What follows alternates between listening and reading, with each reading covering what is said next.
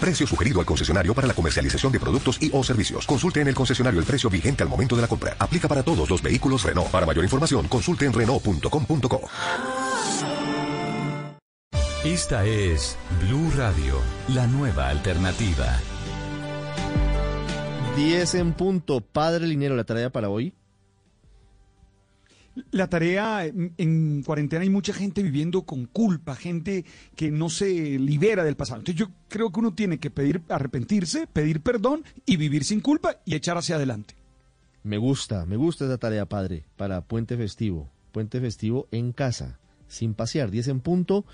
¿Usted ha visto, padre, las fotos y los videos y las imágenes en la costa caribe sobre todo, mm. aunque también en Bogotá y en Medellín? De esa de esa nube de polvillo proveniente del Sahara? Deja ver el, panorama de una forma distinta. Me han llegado muchos videos, muchas fotos de la costa, sobre todo de Santa Marta, cómo está a veces casi como una nube que la cubre. Aquí en Bogotá ya han comenzado a haber manifestaciones.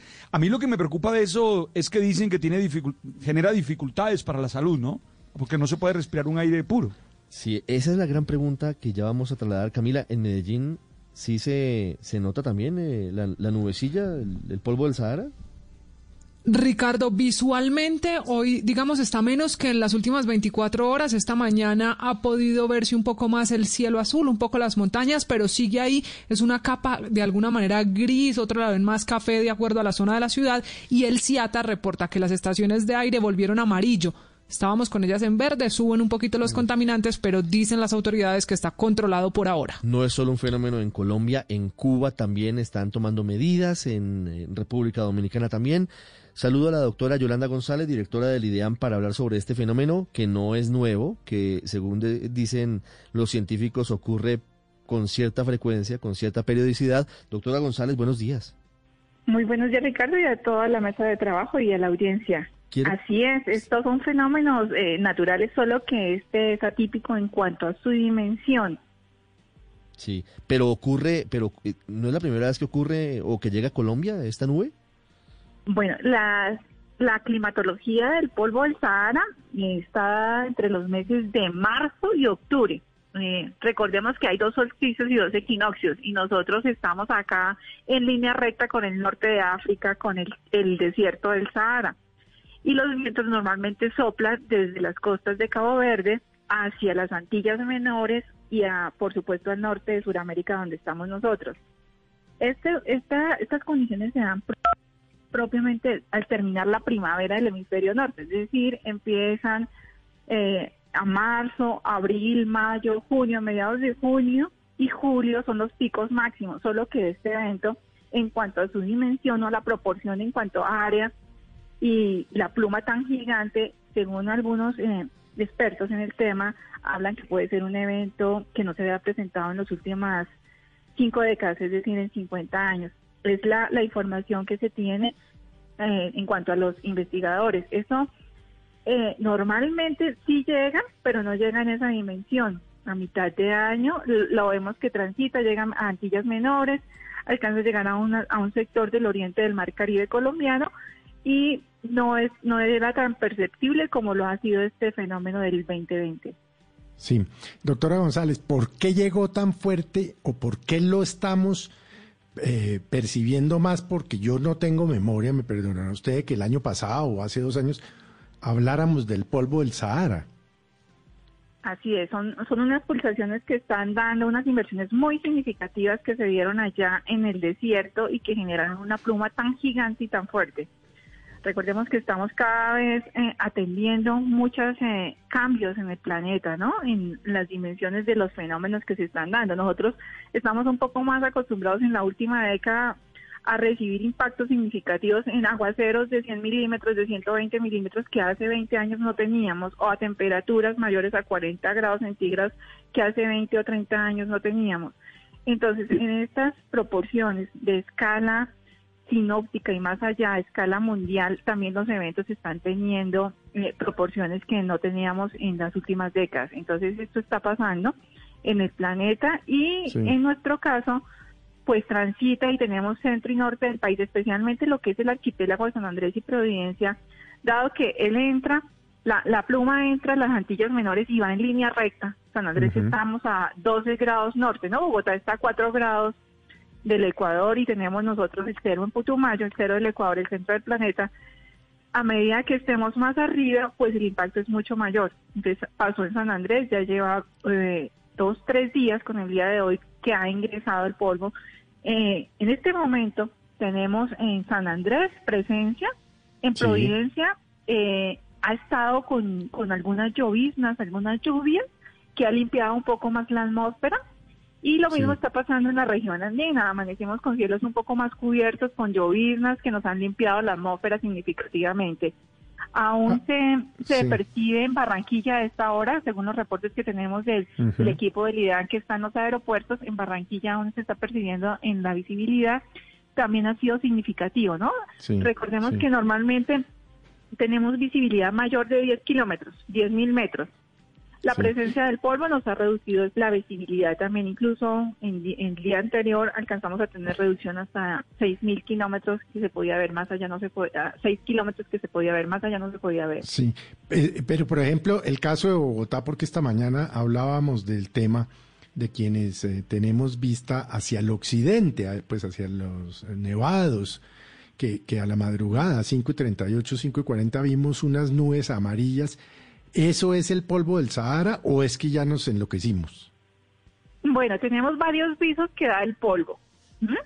Da unas tonalidades grises, eh, oscuras, dependiendo de cómo le esté llegando el sol, da esos visos rojos o rosados o, naranjas. Eso depende de la incidencia del sol. Recordemos que hacia el oriente del territorio nacional el sol nos está llegando en la mañana por el oriente, pero si no hay nubes, el sol pasa directamente al otro lado y nos hace dar una reflexión que nos puede dejar estar viendo estas condiciones. Estamos acostumbrados a ver a Bogotá el atardecer naranja, amarillo, claro, el que llaman en la, tradición campesina el sol de venado, pero estos, este polvo nos ha permitido ver otros visos de color del cielo y es porque no tenía, en las zonas que no tenemos eh, nubes, no hay humedad, hace que la reflectancia se dé eh, del sol sobre el polvo de esos visos. Doctora González, en Caracas nos cuenta Santiago Martínez, que nuestro corresponsal, acaban de informar que viene una nueva oleada. ¿Ustedes tienen información en ese sentido en Colombia? Sí, eh, el, hay una área que pasó hace dos días, ayer, hoy. Hay otra capa que se está desplazando al oriente de las Antillas Menores, de menor dimensión. Y esto es lo que suele suceder. Como les digo, esta climatología del polvo Normalmente los picos máximos van después de mitad de junio, julio y empieza a disminuir en el mes de agosto. Dado que este fue de tanta proporción y, se pudo percibir, dado que no teníamos precipitaciones y cielos despejados, porque cuando está lloviendo rápidamente precipita, ¿no? Rápidamente limpia la atmósfera y no lo podemos ver. Esa ha sido una de las condiciones que nos permitió ver un poco más la capa del polvo estarán ingresando, por supuesto eso no se limpia tan rápido, el viento está entrando, depende también de las velocidades con las que venga el viento y eh, estaremos muy atentos a esta climatología en lo que viene de julio eh, para, para seguir monitoreando permanentemente, por eso el han emitido los comunicados necesarios y pertinentes al respecto. Sí, doctora González, una última inquietud de varios oyentes. ¿El, eh, ¿El polvo del Sahara es perjudicial para la salud de las personas? Esto depende de la, de la densidad y de la intensidad del mismo. La verdad que es, más de área del Ministerio de Salud, del Instituto Nacional de Salud, en cuanto a lo que se tenga de investigación al respecto. Pero sí la recomendación que siempre hemos dado es aprovechemos que tenemos el tapabocas, cuidémonos, no nos expongamos en aquellas ciudades o aquellas zonas donde la masa esté transitando y si no tenemos nubosidad ni humedad relativa significativa ni precipitaciones, cuidémonos mientras que esto transita, es transitorio, ¿no? Ello, ello hasta va, va moviéndose, los vientos los van desplazando hasta Centroamérica, incluso por la propia condición fisiográfica de Centroamérica dan unos giros por el Golfo de México y se van disipando de acuerdo a las precipitaciones que se vayan dando. Seguir tomando todas las, medidas que nos dé el Ministerio de Salud eh, en cuanto a la protección, ¿no? Porque es material particulado que puede ser que transita o se queda en algunos momentos en suspensión. Y para eso está el sistema de vigilancia de calidad del aire, que han estado muy oportunos y muy atentos las autoridades ambientales, el Ministerio de Ambiente, al monitoreo permanente del tránsito del polvo. Sí, es Yolanda González, directora del IDEAM. Doctora González, muchas gracias, estaremos pendientes. Con mucho gusto. Buen día para todos.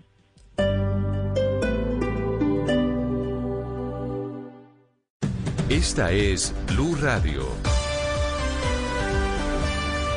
Sintonice Blue Radio en 89.9 FM y grábelo desde ya en su memoria y en la memoria de su radio. Blue Radio, la nueva alternativa. En la Conrad entendemos que el mundo ha cambiado, porque ahora el mundo es de los que trabajan en equipo, de los que lideran el cambio generando valor a las personas y empresas, de los que se anticipan. Hagamos que las cosas pasen. Especialización en gerencia y recursos humanos. Código SNIES 4951, resolución 14862 de 2014. Vigilado Mini Educación. Quiero contarte que decidí darle una vuelta de 180 grados a mi vida. Hoy, por primera vez en mucho tiempo, volví a hacer deporte y me siento de maravilla. Tengo más energía, me siento mejor y estoy fortaleciendo mis músculos, pulmones y corazón. Sin contar que también estoy evitando enfermedades cardiovasculares, cáncer de mama, diabetes tipo 2 y accidentes cerebrovasculares. ¿Cómo lo hice? Muy fácil. Me uní a la campaña de Famisanar. Es hora de ponernos en movimiento. Conócela ingresando a famisanar.com.co. Vigilado Supersalud. Todos los sábados a la una de la tarde en Blue Radio lo ubicamos en la noticia. Gracias por acompañarnos en el radar. Estamos analizando... El radar, lo que usted quiere saber de lo que está pasando. Descubra con Ricardo Ospina y un amplio equipo de periodistas el origen de las noticias. Los más importantes de la semana aquí en Blue Radio y BlueRadio.com. El radar, todos los sábados a la una de la tarde en Blue Radio, la nueva alternativa. ¿Sin empleo? ¡Ánimo! Esta es solo una pausa para tomar impulso. Inscríbete en línea a la Agencia de Empleo y Emprendimiento de Compensar y recibe acompañamiento gratuito para prepararte y poder encontrar un nuevo trabajo. Ingresa ahora mismo a www.compensar.com slash agencia de empleo y llena el formulario de inscripción. Vigilado Supersubsidio. ¿Quieres ganar todas las partidas? Juegos de mesa y miles de productos en falabella.com. Emily. Presente, profe. Santiago Rodríguez. Presente, profe. Sebastián. Sebastián. Sebastián. Participa en la Gran Donatón por los niños desde este 29 de junio para que juntos y unidos ayudemos a nuestros estudiantes a cerrar las brechas digitales y así todos podamos decir Presente, profe. Invita a Secretaría de Educación del Distrito, Alcaldía de Bogotá.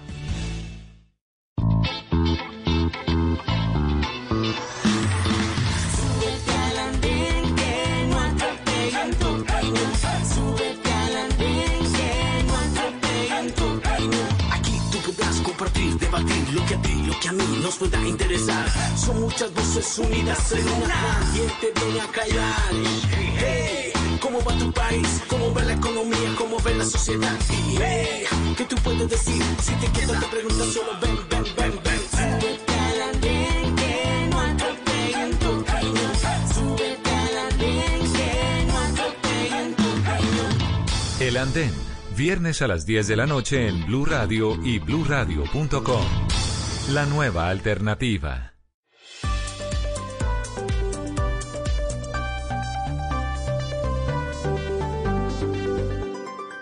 Estás escuchando Blue Radio y bluradio.com.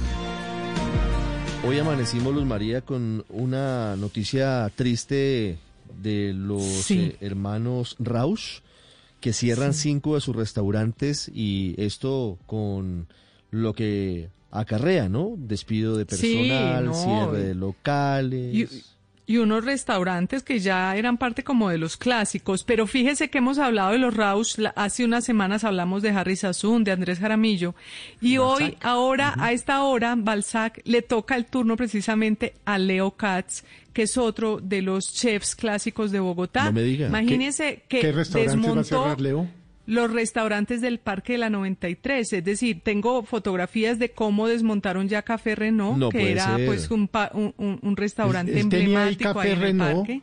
tenía Dinner, el peruano, el Dinner, el eh, Dinner, la barra el Chalaca peruano, Sí. ese, y el. Panino, y el Panino, Panino. Son, eran cuatro restaurantes Sí. y por las mismas La barra razones, chalaca es decir, extraordinaria. Claro, lo que dicen es que son empresas muy grandes y que les arrendata, los que les arriendan no ceden ni un peso, ni, un- ni- No ni una rayita. No, pero- Entonces les queda muy difícil es manejar esas cifras. Ahí pasó algo que, que nunca se terminó de gestionar y Mm. no sé si se hubiera podido gestionar Felipe, pero siempre se dijo que en la medida en que se perdía poder adquisitivo y estas personas y sobre todo los empresarios de, Sí. de estos sectores no tenían ingresos, pues tendría que haberse podido regular de alguna manera por parte del gobierno para que hubiese una disminución en los costos de los arriendos, pero eso fue imposible. Aquí se delegó en, un acuerdo, a un acuerdo, Mm, ¿cuál sí. acuerdo? Si usted no, si usted no. No. está obligado, pues no lo hace. Tristemente. No, pues es lo mismo que hablábamos temprano, Ricardo, eh, eh, que, que contaba la señora Cami. No llegaron a un acuerdo. Y así sucesivamente. Eh, contó Harry Sazón Balzac, eh, los Rausch contaron.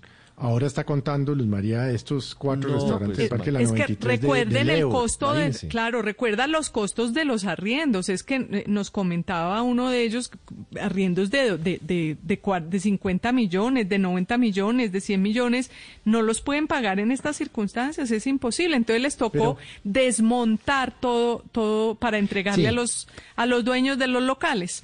que los van a volver a buscar después, porque, porque después de toda esta crisis que ha generado la pandemia, eh, ¿quién va a alquilar un local para qué y por cuánto? ¿Y en cuánto tiempo? No, por eso, pero entonces... Entonces le- es una bobada le- no haber claro, llegado a unos les acuerdos con, con les- los empresarios. Porque además a la larga va a terminar ojalá cayendo el precio de los locales, de la finca. Eso. Exactamente. ojalá, ojalá, Paola, les ojalá. desocupan hoy. Ellos creen que va a llegar alguien a pagarles lo No. mismo que les cliente. pagaban ellos. No. Y van a esperar seis meses o un año y el local desocupado y van a tener que bajarle el precio. Es que no entiendo por Así qué. Es que... ¿Ah? Que exacto, exactamente. Pero además de todo, ¿sabe qué, Ricardo? Es muy triste porque vamos a terminar como en una especie de pueblos fantasma, ¿no? En donde van a estar la mitad, bueno, no la Sí. mitad, eso sería una exageración, pero muchos locales cerrados, vacíos, sin alquilar, sin arrendar, sin operar. Ay, no, cuánta, y- y, digamos, cuánta gente además sin, sin esa, poder esa volver foto, a trabajar. esa foto así del de desmonte de las, de las escaleras y de y de todo el escenario del Café Renault, pues realmente mm, me entristece mucho. Tristísimo. Muy triste, muy Claro. triste, porque, porque se pierde empleo, porque se pierde un sitio claro. de, de, de recuerdos, porque se Y pierden esos son cosas. batalladores, hombre. Eh, Es decir, yo conozco eh, personalmente a Rausch, a Harry y a Leo, y son unos batalladores, unos empresarios los berracos. Y si no lo lograron es porque no les da por ningún lado. Entonces, pues es, pues, es- es realmente lamentable. Pues el y la el verdad es virus- que el además, gobierno no ayudó, ¿no? En el tema de los Pero fíjese no que el virus, el virus va a tener el efecto de desinflar la burbuja de los arriendos en Bogotá. Es decir, Bueno, es que en ojalá. Bogotá son unos arriendos casi inverosímiles para lo que ofrece la ciudad. Ojalá. Cierto. Y para oficinas también, son carísimos, o sea, no solamente locales comerciales. Pe- pero, Felipe, re- respecto a lo que usted Sí. dice, el gobierno no ayudó finalmente en el tema de, de los arriendos, No. pero tampoco ha ayudado con este tema del aforo del 35%, una cifra que de verdad, de verdad, yo creo que se la sacaron debajo del sombrero. Porque no, No sé. hay ningún Sí. documento, No, eh, no sé, yo estudio sí. que diga que tienen que abrir a esos niveles. Nada. De hecho, en el resto del mundo, todos los restaurantes que ya reabrieron de verdad están al 50 y al 60%. Pero usted iría a un Es- restaurante si tiene una persona a menos de un metro. No, mire, yo en este tanto no quiero ir a ningún lado. O sea, No. no, quiero ir a ningún lado. Por eso. No. Entonces- Sí, no, no, no.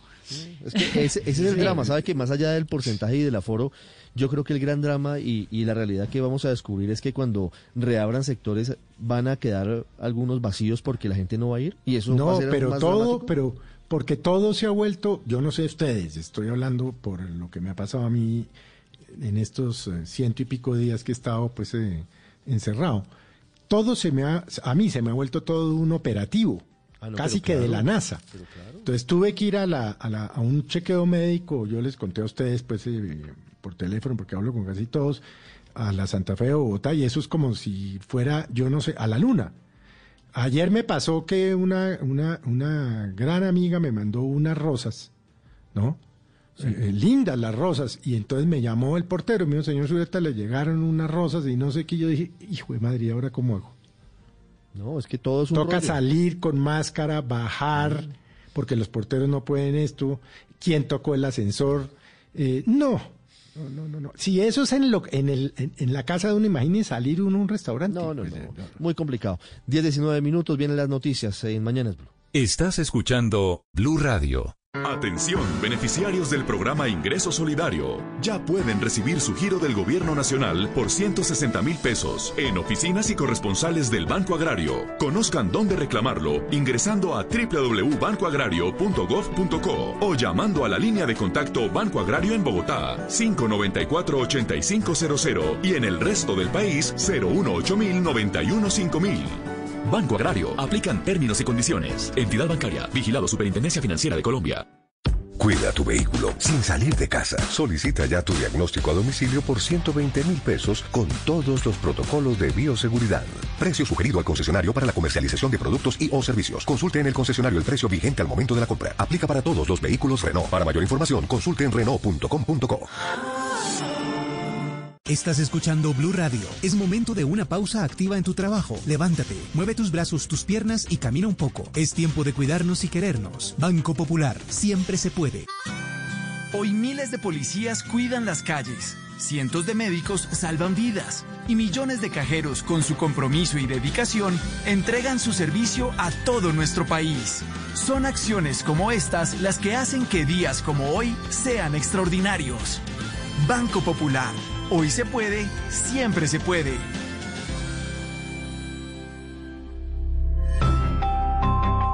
Somos Grupo Aval, vigilado Superintendencia Financiera de Colombia. Voces y sonidos de Colombia y el mundo en Blue Radio y bluradio.com, porque la verdad es de todos. 10 de la mañana, 21 minutos, hora de actualizar noticias en Blue Radio. Atención porque investigadores de Bancolombia creen que el desempleo urbano podría llegar al 26% en el mes de mayo como consecuencia de la cuarentena y la pandemia. Marcela Peña. Y es que el análisis de la información sobre los pagos de nómina a través de Bancolombia muestran que si en abril las empresas formales pagaron 7% menos, en mayo pagaron 12% menos. Además de este mal presagio, Bancolombia dice que en mayo un mayor número de empresas pudo trabajar, pero no reactivaron la contratación. Y por eso personas que antes estaban inactivas en casa pasando la cuarentena salieron a buscar trabajo y se convirtieron en desempleados. Todos los sectores habrían despedido personal en mayo pero en especial la minería, la construcción e incluso compañías del sector financiero y de los servicios profesionales. Según Bancolombia, el desempleo podría seguir aumentando ligeramente en los próximos meses. Marcela, gracias. 10 de la mañana, 22 minutos. En Medellín, dos médicos de urgencias de la unidad hospitalaria de Metro Salud fueron atacados por pacientes en estado de embriaguez. ¿Cómo es la historia, Susana? Buenos días. El ataque ocurrió el pasado domingo durante la celebración del Día del Padre, cuando dos personas en estado de embriaguez llegaron a la unidad hospitalaria de Metrosalud en el barrio Santa Cruz y solicitaron atención médica. En el momento en el que el doctor del área de urgencias les pidió datos personales para el ingreso en la historia clínica, uno de los pacientes comenzó a golpearlo a él y a uno de sus colegas. Este es el relato de uno de los médicos agredidos que pidió no reveláramos su identidad. Mi compañero queda con trauma eh, de tórax y yo eh, con un trauma craneoencefálico y pérdida del conocimiento, quedando eh, con imposibilidad funcional, pero eh, aunque maltrechos logramos eh, terminar el turno. Desde Metrosalud se rechazaron las agresiones, mientras que Germán Reyes, en representación de Asmedas, le pidió a esta entidad iniciar los procesos legales contra los agresores mientras se define si los médicos son trasladados de sede o no. 1023, mucha atención. Se comunica a esta hora que Microsoft cerrará casi todas sus tiendas en el mundo. Es una comunicación oficial que está saliendo desde su sede central en la costa oeste de los Estados Unidos. Consecuencias en el mundo, consecuencias también en Colombia, porque falleció por coronavirus un patrullero de la policía en el Atlántico. Esta muerte se produjo en un hospital de Santa Marta. Estaba internado desde el 6 de junio. La historia con Juan Alejandro Tapia. Eduardo, en el Hospital Universitario de Santa Marta falleció ayer un policía adscrito al Departamento del Atlántico contagiado de COVID-19. Este patrullero de 29 años estaba internado en la capital del Magdalena desde el 6 de junio debido a graves problemas respiratorios. El policía estaba adscrito a la estación del municipio de Campo de la Cruz y el resultado de su prueba solamente se conoció el miércoles, es decir, un día antes de su muerte. La esposa y el padre del patrullero también dieron positivo en las pruebas de coronavirus. Entre tanto, en la Policía Metropolitana de Barranquilla, el número de contagiados ya supera los 230 casos, Eduardo. No solamente pasa en Barranquilla, atención porque desde el Consejo de Cali están pidiendo declarar alerta roja en la cárcel de Villahermosa, esto donde hay 667 personas con COVID-19. Además, Fabrit Cruz, tres más han fallecido.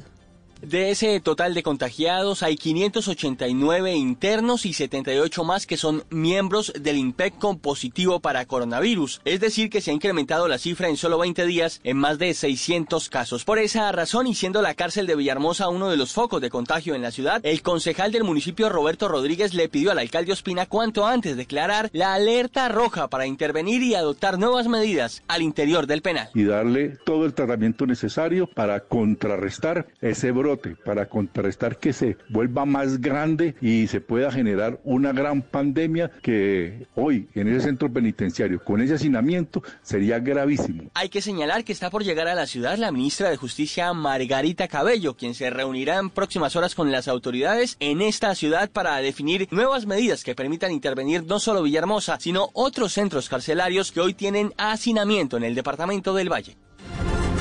Y atención porque se amplió la denuncia contra el presidente Iván Duque en la Comisión de Acusación de la Cámara por el caso de la ñeñe política. Kenneth Torres. Así lo hizo el representante Fabián Díaz de la Alianza Verde ante los representantes investigadores Oscar Villamizar y John Jairo Cárdenas, quienes escucharon al representante de manera virtual, quien amplió su denuncia contra el presidente Iván Duque por los delitos de corrupción al sufragante, omisión en aporte de campaña y financiación de fuentes prohibidas. De igual forma, solicitamos a esta comisión que incluyera a un integrante de la oposición en la comisión investigadora, toda vez que en este momento esta comisión está integrada por representantes que hacen parte del partido de gobierno. En los próximos minutos será escuchado el periodista Gonzalo Guillén en la comisión de acusación, ya que este reveló parte de las interceptaciones en las que el fallecido investigado de narcotráfico José Guillermo Niño Hernández hablaba de la necesidad de que se entregara dineros bajo la mesa a favor de la campaña de Duque.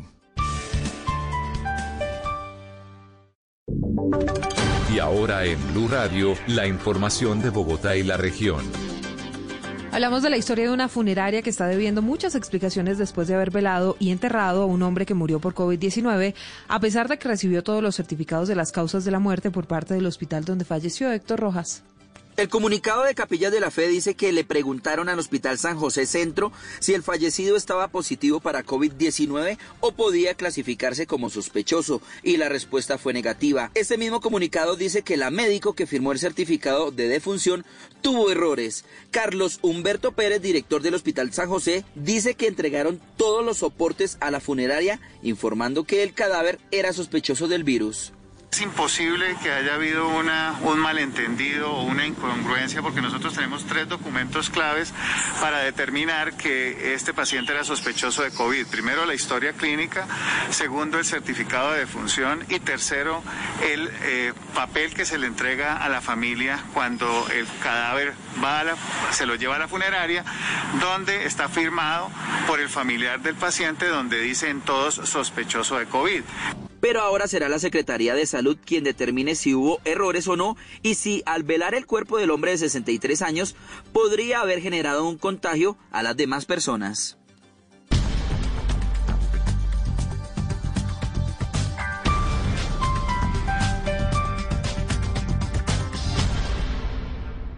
Las victorias y derrotas, la pasión y la afición en juego y los datos de lo último en deportes se lo presenta Mañanas Blue. A las 10.28, el Trek, equipo World, eh, World Tour, confirma a sus ciclistas jefes para el Tour de Francia. Richie Porte y Bauke Mollema serán los líderes y se unen a un ramillete de favoritos impresionante, ¿no? Que arranca con Chris Froome. Egan Bernal y Geraint Thomas, tres de los campeones actuales de la prueba que estarán en competencia. Nairo Quintana y Rigobert Urán, subcampeones. Kruiswijk, Dumoulin y el campeón de la Vuelta a España, Primoz Roglic, los tres con posibilidades.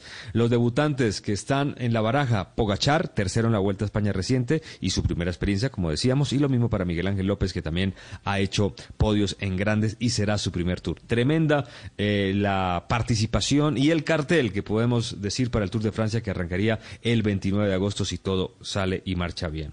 Hoy el fútbol tendrá un gran partido desde las 2 y 45. Juventus con Cristiano Ronaldo cuadrado convocado ante Leche, dice la Gaceta de los porque el colombiano sería el lateral derecho con Bonucci y Delight en la pareja de centrales y un Matuidi improvisado por la banda izquierda. Eso afirma. Y adelante, Cristiano Ronaldo haría pareja con Dybala y un tercer delantero que es Bernardeschi, aunque es un media punta. Linda eh, jornada de fútbol porque a la 1 y 15 jugará el Belenenses contra el Sporting Club de Portugal. En este equipo de Portugal, de la capital Lisboa, actúa el, volante o lateral izquierdo Borja, jugador que ha estado en selección Colombia. Y atención porque a las 12.30, aún más temprano, el Zenit de San Petersburgo jugará contra el Kilia Sobetop. En el Zenit, un volante central de selección Colombia importante como lo es Wilmar Barrios. Estaremos muy atentos de este jugador. Un fin de semana que va a tener mucha acción. Recordemos que el Celta de Vigo de Jason Murillo jugará a las 10 de la mañana el día sábado contra el Barcelona. Más temprano el Atlético Club de Bilbao ante la Real Mallorca, donde está el Cucho Hernández. Bueno, esto por ahora, lo mejor del deporte en Mañanas Blue.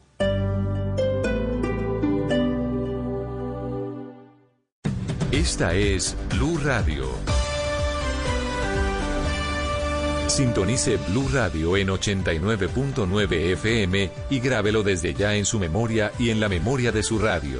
Blue Radio, la nueva alternativa. La vida es muy simple, pero nos empeñamos en hacerla difícil. Confucio. Blue Radio. ¿Buscas comida para tu mascota? Alimentos y miles de productos en falabella.com. Si es humor, humor señores del hogar se dedicaron a hacer cursos de investigación. Por ejemplo, don Genaro, don Alpidio y el viejito este que tiene una patica más larga que la otra, don Federico. Incluso tres grandes agencias los nombraron sucursales investigativas en Colombia. Don Genaro eh, es la mm, CIA. don Alpidio, la Interpol. ¿Y don eh, Federico? La DEA. No. Mientras entender este apunte tan inteligente, Jorito. En una captura les dice, quietos ahí, quietos ahí que no corro. No corran que es peor. Está en Blue Radio desde lo militar se han cometido los peores crímenes como los falsos positivos. Eso está probado. Fíjese, en el fondo, ¿qué es la noticia? Es otro episodio más de violencia sexual contra los niños. La única respuesta es la facilista y mediocre de la cadena perpetua. Ahora es una cadena perpetua falsa porque puede haber una revisión a los 25 años. O sea que estos militares, si se les aplicara a los 25 años, podrían decir que se han portado muy bien en la cárcel y salir. Voz Populi, de lunes a viernes desde las 4 de la tarde. Si es humor, está en Blue Radio, la nueva alternativa. ¿Sin empleo? ¡Ánimo! Esta es solo una pausa para tomar impulso. Inscríbete en línea a la Agencia de Empleo y Emprendimiento de Compensar y recibe acompañamiento gratuito para prepararte y poder encontrar un nuevo trabajo. Ingresa ahora mismo a www.compensar.com slash agencia de empleo y llena el formulario de inscripción. Vigilado Supersubsidio. En medio del odio, descubrí que había dentro de mí un amor invencible. En medio de las lágrimas descubrí que había dentro de mí una sonrisa invencible en medio del caos descubrí que había dentro de mí una calma invencible. Me di cuenta a pesar de todo eso. En medio del invierno descubrí que había dentro de mí un verano invencible y eso me hace feliz. Porque esto dice que no importa lo duro que el mundo empuja contra mí, en mi interior hay algo más fuerte, algo mejor, empujando de vuelta. Albert Camus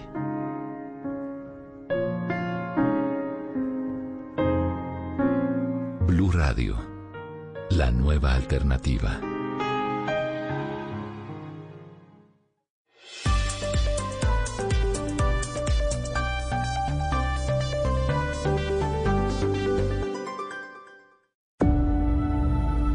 Conectando al mundo y a todo un país. Oscar Montes, Ana Cristina Restrepo, Hugo Mario Palomar, Diana Mejía, Gonzalo Lázari, Valeria Santos, Rodrigo Pombo y Camila Zuluaga lo acompañan desde este momento en Mañanas Blue. Cuando Colombia está al aire.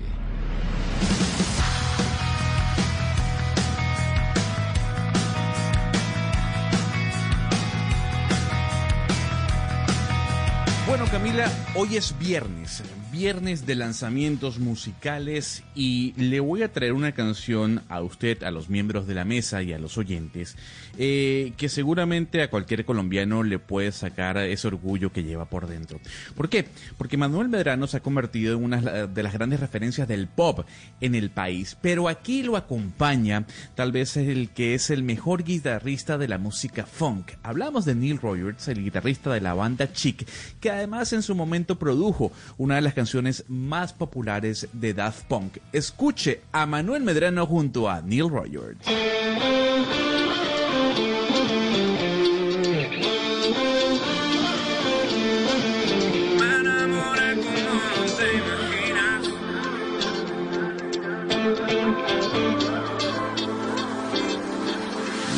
Desde que te vi yo soy feliz. No puedo creer que estés aquí.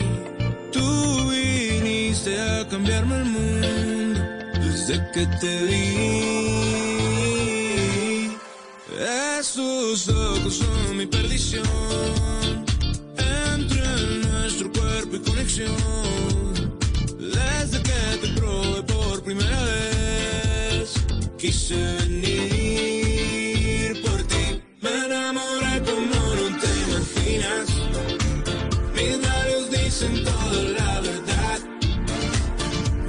Distorsionaste mi realidad, eres única.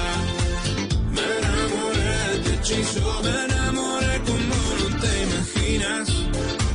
Mis labios dicen toda la verdad. Distorsionaste mi realidad,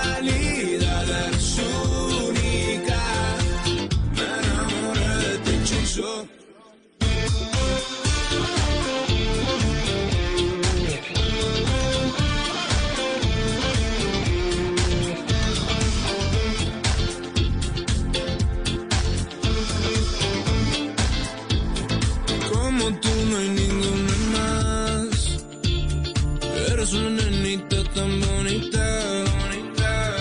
Tienes en el aura algo que me cautiva. Quiero que te quedes junto a mí. Me enamoré como no te imaginas.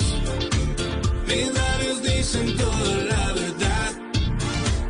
Distorsionaste mi realidad, eres única. ¿Sabe que me gusta, Gonzalo? Y como es viernes, me parecía importante dejarla sonar, porque es viernes de estreno y viernes de nuestro último puente seguido. Bueno, cae perfecto, Camila. Cae perfecto la noticia de que es el último puente, que la gente puede disfrutar de un día libre eh, o del día, del día libre el lunes. Eh, y no solo eso, Camila, es la unión de... Yo estoy asombrado y estoy atónito porque que un artista colombiano pueda trabajar de la mano con Neil Rogers, que es de estos grandes músicos que, que ha generado el sonido funk en la historia, es, es un orgullo. Entonces, aquí vemos a un Manuel Medrano que es muy distante del que conocíamos hace algunos años, juntándose con ese señor que además, como lo comenté hace cuestión de, de minutos, también produjo discos y canciones como Get Lucky de Daft Punk. Creo que nos va a costar mucho trabajo acostumbrarnos a tener ya un fin de semana, Hugo Mario, eh, sin puente, ¿no? Oscar Montes en Barranquilla lo había pedido hace rato. Pero que, que ya no tuviéramos puentes, pero creo que va a ser difícil volvernos a acostumbrar a un fin de semana sin puente y a una semana de cinco días y no de cuatro. Sí, Pero, sí, va a ser yo complicado, creo- Camila, yo- porque ya veníamos acostumbrados, ¿no? Es que eh, hace mucho tiempo no vivíamos tres puentes festivos continuos. Y bueno, las semanas se nos hicieron más cortas. Esperemos a ver qué pasa a partir de la próxima semana, Oscar, porque comienza la normalidad, entre comillas, eh, laboral en muchos sectores y obviamente se acaban los festivos. Yo creo que la dosis de puentes de todo el año ya se cubrió con estos tres puentes consecutivos de junio. Ya no más. Es decir, yo creo, bueno, me imagino que habrá otros, pero, pero ya con tres puentes en un solo mes, en semejante situación, yo, yo sí, Sí. creo que ya definitivamente la dosis de puente, por lo menos en lo que tiene que ver con este año 2020 que debe llegar al- para el olvido, ya se cumplió. Yo No, creo que ya ver, no más. y lo otro, y lo otro, la, Decíamos, doctor Oscar, Pombo, que personas tan juiciosas como usted o como yo, que sí cumplimos y hemos venido cumpliendo juiciosamente el aislamiento o la cuarentena forzosa, pues, pues un puente más, un puente menos no quita mucho, no mueve la aguja, ¿o no? No, no crea, pero nosotros, Hugo Mario y yo también hemos venido, y Valeria y Ana Cristina y Gonzalo hemos venido cumpliendo la cuarentena juiciosos. Lo que pasa es que Sí. el, el puente también, entonces uno empieza a mirar las matas, a arreglar las cosas en la casa, hacer Pero, ejercicio. Pero no impacta tanto como en una vida normal. En estas circunstancias, un puente más o un puente menos, a mí me da igual. Es- más, quiero contar lo siguiente. Ya yo no sé si estamos en junio, en julio, en mayo, de verdad, o sea, esto es una locura total. A mí me parece Porque- que a mí me va a dar nos duro, yo metimos creo. en- No, no, es que nos metimos en este cuento, Camila, y yo no veo cómo vamos a salir. Eh, por lo menos lo que tiene que ver con Barranquilla. En Barranquilla van a apretar mucho más todavía las autoridades porque es que resulta que las cifras van disparadas. Entonces vuelve otra vez la famosa reapertura inteligente, olvidémonos de eso. De reapertura inteligente nada que ver. Nos embrutecimos y vamos a comenzar de cero, otra vez. Todo el mundo confinado en su casa, a ver si logramos aplanar la curva, que es la famosa frase que todo el mundo quisiera que llegara pronto y nada que llega. Y el famoso pico tampoco llega. Entonces te- estamos de verdad confinados. A mí me hablan de puentes, Camila, y yo, este puente que viene es igual que el anterior. No cambia para nada en mi vida. Pero faltan todavía, Oscar. con- Faltan algunos. Vea, por ejemplo, está el 20 de julio. Prepárese porque es puente. el 17 de agosto también es puente. El, el 7 de agosto, fiesta patria, también puente. Bueno, todavía nos quedan de aquí a diciembre algunos. Bueno, y el el 12 de octubre el- también. Hugo Mario, y el presidente nos dijo que teníamos que prepararnos para estar en diciembre en cuarentena. En Sí, diciembre. Total, total, total. O sea, este año eh, el- la feliz Navidad y el feliz año con el codito, Oscar. No más. Pero y entonces, pero entonces ahí tengo una pregunta. ¿Será que la gente que tiene familiares en el exterior o que vive en el exterior y quiere venir a Colombia, también para Navidad no va a poder viajar? Ese es, ese es el gran interrogante, Hugo Mario, porque yo creo que sobre todo para esa época es que la gente está buscando que los aeropuertos pues estén abiertos para diciembre, para el 24 y el 31. Claro, y además es la temporada alta, Camila, en Colombia. Eh, yo creo que no, Camila. Yo creo que va a estar muy restringida la operación aérea. Bueno, en mi caso personal, hay que decir, mi hija no pudo este año visitarme, como lo hace cada año, ella vive en España. Y creo que mucho le, a muchos le está pasando exactamente lo mismo. El distanciamiento va a tener que prolongarse por lo menos hasta el 2021. Pero entonces usted cree que usted no va a poder pasar Navidades con su con su hija que está en España? No, no, no, no, yo ya Ay, eso no, lo tengo yo descartado. creo que sí. No, pero yo creo que eso- esa es una lectura no. realista. De verdad, es una lectura realista de lo que está pasando, Camila. Es que usted se da cuenta cómo están las cosas. Usted escucha el programa que a usted le gusta tanto del presidente de la República todos los días a las 6 de la tarde y usted está ahí juiciosa escuchándolo. Y todos los días las cifras son más aterradoras que la anterior. De verdad, el número de contagiados, el número de muertos. Usted, no, usted dice, pero ¿en- ¿cuándo va a parar esto? No para en ningún momento. Pues mire, No que- para. Mire, a mí me escribe aquí una oyente que les manda un mensaje y dice que a ella sí le gustan los festivos, que está en teletrabajo y disfruta más su tiempo libre para estar con su hijo y con su esposo, que sus días de trabajo son muy pesados y que en esta época rara un festivo es un gran respiro. O sea, que ahí sí hay gente que está haciendo su cuarentena, que está trabajando en la casa y que, sí- y que sí le parece importante los festivos para descansar. Le recordamos a los oyentes que nos pueden escribir también al 301-764-4108 los mensajes que tengan, opiniones para comunicarse con los integrantes de la mesa de trabajo. Gonzalo, estuve leyendo un artículo sobre los Olímpicos de Tokio que los tuvieron que aplazar de este 2020 al 2021 por cuenta de la pandemia. Y hablaban de cómo en Tokio básicamente están tratando de involucrar más a los jóvenes, haciendo eventos de skateboard, de patinaje, de... mm, de tabla, de patineta, pero entonces hay quienes están planteando que por qué no, si se quiere atraer a los jóvenes, por qué no ponen a Fortnite y algún videojuego, pero sobre todo Fortnite, eh, como en, en competencia olímpica. O sea, ya incluso están llegando a plantear que un videojuego haga parte de una, una competencia olímpica porque básicamente los videojuegos tienen mucho más público joven de lo que puede tener un, eh, un deporte tradicional como el atletismo o la natación. Pues esa posibilidad ya la descartó el COI el año pasado, por lo menos para los Olímpicos de Tokio y los Olímpicos de París, Camila. Eh, tal vez la- el argumento que da el COI eh, sobre la posibilidad de que haya un videojuego o un, e-games, como se le dice eh, en, en inglés, es que se necesita de manera imprescindible el aspecto físico en las competencias, cosa que no tienen eh, o que no tienen los videojuegos. Es importante decir, Camila, que para Tokio se va a incluir el skateboard eh, como, de- como deporte olímpico. Eso sin duda alguna atrae muchos jóvenes. Y que para París se estaría hablando de que el breakdance, uno de estos elementos del hip hop, también estaría entrando como deporte olímpico. Fortnite, eh, sin duda alguna, es el juego, uno de los juegos más populares en todo el mundo. Fue el año pasado fue el segundo juego más descargado en la plataforma de PlayStation, fue el juego más descargado en la plataforma de Nintendo Switch. Sin embargo, el COI lo que dice, y hay que dejarlo claro, es que es imprescindible que en una competencia olímpica esté el aspecto físico, cosa que hasta el momento ningún eh, juego o videojuego lo ha desarrollado. No, y hay otro argumento también en ese, en, esa, en ese artículo en The Economist que salió la semana pasada, Camila, y es que los que no están de acuerdo pues dicen que al final estos juegos pues son adictivos y que pues están mal vistos en la comunidad, científica y los doctores dicen que además pueden incitar a la violencia porque muchos tienen armas, etcétera. Entonces que no estaría bueno, digamos, que meterlos dentro de un marco de unos olímpicos que promueven otra clase de actividades. Valeria, lo que pasa es que pues en este momento nuestro colega JJ Osorio nos, nos dice que los e-games sí están en la agenda del COI y que podrían entrar a los Juegos Mundiales y luego a los Olímpicos de 2028. Entonces, ahí sí hay que decir que pese a lo que presente- a lo que pensemos nosotros eh, y que no se conserve No, pero ese, ese lema de siempre, más alto, más rápido y más fuerte.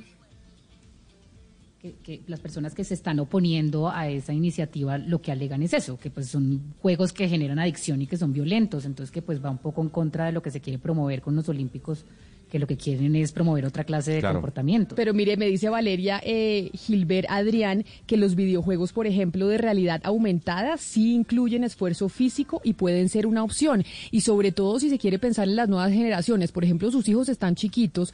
Ana Cristina no deja jugar a los de ella videojuegos, pero los, lo- los adolescentes hoy, los de, 10 los de 15 años, 16 o incluso ya los que tienen 20, 25, realmente están espegados de, de esos videojuegos. Están pegados Pues es que de, que ese el- tipo la- de competencia. Pero, pero una parte, pero una parte del artículo dice, ¿será que es una mala idea promover que eh, simular matar a personas pueda ser un deporte olímpico? Pues es que también, Camila, hay juegos de juegos. Yo tampoco, yo prefiero que mis hijos no estén pegados a un videojuego. Yo, Valeria Santos, la forma como yo educo, prefiero que no, porque a mí sí me parece que hay una cosa ahí como los ojos, Claro. como el tema, como les cambia la actitud y les cambia la energía, etcétera. Pero bueno, para allá vamos, aparentemente. Pero, a ver, hay que agregar algo que aquí es importante, Camila. Eh, la atracción hacia los más jóvenes no solo viene de los videojuegos, eh, de los videojuegos, que sí, genera, genera sin duda alguna un entusiasmo eh, para ampliar todo lo que es el espectro olímpico, pero ya teniendo para Tokio 2021 el surf, además del skate, eh, son deportes que atraen a muchos jóvenes. Ay, y sí, no solo Gonzalo, eso, que pero usted nos dio, usted Pero nos dio, usted nos dio la noticia, ¿se acuerda lo que fue el mundial de Fortnite? O sea, y la Claro. plata que movió, eso no mueve ni el surf, ni el skateboard, ni nada de esas cosas. Es, es un mundo que para nosotros fue desconocido y tratamos de entenderlo. Y la cantidad de gente que es aficionada es que los videojuegos mueven ma- más, plata que el cine. ¿Se acuerda que aprendimos Ah, no, y que la música? No, no, de eso estamos claros. De eh, lo que sus- estos juegos tipo Fortnite, eh, PUBG, Free Fire, que son muy parecidos uno con uno Pero con otro. venga, a Eh, propósito de lo de Valeria, es que yo no tengo ni idea. ¿En Fortnite matan? O sea, es como una competencia Sí. para matar gente. A ver, eh, eh, no es tan realista eh, como hay otros juegos que sí son mu- mucho más sangrientos, por llamarlo así, pero sí, lo que uno tiene que hacer es mm, básicamente sobrevivir como en, un mundo eh, mm, disparándole a otros competidores. Y lo mismo pasa en juegos como PUBG o como Free Fire, que son de la misma, de la misma especie. Eh, entonces, a ver, hay un tipo de violencia no tan explícita, pero sí la hay. Sin embargo, usted muestra un planteamiento que hay que, llama la atención y es el tema económico. Entonces, aquí no entraría un tópico deportivo, sino un tópico económico. ¿Y cuánto le conven- convendría al Comité Olímpico Internacional, económicamente hablando, que este tipo de deportes se incluya dentro de todo el- el esquema deportivo olímpico? Bueno, vamos a ver qué pasa. Yo creo que, eh, pero entonces, Ana Cristina, lo que dice JJ Osorio es que no, para los Juegos Olímpicos de Tokio no hay todavía videojuegos, sino para los del 2028. Exactamente, lo que dice es que podrían entrar a los Juegos Mundiales y luego a los Olímpicos del 28, pero pues eso descartado no está. Eh, para los próximos no, pero sí se está pensando eh, eh, para el futuro, Camila, y ahí es donde, donde digo yo pues que se, se salta ese lema famoso que siempre ha tenido los Olímpicos, que es más alto, más rápido, más fuerte. porque ya eh, con, con, juegos de, de, pues videojuegos serían otras las consideraciones y no y no precisamente pues el esfuerzo físico. Sí, y que vamos a terminar como Wally, como la película esta de Pixar, que todos mirando unas, eh, sí, todos gordos. Sí, claro sí, que, claro. claro que dicen los que juegan videojuegos Ya. que no, que sí les toca tener una cantidad, Oscar, de, de estado físico. Y acuérdese que se tienen que entrenar. Eso los videojuegos no es tan fácil como nosotros que no tenemos ni idea, eh, pensamos. Camila, ¿usted se imagina ganarse una medalla de oro sin sudar? O sea, en un deporte que no se sude. Pero ¿será que no sudan? No sé. No. Yo creo que No, sudan no. un montón. Claro, se, se acuerdan que hace como un año entrevistamos acá en Blue Radio, cuando Colombia está al aire, a un experto, creo colombiano, que iba de finalista y decía que el entrenamiento psicológico y físico era tan exigente como cualquier deportista de alto rendimiento, ¿se acuerdan? Sí, por eso, por eso le digo. Para mí es como un mundo esotérico, pero hay entrenamiento de todo tipo. En los Juegos Olímpicos es más alto, más fuerte. eh, es- esa es la, la premisa la, que, que mueve a los, a los Juegos Olímpicos y a los deportes. Pero yo no me imagino videojuegos con medalla de oro sin sudar la gente. No, me No, y la- imagino. No, pues, pues, a ver, no, no, no, no hay que co- y, y respetando a quienes aman a los videojuegos y quienes son eh, eh, expertos en los mismos y además lo practican profesionalmente, doctor Pombo. No hay comparación entre un entrenamiento, por ejemplo, de un atleta del nivel de Michael Phelps, por ejemplo, o de Claro. Usain Bolt a un experto eh, eh, Ay, no o un sabemos. profesional en e-games. No, bueno. Yo creo Yo- que yo- esa yo- gente sí yo- se yo- entrena un montón, no, no, no. Gonz- No, sí, pues, yo tiendo a pensar lo mismo, pero les voy a compartir una historia personal. Estoy conviviendo en esta cuande- eh, cuarentena con unos millennials. No, pues es que acuérdese, acuérdese, un momento, Oscar. Pombo, acuérdese, Oscar, que Pombo está con toda la familia costeña, ¿no? Entonces él, es- Sí, él sí, está sí, sí. con toda la familia en la cuarentena, Valeria Tiene con los caleños que porque dice lo que son muy parecidos, o, Bueno, Pombo el- con el los costeños, nosotros en Bogotá así solitos, pero Pombo está con toda la familia. Así es, pero el apellido costeño lo reveló usted, que quede claro. Simplemente estoy Doctor diciendo Pombo, que pero- para mí ha sido toda pero una, dígame una cosa, revelación. Doctor Pomo, un segundo. Doctor Pomo, un segundo. Dígame una cosa. ¿Cómo le ha ido con la convivencia, la verdad? Con los primos, Extra- que traen a los otros primos y cómo le va con eso? Extraordinariamente bien, entre otras cosas porque afortunadamente han sido juiciosos con la cuarentena, entonces no me traen al primo, al tío, al sobrino, del amigo de quién, nada. A usted se los metieron desde un no principio, sé. dijeron, nos vamos a encuarentenar todos juntos. Sí, sí, sí, sí, sí. Pero lo, lo- lo que es impresionante es la cantidad de horas, y- y- y lo digo además con tono, digamos, de cierta admiración que le dedican a la pantalla. Eh, o sea, es una cosa impresionante y eso tienen unos juegos y además se interconectan por allá con los amigos y uno los ve gritando. Es una cosa maravillosa, pues una cosa que a mí nunca se me hubiera pasado por la cabeza, pero hace parte del ADN de esta gente. Sí, claro, pero no vamos a comparar eso que generalmente se, se hace sentado en un sofá frente a una pantalla con una actividad física, una disciplina deportiva que implica eh, rendimiento, disciplina, dedicación, esfuerzo. O sea, una cosa es una cosa y otra cosa es otra cosa. O sea, nunca un videojuego va a ser una disciplina deportiva. Para mí, personalmente, yo creo que nunca lo será. Pero eso decían del ajedrez. Y fíjese No, pero a ver, doctor cómo han pasado Pombo. las cosas. Es- Pero, sí, a sí, ver, sí. no, no, No. Y sabe yo, que yo, yo, yo me Bueno, inclino a pensar razón, como ustedes. Tiene razón. Tiene, pero mire, eso le dice eh, César Berus en este momento, Pombo, diciendo lo mismo que usted. ¿Y qué dicen del ajedrez? Que también ya hay juegos que llevan rapidez mental y agilidad. Y nos está regañando eh, Joe Ann, que no tenemos ni idea de videojuegos, que somos unos ignorantes. Y que ya los mundiales de videojuegos sí existen. Y que tienen millones de, de- de premios, en pre- eh, de premios y de audición. Que uno tiene que ser inclusivo con todo y que avancemos y que veamos cómo son las Bueno. cosas hoy en día, Gonzalo. Exacto. Bueno, pero entonces ahora es un, te- es un tema económico eh, más que un tema deportivo. Y si vamos al tema económico, sí, hay que abrirle espacio a los juegos o a los videojuegos. Pero Pero, no a nivel so- deportivo, pero- una persona, Camila, pero una persona que eh, practique el, el pentatlón, por ejemplo, ¿usted cree que tiene la misma práctica o el mismo esfuerzo que una persona que se dedique profesionalmente a los videojuegos? Pues Me está diciendo aquí que un oyente, un oyente millennial que pa- esto parece un programa de viejitos. Que, que Y lo todo- es. Sí, sí, que Y se, las parece- tra- y se las trata de dar uno de joven y la embarra peor. Por eso. Pero mire, ya que estaba escuchando a Oscar Montes en Barranquilla y que Oscar estaba diciendo que la cosa se está poniendo color de hormiga con el tema del coronavirus, eh, Oscar, ¿qué fue lo que pasó con una notaría en Barranquilla que la cerraron? Porque están eh, los notarios muy molestos con lo que pasó en Barranquilla.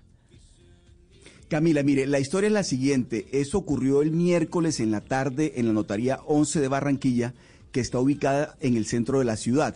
El doctor Jaime Horta es el notario de notario 11 de la ciudad. Y llegó la policía y argumentando que estaban violando las, normas, los protocolos de bioseguridad, que no había la distancia entre, entre cada una de las personas que estaban dentro de la notaría y que aparte de eso, Camila, tampoco estaban cumpliendo con la norma del pico y cédula, decidieron sancionar eh, a la notaría, cerrarla, cerrar la notaría, que además eso fue lo que produjo la rabia y la ira del señor notario, porque eh, pues obviamente que esta es una decisión que no depende de la policía. El, el, cierre de la notaría es una decisión que depende directamente de la Superintendencia de Notariado y Registro. Pero la policía argumentó, Camila, que como no se estaba cumpliendo con las normas de bioseguridad y los protocolos que tienen que ver también con las decisiones que tomó la alcaldía en lo que tiene que ver con el pico y cédula, entonces habían ordenado eh, multar al, al, al, al, notario y cerrar la notaría. Eh, obviamente que eso generó una, una gran controversia. Eh, tan, tan, fue así que los demás notarios de Barranquilla se solidarizaron con el doctor Horta y pidieron a la, a la, a la superintendencia que se pronunciara sobre el tema. Pero... El caso es que Camila, ayer fue abierta, ayer fue reabierta la notaría, pero quiero decirle lo siguiente, Camila, y esto es bueno que lo tengamos muy presente. La notaría está ubicada en el centro de Barranquilla y en el centro de Barranquilla es el sitio de la ciudad donde más hay en este momento número de contagios de coronavirus. Entonces, claro, la alcaldía en su afán por, por parar una o ponerle control a una situación que se está saliendo de manos, eh, toma este tipo de medidas. Obviamente que en este caso, Camila, usted lo sabe muy bien, una notaría no depende de una decisión policial su cierre sino que es una medida que depende directamente de la Superintendencia de Notariado y Registro. Pero mire, no solo se solidarizaron los notarios de Barranquilla, Oscar, con el señor Horta, sino todos los notarios del país porque están molestos con lo que pasó. Por eso eh, Álvaro Rojas, que es el presidente de la Unión Colegiada de Notarios en el país, está con nosotros porque sí están molestos por lo sucedido en Barranquilla. Doctor Rojas, bienvenido. Gracias, Camila. Muy, muy amable. ¿Por qué están molestos? ¿Qué, bueno, por, qué, estamos... ¿Por qué les parece un abuso de poder lo que pasó en Barranquilla con la notaría y que se las hayan cerrado por no estar cumpliendo los protocolos de bioseguridad? Sí, estamos molestos porque es que el país es uno solo, las instituciones son una sola y la constitución es una sola. Y el señor presidente eh, dictó sus decretos y los reglamentos que se den a partir de gobernaciones y alcaldías tienen que ser coherentes. Yo aprecio mucho al señor alcalde Pumarejo de Barranquilla, pero tengo que decirles que el señor alcalde se pifió. Yo no le echo la culpa a la policía del operativo exagerado, innecesario, casi de allanamiento arbitrario a la notaría. Eh, y quiero comentar lo siguiente, en protocolos de bioseguridad los notarios somos los más cumplidos y juiciosos y nosotros tenemos un ente regulador que es la Superintendencia de Notariado de Registro, la que por mandato legal y constitucional y como dicen los decretos es la que maneja eh, el servicio, la inspección de servicio notarial.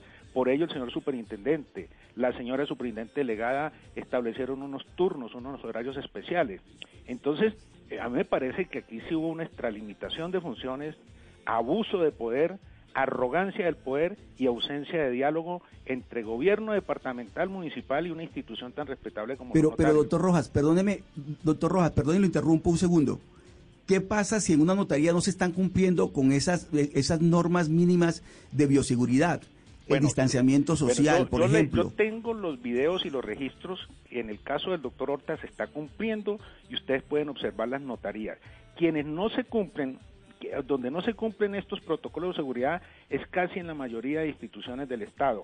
Vayan a la gobernación del Atlántico, vayan a, la alcaldía a ver si se están cumpliendo. Aún más, nosotros tenemos el distanciamiento, pero tampoco nos pueden obligar a que tengamos un lavamanos en la calle y que, como me dijo el señor alcalde, busquen una logística.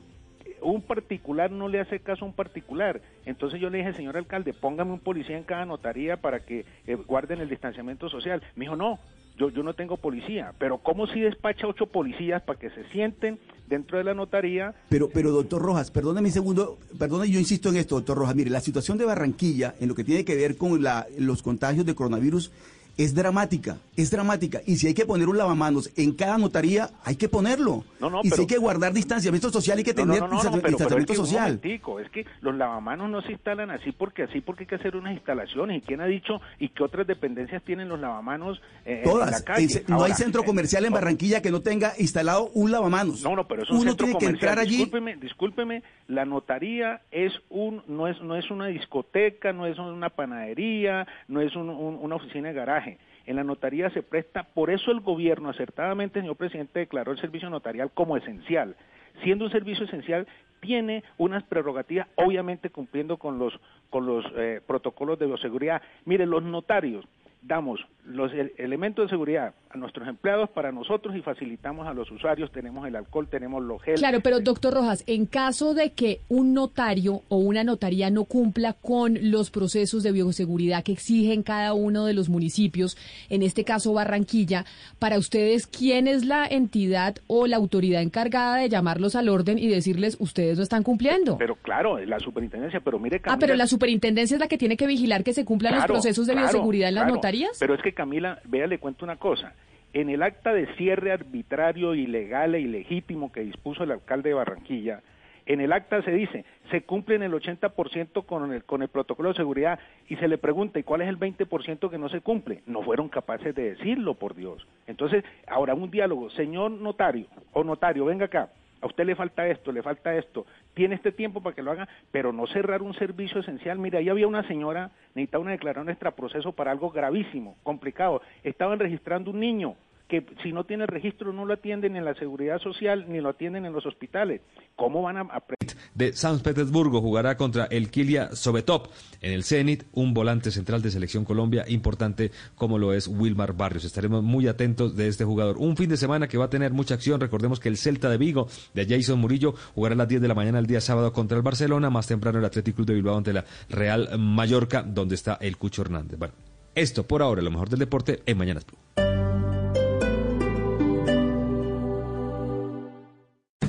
Esta es Blue Radio. Sintonice Blue Radio en 89.9 FM y grábelo desde ya en su memoria y en la memoria de su radio. Blue Radio, la nueva alternativa. La vida es muy simple, pero nos empeñamos en hacerla difícil. Confucio. Blue Radio. ¿Buscas comida para tu mascota? Alimentos y miles de productos en falabella.com.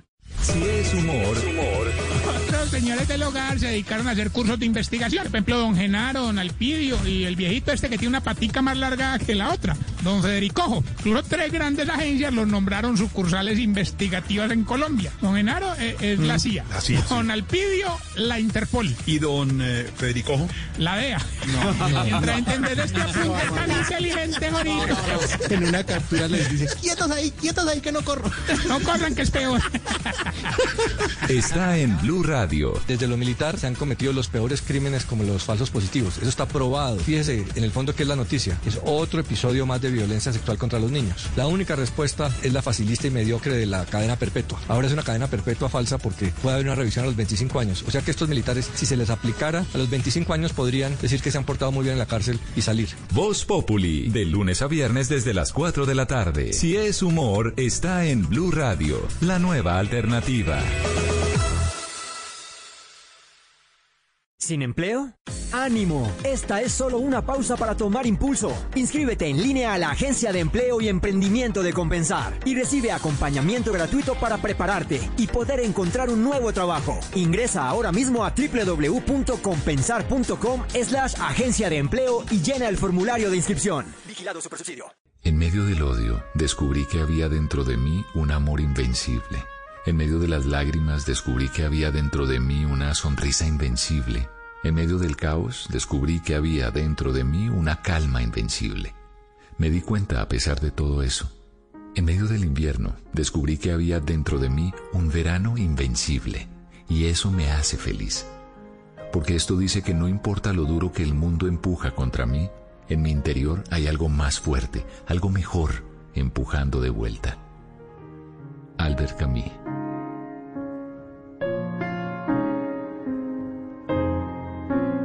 Blue Radio, la nueva alternativa.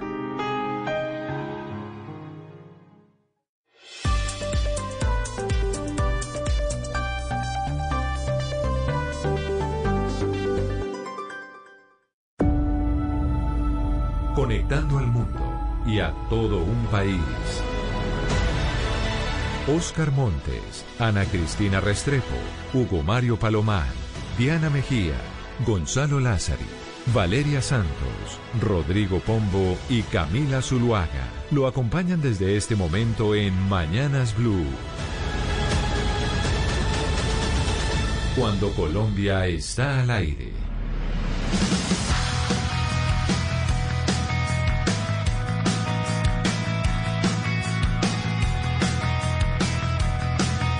Bueno, Camila, hoy es viernes, viernes de lanzamientos musicales y le voy a traer una canción a usted, a los miembros de la mesa y a los oyentes, eh, que seguramente a cualquier colombiano le puede sacar ese orgullo que lleva por dentro.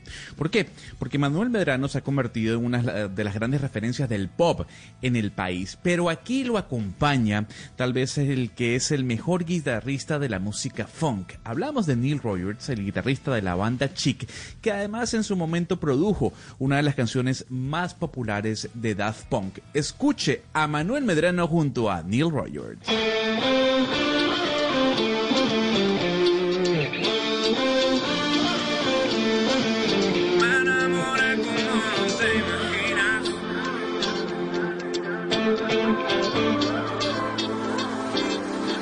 Desde que te vi yo soy feliz. No puedo creer que estés aquí. Viniste a cambiarme el mundo desde que te vi. Esos ojos son mi perdición. Entre nuestro cuerpo y conexión. Desde que te probé por primera vez, quise venir por ti. Me enamoré como no te imaginas. Mis labios dicen toda Distorsionaste mi realidad, eres única. Me enamoré, te hechizo, me enamoré como no te imaginas. Mis labios dicen toda la verdad. Distorsionaste mi realidad,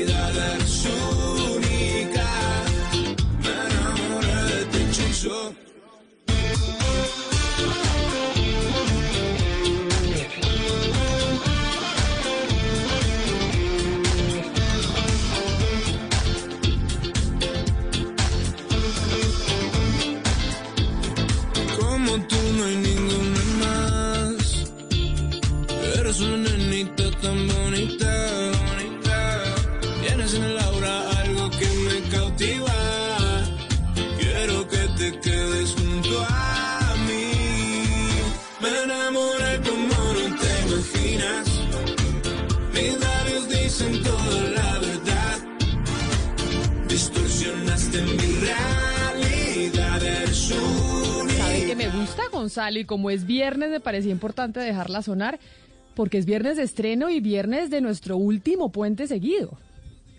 Bueno, cae perfecto, Camila. Cae perfecto la noticia de que es el último puente, que la gente puede disfrutar de un día libre eh, o del día, del día libre el lunes. Eh, y no solo eso, Camila, es la unión de... Yo estoy asombrado y estoy atónito porque que un artista colombiano pueda trabajar de la mano con Neil Rogers, que es de estos grandes músicos que, ha generado el sonido funk en la historia, es, es un orgullo. Entonces, aquí vemos a un Manuel Medrano que es muy distante del que conocíamos hace algunos años, juntándose con ese señor que además, como lo comenté hace cuestión de, de minutos, también produjo discos y canciones como Get Lucky de Daft Punk. Creo que nos va a costar mucho trabajo acostumbrarnos a tener ya un fin de semana, Hugo Mario, eh, sin puente, ¿no? Oscar Montes en Barranquilla lo había pedido hace rato. Pero que, que ya no tuviéramos puentes, pero creo que va a ser difícil volvernos a acostumbrar a un fin de semana sin puente y a una semana de cinco días y no de cuatro. Sí, Pero, sí, va a ser yo complicado, creo- Camila, yo- porque ya veníamos acostumbrados. No es que eh, hace mucho tiempo no vivíamos tres puentes festivos continuos. Y bueno, las semanas se nos hicieron más cortas. Esperemos a ver qué pasa a partir de la próxima semana, Oscar, porque comienza la normalidad, entre comillas, eh, laboral en muchos sectores y obviamente se acaban los festivos. Yo creo que la dosis de puentes de todo el año ya se cubrió con estos tres puentes consecutivos de junio. Ya no más. Es decir, yo creo, bueno, me imagino que habrá otros, pero, pero ya con tres puentes en un solo mes, en semejante situación, yo, yo sí, Sí. creo que ya definitivamente la dosis de puente, por lo menos en lo que tiene que ver con este año 2020, que debe llegar al- para el olvido, ya se cumplió. Yo No, creo que ya ver, no más. pero- y lo otro, y decíamos, lo otro, la, Decíamos, doctor Oscar, Pombo, que personas tan juiciosas como usted o como yo, que sí cumplimos y hemos venido cumpliendo juiciosamente el aislamiento o la cuarentena forzosa, pues, pues un puente más, un puente menos no quita mucho, no mueve la aguja, ¿o no? No, no crea, pero nosotros, Hugo Mario y yo también hemos venido, y Valeria y Ana Cristina y Gonzalo hemos venido cumpliendo la cuarentena juiciosos. Lo que pasa es que Sí. el, el puente también, entonces uno empieza a mirar las matas, a arreglar las cosas en la casa, a hacer Pero, ejercicio. Pero no Camila, impacta tanto como en una vida normal. En estas circunstancias, un puente más o un puente menos, a mí me da igual. Es más, quiero contar lo siguiente. ya yo no sé si estamos en junio, en julio, en mayo, de verdad, o sea, esto es una locura total. A mí me parece Porque- que a mí me va a dar nos duro, yo metimos creo. en- No, no, es que nos metimos en este cuento, Camila, y yo no veo cómo vamos a salir. Eh, por lo menos lo que tiene que ver con Barranquilla. En Barranquilla van a apretar mucho más todavía las autoridades porque es que resulta que las cifras van disparadas. Entonces vuelve otra vez la famosa reapertura inteligente, olvidémonos de eso. De reapertura inteligente nada que ver. Nos embrutecimos y vamos a comenzar de cero, otra vez. Todo el mundo confinado en su casa, a ver si logramos aplanar la curva, que es la famosa frase que todo el mundo quisiera que llegara pronto y nada que llega. Y el famoso pico tampoco llega. Entonces estamos de verdad confinados. A mí me hablan de puentes, Camila, y yo, este puente que viene es igual que el anterior. No cambia para nada en mi vida. Pero faltan todavía, Oscar. con- Faltan algunos. Vea, por ejemplo, está el 20 de julio, prepárese porque es puente. el 17 de agosto también es puente. El, el 7 de agosto, fiesta patria, también puente. Bueno, todavía nos quedan de aquí a diciembre Bueno, algunos. y el el 12 de octubre el- también. Hugo Mario, y el presidente nos dijo que teníamos que prepararnos para estar en diciembre en cuarentena. En Sí, diciembre. Total, total, total. O sea, este año, eh, el- la feliz Navidad y el feliz año con el codito, Oscar. No más. Pero y entonces, pero entonces ahí tengo una pregunta. ¿Será que la gente que tiene familiares en el exterior o que vive en el exterior y quiere venir a Colombia, también para Navidad no va a poder viajar? Ese es, ese es el gran interrogante, Hugo Mario, porque yo creo que sobre todo para esa época es que la gente está buscando que los aeropuertos pues estén abiertos para diciembre, para el 24 y el 31. Claro, y además es la temporada alta, Camila, en Colombia. Eh, yo creo que no, Camila. Yo creo que va a estar muy restringida la operación aérea. Bueno, en mi caso personal, hay que decir, mi hija no pudo este año visitarme, como lo hace cada año, ella vive en España. Y creo que mucho le, a muchos le está pasando exactamente lo mismo. El distanciamiento va a tener que prolongarse por lo menos hasta el 2021. Pero entonces usted cree que usted no va a poder pasar Navidades con su con su hija que está en España? No, no, no, no, yo ya Ay, eso no, lo tengo yo descartado. creo que sí. No, pero yo creo y la que eso- Navidad esa es una lectura no. realista. De verdad, es una lectura realista de lo que está pasando, Camila. Es que usted se da cuenta cómo están las cosas. Usted escucha el programa que a usted le gusta tanto del presidente de la República todos los días a las 6 de la tarde y usted está ahí juiciosa escuchándolo. Y todos los días las cifras son más aterradoras que la anterior. De verdad, el número de contagiados, el número de muertos. Usted, no- usted dice, pero ¿en- ¿cuándo va a parar esto? No para en ningún momento. Pues mire, No que- para. Mire, a mí me escribe aquí una oyente que les manda un mensaje y dice que a ella sí le gustan los festivos, que está en teletrabajo y disfruta más su tiempo libre para estar con su hijo y con su esposo, que sus días de trabajo son muy pesados y que en esta época rara un festivo es un gran respiro. O sea, que ahí sí hay gente que está haciendo su cuarentena, que está trabajando en la casa y que, sí- y que sí le parece importante los festivos para descansar. Le recordamos a los oyentes que nos pueden escribir también al 301-764-4108 los mensajes que tengan, opiniones para comunicarse con los integrantes de la mesa de trabajo. Gonzalo, estuve leyendo un artículo sobre los Olímpicos de Tokio que los tuvieron que aplazar de este 2020 al 2021 por cuenta de la pandemia. Y hablaban de cómo en Tokio básicamente están tratando de involucrar más a los jóvenes, haciendo eventos de skateboard, de patinaje, de... mm, de tabla, de patineta, pero entonces hay quienes están planteando que por qué no, si se quiere atraer a los jóvenes, por qué no ponen a Fortnite y algún videojuego, pero sobre todo Fortnite, eh, como en, competencia olímpica. O sea, ya incluso están llegando a plantear que un videojuego haga parte de una, competencia olímpica porque básicamente los videojuegos tienen mucho más público joven de lo que puede tener un, eh, un deporte tradicional como el atletismo o la natación. Pues esa posibilidad ya la descartó el COI el año pasado, por lo menos para los Olímpicos de Tokio y los Olímpicos de París, Camila.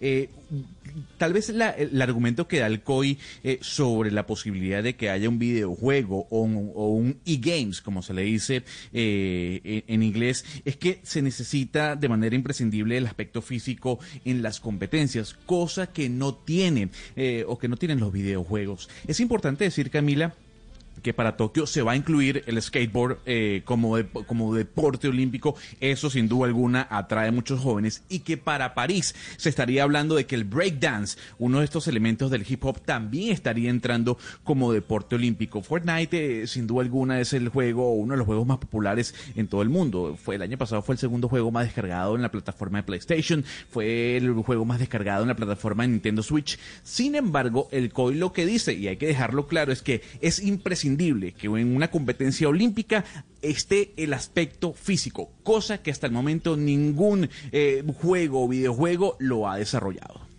No, y hay otro argumento también en ese, en, esa, en ese artículo en The Economist que salió la semana pasada, Camila, y es que los que no están de acuerdo pues dicen que al final estos juegos pues son adictivos y que pues están mal vistos en la comunidad, científica y los doctores dicen que además pueden incitar a la violencia porque muchos tienen armas, etcétera. Entonces que no estaría bueno, digamos, que meterlos dentro de un marco de unos olímpicos que promueven otra clase de actividades. Valeria, lo que pasa es que pues en este momento nuestro colega JJ Osorio nos, nos dice que los e-games sí están en la agenda del COI y que podrían entrar a los Juegos Mundiales y luego a los Olímpicos de 2028. Entonces, ahí sí hay que decir que pese a lo que, a lo que pensemos nosotros eh, y que no se conserve ese, ese lema de siempre, más alto, más rápido y más fuerte, que, las personas que se están oponiendo a esa iniciativa lo que alegan es eso, que pues son juegos que generan adicción y que son violentos, entonces que pues va un poco en contra de lo que se quiere promover con los olímpicos que lo que quieren es promover otra clase de comportamiento. Pero mire, me dice Valeria eh, Gilbert Adrián que los videojuegos, por ejemplo, de realidad aumentada sí incluyen esfuerzo físico y pueden ser una opción. Y sobre todo si se quiere pensar en las nuevas generaciones. Por ejemplo, sus hijos están chiquitos. Ana Cristina no deja jugar a los de ella videojuegos, pero los, los, adolescentes hoy, los de, los de 15 años, 16 o incluso ya los que tienen 20, 25, realmente están espegados de, de sus videojuegos. Están pues pegados de, ese tipo de competencia. Pero, una parte, pero una parte del artículo dice, ¿será que es una mala idea promover que eh, simular matar a personas pueda ser un deporte olímpico? Pues es que también, Camila, hay juegos de juegos. Yo tampoco, yo prefiero que mis hijos no estén pegados a un videojuego. Yo, Valeria Santos, la forma como yo educo, prefiero que no, porque a mí sí me parece que hay una cosa ahí como los ojos, como el tema, como les cambia la actitud y les cambia la energía, etcétera. Pero bueno, para allá vamos, aparentemente. Pero, a ver, hay que agregar algo que aquí es importante, Camila. Eh, la atracción hacia los más jóvenes no solo viene de los videojuegos, uh, de los videojuegos, que sí, genera, genera sin duda alguna un entusiasmo eh, para ampliar todo lo que es el espectro olímpico, pero ya teniendo para Tokio 2021 el surf, además del skate, eh, son deportes que atraen a muchos jóvenes. Ay, sí, Gonzalo, pero usted nos dio, usted nos dio, usted nos dio la noticia, ¿se acuerda lo que fue el Mundial de Fortnite? O sea, y la plata que movió, eso no mueve ni el surf, ni el skateboard, ni nada de esas cosas. Es, un mundo que para nosotros fue desconocido y tratamos de entenderlo. Y la cantidad de gente que es aficionada es que los videojuegos mueven más, plata que el cine. ¿Se acuerda que aprendimos y que la música? No, no, de eso estamos claros. De lo que estos juegos tipo Fortnite, PUBG, Free Fire, que son muy parecidos uno con uno Pero, con otro. venga, a propósito de lo de Valeria, es que yo no tengo ni idea. ¿En Fortnite matan? O sea, es como una competencia para matar gente.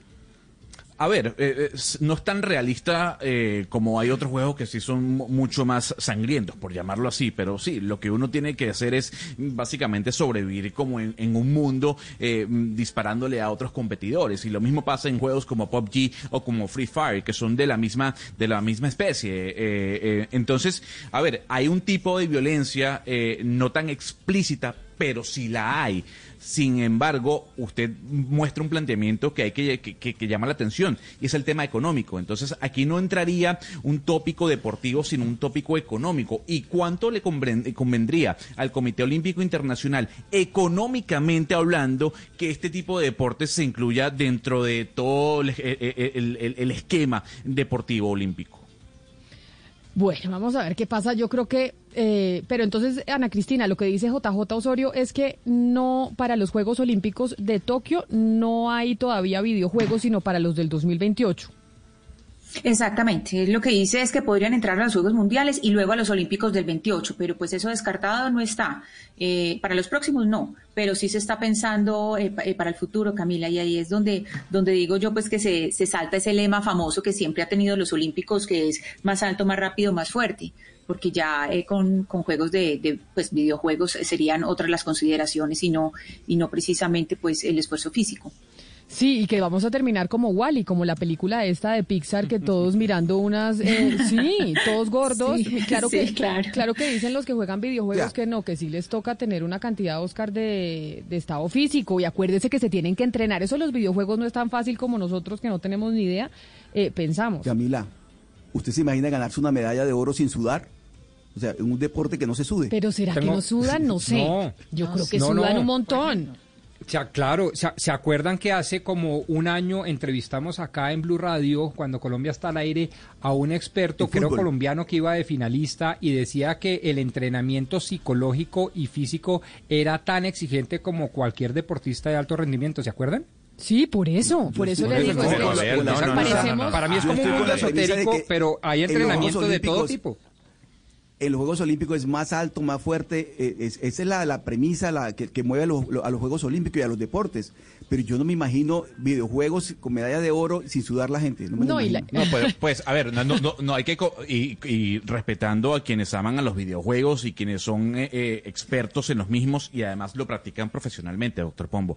No hay comparación entre un entrenamiento, por ejemplo, de un atleta del nivel de Michael Phelps, por ejemplo, o de Usain Bolt a un experto o un profesional en e-games yo creo que esa gente sí se entrena un montón, no, no, no. yo tiendo a pensar lo mismo, pero les voy a compartir una historia personal. Estoy conviviendo en esta eh, cuarentena con unos millennials. No, pues es que acuérdese, acuérdese, un momento, Oscar. Pombo, acuérdese, Oscar, que Pombo está con toda la familia costeña, ¿no? Entonces él, está con toda la familia en la cuarentena, Valeria con los caleños que dice que son muy parecidos, o, Pombo con los costeños, nosotros en Bogotá así solitos. Pero Pombo está con toda la familia. Así es, pero el apellido costeño lo reveló usted, que quede claro. Simplemente estoy diciendo que para mí ha sido toda una, una, revelación. Doctor Pombo, un segundo, doctor Pombo, un segundo, dígame una cosa, ¿cómo le ha ido con la convivencia, la verdad? Con los primos, que traen a los otros primos y cómo le va con eso? Extraordinariamente bien, entre otras cosas porque afortunadamente han sido juiciosos con la cuarentena, entonces no me traen al primo, al tío, al sobrino, del amigo de quién, nada. A usted se los metieron desde un principio, dijeron nos vamos a encuarentenar todos juntos. Sí, sí, sí, sí, Pero lo, lo, que es impresionante es la cantidad de horas, y, y, y lo digo además con tono, digamos, de cierta admiración, que le dedican a la pantalla. Eh, o sea, es una cosa impresionante y eso tienen unos juegos y además se interconectan por allá con los amigos y uno los ve gritando. Es una cosa maravillosa, pues una cosa que a mí nunca se me hubiera pasado por la cabeza, pero hace parte del ADN de esta gente. Sí, claro, pero no vamos a comparar eso que generalmente se, se hace sentado en un sofá frente a una pantalla con una actividad física, una disciplina deportiva que implica eh, rendimiento, disciplina, dedicación, esfuerzo. O sea, una cosa es una cosa y otra cosa es otra cosa. O sea, nunca un videojuego va a ser una disciplina deportiva. Para mí, personalmente, yo creo que nunca lo será. Pero eso decían del ajedrez. Y fíjese usted cómo han pasado las cosas. Sí, sí, sí. No, no, no, Y sabe que... Yo, me inclino a pensar como ustedes. Tiene razón. Tiene, pero mire, eso le dice eh, César Berus en este momento, Pombo, diciendo lo mismo que usted. ¿Y qué dicen del ajedrez? Que también ya hay juegos que llevan rapidez mental y agilidad. Y nos está regañando eh, Joe que no tenemos ni idea de videojuegos, que somos unos ignorantes. Y que ya los mundiales de videojuegos sí existen. Y que tienen millones de, de, premios, eh, de premios y de audición. Que uno tiene que ser inclusivo con todo y que avancemos y que veamos cómo son las cosas hoy en día, Exacto. Bueno, pero entonces ahora es un, te- es un tema económico eh, más que un tema deportivo. Y si vamos al tema económico, sí, hay que abrirle espacio a los juegos o a los videojuegos. Pero Pero, no a nivel so- deportivo, pero- una persona, Camila, pero una persona que practique el, el pentatlón, por ejemplo, ¿usted cree que tiene la misma práctica o el mismo esfuerzo que una persona que se dedique profesionalmente a los videojuegos? Pues Me está diciendo aquí que un oyente, un oyente millennial que pa- esto parece un programa de viejitos. Que, que Y lo todo- es. sí, sí, que y, se las parece- tra- y se las trata de dar uno de joven y la embarra peor. Por eso. Pero mire, ya que estaba escuchando a Oscar Montes en Barranquilla y que Oscar estaba diciendo que la cosa se está poniendo color de hormiga con el tema del coronavirus, eh, Oscar, ¿qué fue lo que pasó con una notaría en Barranquilla que la cerraron? Porque están eh, los notarios muy molestos con lo que pasó en Barranquilla. Camila, mire, la historia es la siguiente. Eso ocurrió el miércoles en la tarde en la notaría 11 de Barranquilla, que está ubicada en el centro de la ciudad. El doctor Jaime Horta es el notario de notario 11 de la ciudad. Y llegó la policía y argumentando que estaban violando las, normas, los protocolos de bioseguridad, que no había la distancia entre, entre cada una de las personas que estaban dentro de la notaría y que aparte de eso, Camila, tampoco estaban cumpliendo con la norma del pico y cédula, decidieron sancionar eh, a la notaría, cerrarla, cerrar la notaría, que además eso fue lo que produjo la rabia y la ira del señor notario, porque eh, pues obviamente que esta es una decisión que no depende de la policía, el, el cierre de la notaría es una decisión que depende directamente de la Superintendencia de Notariado y Registro. Pero la policía argumentó, Camila, que como no se estaba cumpliendo con las normas de bioseguridad y los protocolos que tienen que ver también con las decisiones que tomó la alcaldía en lo que tiene que ver con el pico y cédula, entonces habían ordenado eh, multar al, al- al- notario y cerrar la notaría. Eh, obviamente que eso generó una, una gran controversia, eh, tan, tan fue así que los demás notarios de Barranquilla se solidarizaron con el doctor Horta y pidieron a la, a la, a la superintendencia que se pronunciara sobre el tema. Pero- el caso es que Camila, ayer fue abierta, ayer fue reabierta la notaría, pero quiero decirle lo siguiente, Camila, y eso es bueno que lo tengamos muy presente. La notaría está ubicada en el centro de Barranquilla y en el centro de Barranquilla es el sitio de la ciudad donde más hay en este momento número de contagios de coronavirus.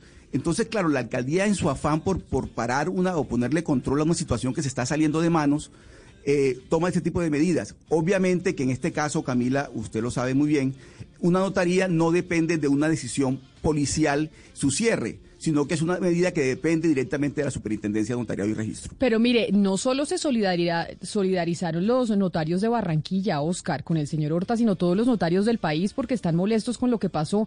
Por eso eh, Álvaro Rojas, que es el presidente de la Unión Colegiada de Notarios en el país, está con nosotros porque sí están molestos por lo sucedido en Barranquilla. Doctor Rojas, bienvenido. Gracias, Camila, muy, muy amable. ¿Por qué están molestos? ¿Qué, bueno, por, qué, estamos- por qué les parece un abuso de poder lo que pasó en Barranquilla con la notaría y que se las hayan cerrado por no estar cumpliendo los protocolos de bioseguridad? Sí, estamos molestos porque es que el país es uno solo, las instituciones son una sola y la constitución es una sola. Y el señor presidente eh, dictó sus decretos y los reglamentos que se den a partir de gobernaciones y alcaldías tienen que ser coherentes. Yo aprecio mucho al señor alcalde Pumarejo de Barranquilla, pero tengo que decirles que el señor alcalde se pifió. Yo no le echo la culpa a la policía del operativo exagerado, innecesario, casi de allanamiento arbitrario a la notaría. Eh, y quiero comentar lo siguiente, en protocolos de bioseguridad los notarios somos los más cumplidos y juiciosos. Y nosotros tenemos un ente regulador que es la Superintendencia de Notariado Registro, la que por mandato legal y constitucional y como dicen los decretos es la que maneja eh, el servicio, la inspección de servicio notarial. Por ello el señor superintendente, la señora superintendente delegada establecieron unos turnos, unos horarios especiales. Entonces, eh, a mí me parece que aquí sí hubo una extralimitación de funciones, abuso de poder, arrogancia del poder y ausencia de diálogo entre gobierno departamental, municipal y una institución tan respetable como Pero, los pero doctor Rojas, perdóneme, doctor Rojas, perdóneme, lo interrumpo un segundo. ¿Qué pasa si en una notaría no se están cumpliendo con esas, esas normas mínimas de bioseguridad? el Bueno, distanciamiento social, yo- por yo le- ejemplo. yo tengo los videos y los registros. En el caso del doctor Horta se está cumpliendo y ustedes pueden observar las notarías. Quienes no se cumplen, donde no se cumplen estos protocolos de seguridad es casi en la mayoría de instituciones del Estado. Vayan a la gobernación del Atlántico, vayan a, la alcaldía a ver si se están cumpliendo. Aún más, nosotros tenemos el distanciamiento, pero tampoco nos pueden obligar a que tengamos un lavamanos en la calle y que, como me dijo el señor alcalde, busquen una logística. Un particular no le hace caso a un particular. Entonces yo le dije, señor alcalde, póngame un policía en cada notaría para que eh, guarden el distanciamiento social. Me dijo, no, yo, yo no tengo policía, pero ¿cómo si despacha ocho policías para que se sienten dentro de la notaría? Pero, pero doctor Rojas, perdóneme un segundo, perdone, yo insisto en esto, doctor Rojas. Mire, la situación de Barranquilla en lo que tiene que ver con la, los contagios de coronavirus es dramática, es dramática. Y si hay que poner un lavamanos en cada notaría, hay que ponerlo. No, no, y si pero- hay que guardar distanciamiento social, hay que tener no, no, no, distanciamiento pero- pero es que, social. es que los lavamanos no se instalan así porque así porque hay que hacer unas instalaciones. ¿Y quién ha dicho y qué otras dependencias tienen los lavamanos eh, en la Todas. calle? Ese- no hay centro eh, comercial en Barranquilla que no tenga instalado un lavamanos. No, no, pero es un Uno centro tiene que entrar allí. Discúlpeme, discúlpeme, la notaría es un, no es, no es una discoteca, no es una panadería, no es un- un- una oficina de garaje. En la notaría se presta, por eso el gobierno acertadamente, señor presidente, declaró el servicio notarial como esencial. Siendo un servicio esencial, tiene unas prerrogativas, obviamente cumpliendo con los, con los eh, protocolos de bioseguridad. Mire, los notarios damos los el- elementos de seguridad a nuestros empleados para nosotros y facilitamos a los usuarios, tenemos el alcohol, tenemos los gel. Claro, pero doctor Rojas, en caso de que un notario o una notaría no cumpla con los procesos de bioseguridad que exigen cada uno de los municipios, en este caso Barranquilla, para ustedes, ¿quién es la entidad o la autoridad encargada de llamarlos al orden y decirles ustedes no están cumpliendo? Pero claro, la superintendencia, pero mire ah, Camila, pero la superintendencia es la que tiene que vigilar que se cumplan Claro, los procesos de claro, bioseguridad en las claro. Pero es que Camila, vea, le cuento una cosa. En el acta de cierre arbitrario, ilegal e ilegítimo que dispuso el alcalde de Barranquilla, en el acta se dice, se cumple en el 80% con el, con el protocolo de seguridad y se le pregunta, ¿y cuál es el 20% que no se cumple? No fueron capaces de decirlo, por Dios. Entonces, ahora un diálogo, señor notario o notario, venga acá, a usted le falta esto, le falta esto, tiene este tiempo para que lo haga, pero no cerrar un servicio esencial. Mira, ahí había una señora, necesitaba una declaración de extraproceso para algo gravísimo, complicado. Estaban registrando un niño que si no tiene registro no lo atienden en la seguridad social ni lo atienden en los hospitales. ¿Cómo van a, pretender hacer eso en una forma arbitraria y un atropello, un operativo exagerado? Ojalá hicieran eso con las discotecas. Y es que el problema de Barranquilla no lo generamos los notarios, el problema es de una negligencia de la administración municipal, con todo el respeto que me merece el señor alcalde, porque tenemos las mejores relaciones y esa es la instrucción que hemos dado, mejores relaciones con el gobierno, alcalde, gobernador, y así lo estamos entendiendo. Mire, por ejemplo, Bogotá, la alcaldesa ya dio unas aclaraciones, la señora alcalde, y vamos a pedirle que nos amplíen, porque cómo nos van a aplicar, aplicar también el pico y cédula para un matrimonio. Por Dios, ¿cómo ven yo a casar solita a una señora y al otro día al señor? ¿Cómo ve registrar un niño? ¿Cómo los que van a hacer una promesa de compraventa, una escritura? Es que el servicio notarial, discúlpeme Camila, no es el servicio de venta de pan. El servicio notarial es fundamental, es esencial y estamos preparados, tenemos todas las instrucciones. El señor superintendente se ha dedicado a ser orientador del servicio y él es la facultad, él es la autoridad competente. Pero como el señor alcalde faculta, autoriza, tolera que se haga un allanamiento ilegítimo e ilegal en esa forma y que un policía coloque el sello. Y esta mañana se aparecieron a levantar los sellos porque se dieron cuenta que se habían pifiado y, y- el, el notario dijo, esto me lo levantan como me lo, me lo, me lo instalaron. Entonces yo sí pido Claro. una comprensión, un diálogo, porque entonces ¿para qué nos declaran servicio esencial? Entonces eh, cerremos las notarías porque si no va a generar a los usuarios, por Dios. Mire, yo Eh, le invito... Doctor Rojas. Se- señor. Más allá del caso puntual, que seguramente deberá ser observado a la luz de las pruebas y si hay desviación de poder, como ustedes los están eh, legítimamente acusando o no, hay una, digamos, una, eh, un sinsabor, si usted me permite esa expresión coloquial, en el mundo jurídico, en donde mucha gente se está preguntando, muchos operadores jurídicos, eh, miembros de despacho, abogados litigantes, etcétera, ¿por qué sí están permitiendo eh, a las notarías abrir por supuesto, dentro del marco de los protocolos de bioseguridad y a los juzgados no. Si en últimas casi que el servicio en lo que a la atención al cliente se refiere es casi igual. No, no, no, no, no, no, no es igual jamás. Por ejemplo, un juzgado necesita de unos recursos del Estado para dar Sí. los implementos de seguridad. En este caso, el notario los paga de sus recursos propios. Uno, dos. Hay diligencias que son necesariamente presenciales, no obstante que estamos avanzando en la identificación biométrica en línea, estamos próximos a la, a la autenticación virtual, a la autenticación eh, fuera del despacho notarial, a la autenticación remota, al documento digital, al escritorio digital. Eso tenemos una audiencia con la señora ministra del superintendente para llevar nuestras propuestas y hacer que la mayoría de servicios hagan en línea como lo venimos haciendo.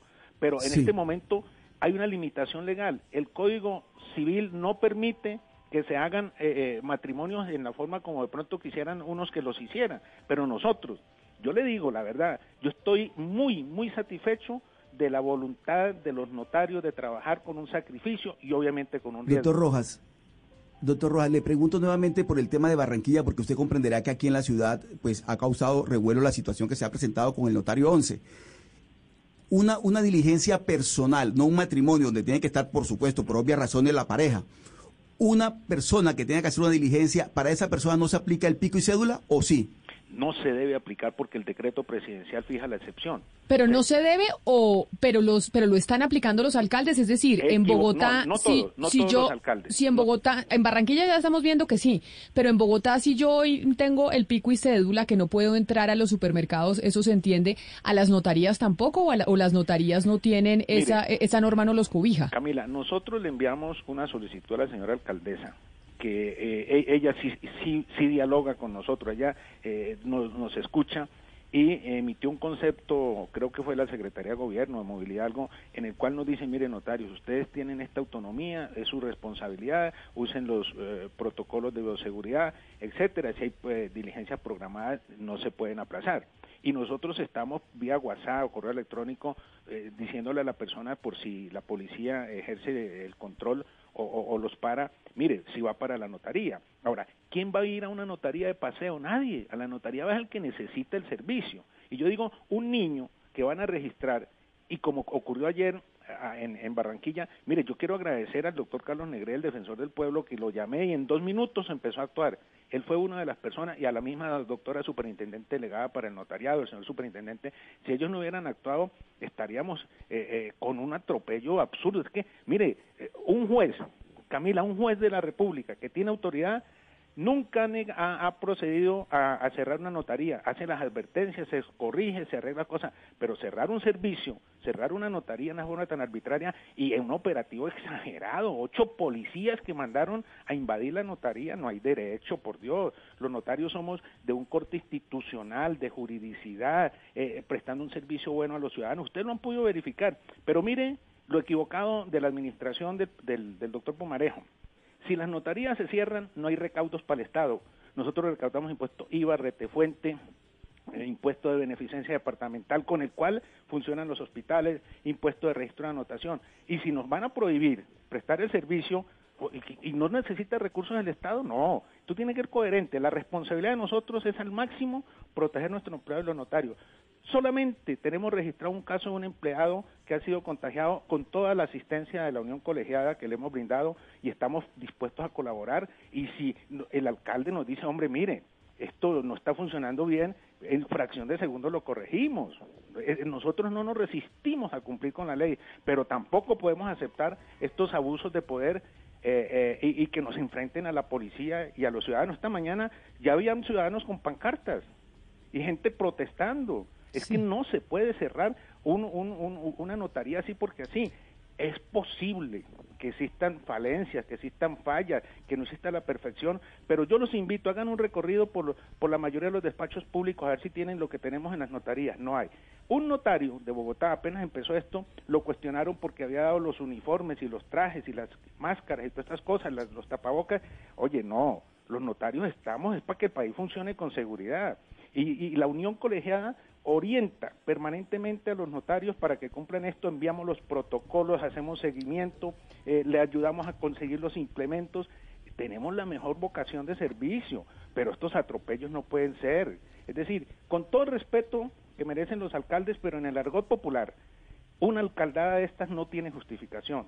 Como dice el profesor Casas también, se pifió el señor alcalde y le agradezco su nobleza de haber ordenado hoy reabrir la notaría. Pero esto que no vuelva a ocurrir, esto es un precedente muy, muy nefasto para la institucionalidad, para el respeto de los derechos humanos. Eso es un atropello que se hizo a un notario que, que es un buen notario. Claro, pues doctor Álvaro Rojas Charri, presidente de la Unión Colegiada de Notarios Colombianos, gracias por, haber por habernos atendido y pues ya entendemos entonces la molestia de los notarios en el país, por eso le decía yo, Oscar, no solo los notarios de Barranquilla, están todos los notarios furiosos por lo que pasó con el alcalde. Doctor Rojas, mil gracias, feliz Muchísimas mañana. gracias y un saludo al señor alcalde de Barranquilla y que muy reconocido por haber eh, rectificado su error. Muchas gracias. Valeria, me dice una oyente, Betty Cortés Rodríguez, ¿se imagina uno tanto afán para casarse, preparando todo y que llegue uno a la notaría y le digan, oye, no, sabes que hoy es pico y cédula, no te puedes casar? Después le dicen, le dice, dice la, la novia o el novio, dice, no, eso es una señal divina, es que no nos tenemos que casar. Que Dios Exacto. estaría que Es que no, esta- que nos dijeran que no, que el, que el pico y cédula debe ser que, que no nos tenemos que casar. Sí, no, ya es una señal divina, pero es que, que esta- en, en esta pandemia, Camila, estamos viendo unos asuntos ya muy absurdos. Es decir, am- también en en esta cantidad de excepciones, decretos, etcétera, también pasan unos temas muy absurdos.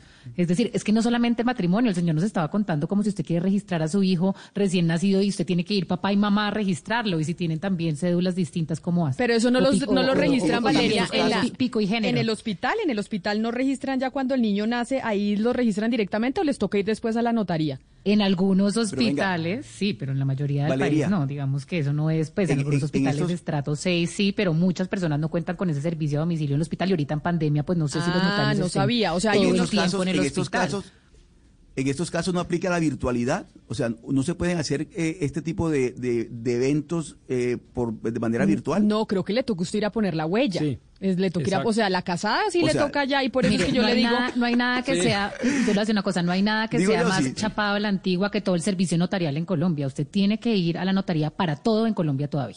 Eso sí que No, el servicio, hemos- pues yo por lo menos me trato de meter en temas Sí. virtuales. A mí aún no me funciona. Todavía yo sigo yendo muchísimo a la notaría. Y que tengo hijos y que, el, y que el permiso de salida del país, yo me la paso en la notaría en Colombia. Esa hemos, es la verdad. hemos mejorado mucho, falta mucho, hemos mejorado mucho, pero reconozcámosle al sistema cuando menos lo siguiente, y es que es un sistema competitivo desde su, propia concepción, desde que se imaginaron pues los legisladores toda esta vaina de las notarías, por lo menos tuvieron la precaución de hacer competencia entre ellos. Entonces, si se cerró la notaría 33, pues uno va a la 34 o a la 32 y no hay problema.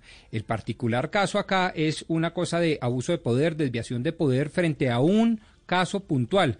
Pero realmente creo que todo el control que se ha venido dando en el marco y en el desarrollo de esta emergencia económica, social y ambiental ha sido eh, de cara a las notarías bastante bueno. Doctor Pombo, mire, yo no descarto una extralimitación de, de poderes y abuso de todo por parte de la policía, como lo dijo el doctor Rojas, seguramente así ocurrió.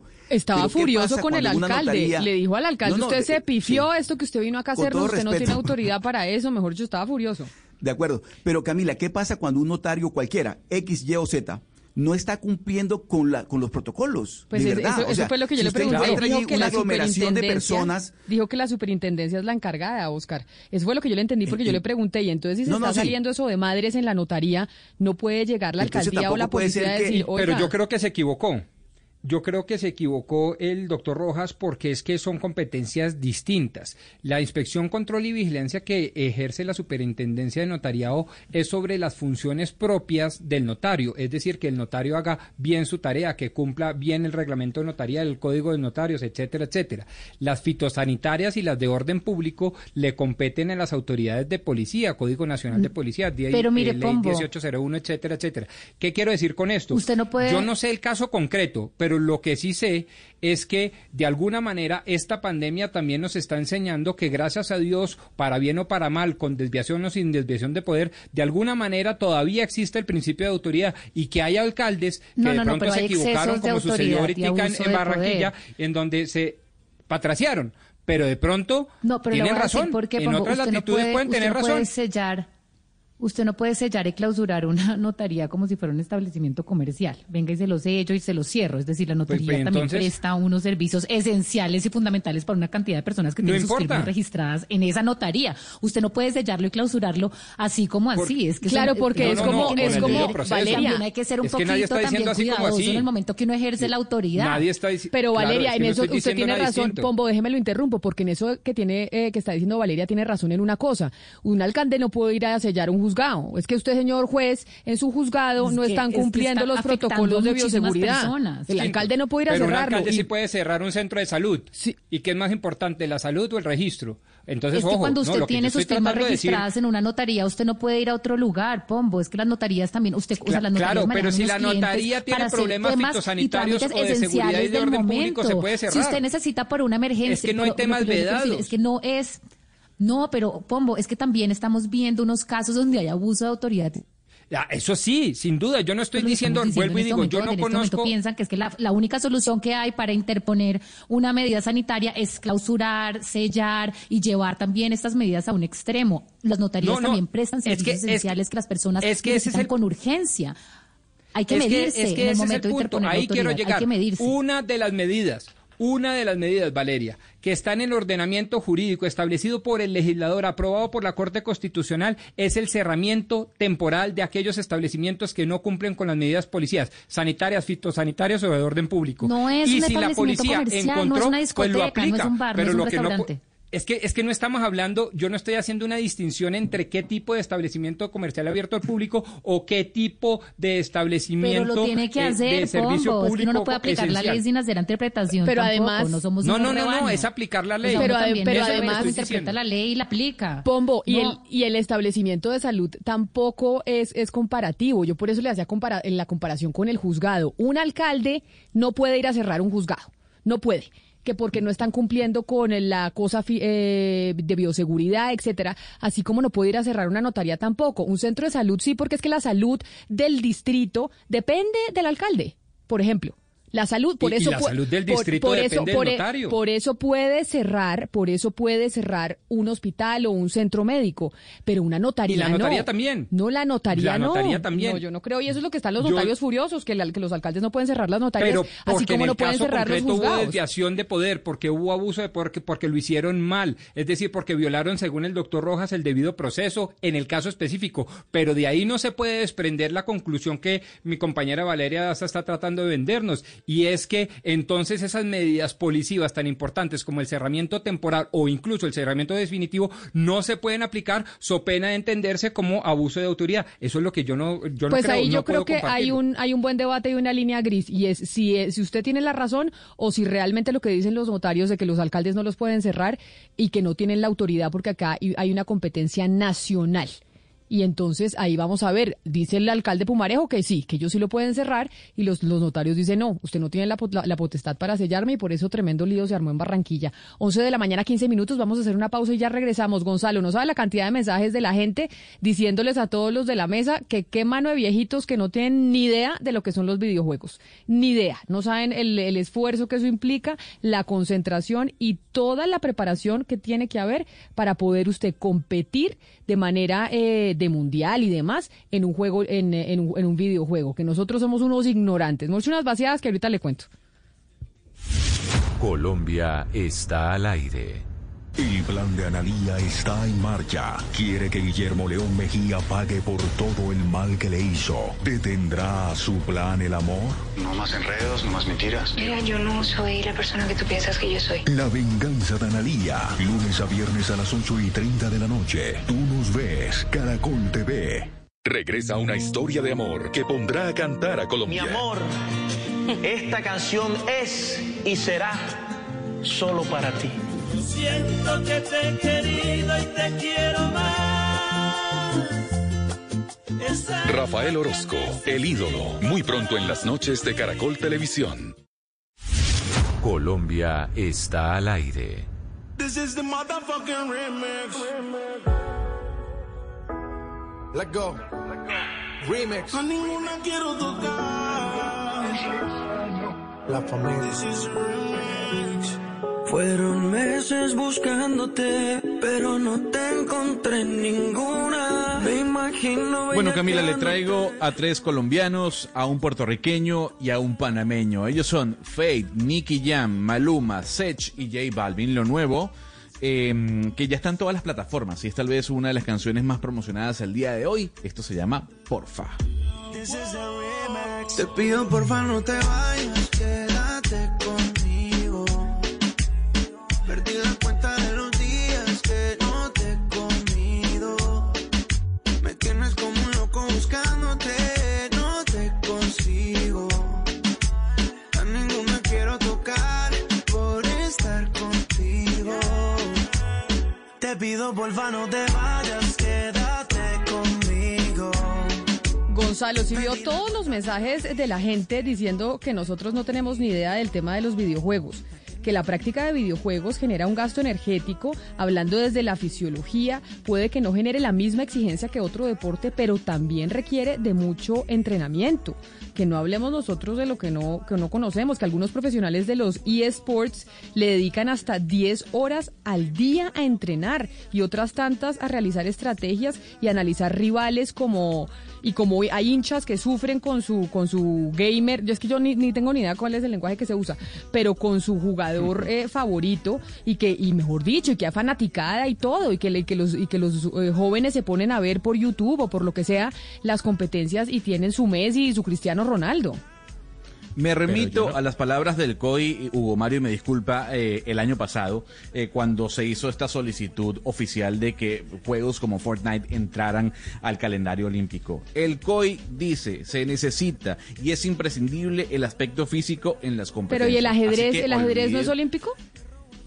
Pregunto, no sé. Creo que no es olímpico. El ajedrez creo que no es olímpico. El, eh, por ejemplo, el tiro al blanco, eh, o el tiro al arco, o tiro de arco, eh, como algunos, eh, en este caso, oyentes han mencionado, es un deporte que ciertamente no requiere tanto eh, esforzamiento físico como tal vez la natación o el pentatlón. Eh, pero de alguna otra forma, ahí está el aspecto físico. Uno mueve el- los brazos, uno tiene que caminar a buscar las flechas, etcétera, etcétera. El, ajedrez es la excepción a la, a la regla, Camila, yo creo.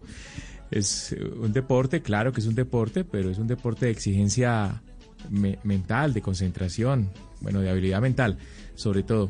Bueno, yo realmente no sé, Camila, pero yo creo que la preparación para los videojuegos no va a ser nunca la misma eh, que tiene un deportista. Al menos yo, no sé, desde la época del Atari no practico, entonces no, no sabría decirlo. Ah, no, pero me dicen que no, no es olímpico, que el ajedrez no va a ser No, disciplina olímpica No. tampoco en el 2024, pero pues No, se pero sí es considera un deporte. No, es un Sí, deporte, claro, pero no es olímpico. Eh, pero el surf también es un deporte y no, es- no es olímpico y no va a ser olímpico. O el patinaje, que 2021, nosotros somos tan buenos y hemos querido que hemos querido que lo vuelvan olímpico a ver si, si nos va un poquito mejor. Oiga, Gonzalo, ya que es viernes y es fin de semana, ¿por qué no nos recomienda una serie? Recomiéndenos una serie para ver este fin de semana y, y pues entretenernos un poquito, porque a mí ya se me acabaron todas las que estaba viendo. Pues Camila, le voy a recomendar la tercera y última temporada de una serie que está generando estragos en las redes sociales y en todo el planeta. Por favor, escuche el tráiler de Dark. Aus welcher Zeit bist du? Die Frage ist nicht aus welcher Zeit, sondern aus welcher Welt.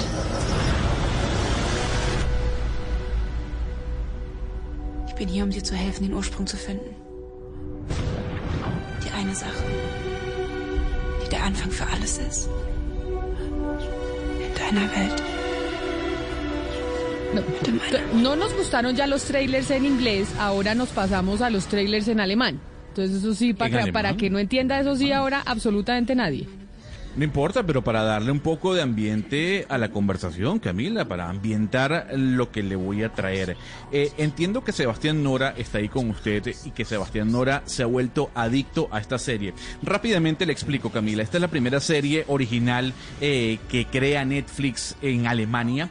Es una serie que va o que ya está disponible su tercera y última temporada, como lo comentaba. Y es una historia de ciencia ficción, de drama, es un rompecabezas por completo que se sitúa en un pueblo alemán llamado Winden y que la trama se basa en la búsqueda de cuatro familias sobre un joven que desapareció. Y a partir de ahí se genera todo un revuelo de historias que incluyen eh, teorías científicas, viajes en el tiempo. Yo no sé, Sebastián, ¿a usted qué le ha parecido Dark? A mí, Gonzalo, me, me ha encantado. Eh, hay que estar abierto eh, porque es algo muy diferente. Y algo, Gonzalo, que me comentaron muchos tuiteros es que usted tiene que estar, eh, Camila, muy atento a la Yo, serie. yo vi que usted preguntó en Twitter que qué tal era Dark y la gente enloquecida Sí, diciendo que era lo más maravilloso. explotaron los comentarios, pero todo el mundo decía, no es una serie para que usted sentada, esté acostada ahí con, con su pareja, como ahí medio durmiéndose, sino atenta. Y decían papel y lápiz porque las genealogías de las familias son muy importantes. Por ejemplo, como en 100 años de soledad, que hay- en algunas tapas está la genealogía de los buen día para que uno sepa quién es quién. Si usted pierde esas pistas, ya perdió todo y, y le toca volver a empezar. Pero eso es muy, digamos que las series alemanas siempre son muy así, ¿no, Gonzalo? Toda, eh, o sea, en la televisión alemana lo es, es compleja y es difícil y no es para que usted se duerma, sino lo pone a usted a pensar. Eso pasa con Ozark, ¿no? Que es la otra que también es una serie alemana que también a la gente le fascina, pero dicen que es eh, de poner atención. No, Ozark es estadounidense, Camila, es la protagonizada por Jason Bateman, pero en esta en este caso Dark lo que genera y Sebastián me puede me puede secundar al comentario es que hay una gran cantidad de personajes y como hay muchos viajes en el tiempo eh, se regresan a años eh, a, a- la- a 50 años atrás para encontrar eh, Claro, algunas hay saltos en el tiempo. exactamente Y usted se pierde. es- y- y- es- se pierde y la gran cantidad de personajes hace que la serie se vuelva compleja. Eh, lo importante, Camila, es que ya algunas personas han dicho que hay algunos puntos semejantes con Stranger Things. Eh, son unos jóvenes, hay desaparición de un joven, están en un bosque, pero todo se, se, se, se crea y se forma en un pueblo, repito, eh, ficticio llamado Weiden en Alemania y es una locura la serie, Sebastián. Eh, yo no sé por qué capítulo va usted. Ya se está entrando la tercera temporada Pero, que ya está Gonzalo, disponible una en pregunta. Gonzalo, le tengo una pregunta porque yo no me la, yo, yo no me la he visto, pero usted está retratando una serie alemana en un pueblo donde niños se desaparecen y la peli- mi película favorita del mundo se llama eh, eh, pues The White Ribbon, que es la cinta blanca de Haneken, que es justamente eso, unos niños que se desaparecen en un pueblo alemán antes de la Primera Guerra Mundial. No sé si está inspirada en esa película o que usted ha escuchado algo de eso, como es la obra prima de Haneken, que es una de las películas más importantes alemanas, se llama La cinta blanca.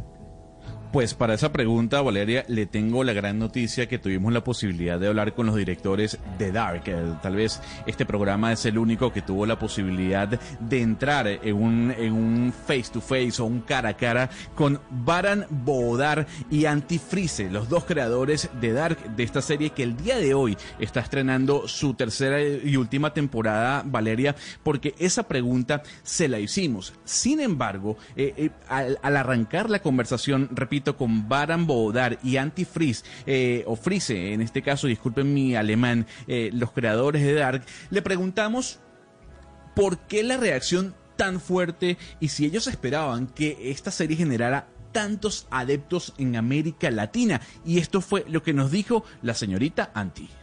No, not at all. Um, we it really blew us away, and it was already in um, with season one that there was so many fans um, from Latin America and really dedicated fans um, that really loved the show and um, are embracing this weird German complex um, storytelling, and it's absolutely amazing. No, ¿Qué fue Gonzalo. lo que dijo Sebastián? Sí, Gonzalo, no, no, para nada. Realmente eh, ellos muy sorprendidos con todo este fenómeno y pues nos cuentan que desde la primera temporada tienen muchos fans en América Latina, fans, Gonzalo, muy, eh, muy dedicados, que de verdad aman la serie que han acompañado esta historia alemana, pues que, que ella, ella nos dice es muy compleja, pero todo esto realmente ha sido maravilloso. Fan como usted, eh, señor eh, Sebastián Nora, que ahora nos acompaña. En medio de la conversación, eh, también a los miembros de la mesa y a los oyentes pudimos hablar sobre la historia de la producción. Como lo mencionábamos hace cuestión de minutos, Dark es la primera serie original de Netflix que se graba en Alemania. Y esto nos respondió eh, uno de los creadores, el señor Baran Bodar, sobre cómo fue esa historia, cómo llegaron a trabajar ellos con Netflix. Um, well, we made a very successful movie here in Germany, and uh, uh, Netflix saw it and liked it and uh, talked to us about working with us and if we were keen to do a series for them. And we are we come from movies. We never worked for TV or did the series or episodic work, and were a bit skeptical at the beginning because uh, we didn't know the area at all and but we do like challenges and we felt like why not try this? And maybe we will like it. If we don't like it we just go back to movies. And then at the end we really loved working on a series but also we loved very much working with netflix because you can tell that they are new and fresh and do things differently than others do what they did for decades now Gonzalo, pues todo arrancó porque ellos hicieron hace un tiempo una película muy exitosa en Alemania y Netflix la vio, los buscó y ahí les propuso trabajar para un proyecto y pues que si eran capaces de hacer una serie. porque imagínese que ellos nunca habían hecho series, solamente habían trabajado en películas, no trabajaron nunca en televisión y, ellos al principio tenían dudas, eran un poco escéptico, eh, escéptico por lo que le cuento que no habían estado en este mundo, pero empezaron y le empezó a gustar. Terminaron encantados con el trabajo y pues terminaron encantados de trabajar con Netflix porque es una compañía que hace cosas nuevas, refrescantes y que con la que se pueden hacer eh, cosas muy diferentes. Y el resultado es maravilloso, de verdad que es maravilloso. Valeria, eh, a su pregunta eh, pudimos hacerle la misma, o tal vez preguntarle, cuestionarle a la señora Antifrice, que es una de las creadoras, repito, porque estamos conversando con los creadores de Dark, ¿de dónde viene la serie? ¿Cuál- ¿Cuáles fueron los, los, los- la- las inspiraciones? Tal vez algún libro, tal vez algún tipo de música, algún científico, algún filósofo, alguna película. Y esto fue lo que nos dijo la señorita Anti ante la pregunta que usted tenía. ¿En qué basaron su serie, o por lo menos la creación de la serie? Um, it's, I think it's a lot of everything. um, so it's basically ideas that um, we both um, have been carrying with us for a very long time, um, especially um, the questions of who are we, where do we come from, what is this world? And um, we do read a lot, I read a lot, and um, I try to cover different views on a topic. Pues Gonzalo, ella cree que es un poco de todo lo que usted le pregunta. Fue básicamente plasmar eh, una serie de ideas con las que ellos han cargado eh, en su vida durante mucho tiempo. Especialmente Gonzalo preguntarse quiénes somos, de dónde venimos, en qué consiste el mundo. Y, y además nos cuenta que ella lee mucho, le encanta leer y entonces quiso enriquecer el tema con muchas visiones del mundo.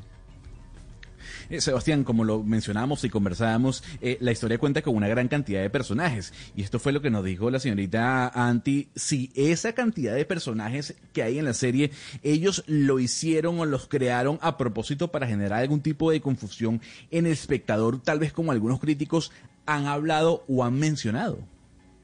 we don't deliberately want to create confusion. Um, it's just that um, one of the the themes we're exploring is um, different perspectives on things, and I think in order or on ideas, and in order to show different perspectives on ideas, you have Tender a hacer eso en una forma arbitraria y un atropello, un operativo exagerado. Ojalá hicieran eso con las discotecas. Y es que el problema de Barranquilla no lo generamos los notarios. El problema es de una negligencia de la administración municipal, con todo el respeto que me merece el señor alcalde, porque tenemos las mejores relaciones y esa es la instrucción que hemos dado, mejores relaciones con el gobierno, alcalde, gobernador, y así lo estamos entendiendo.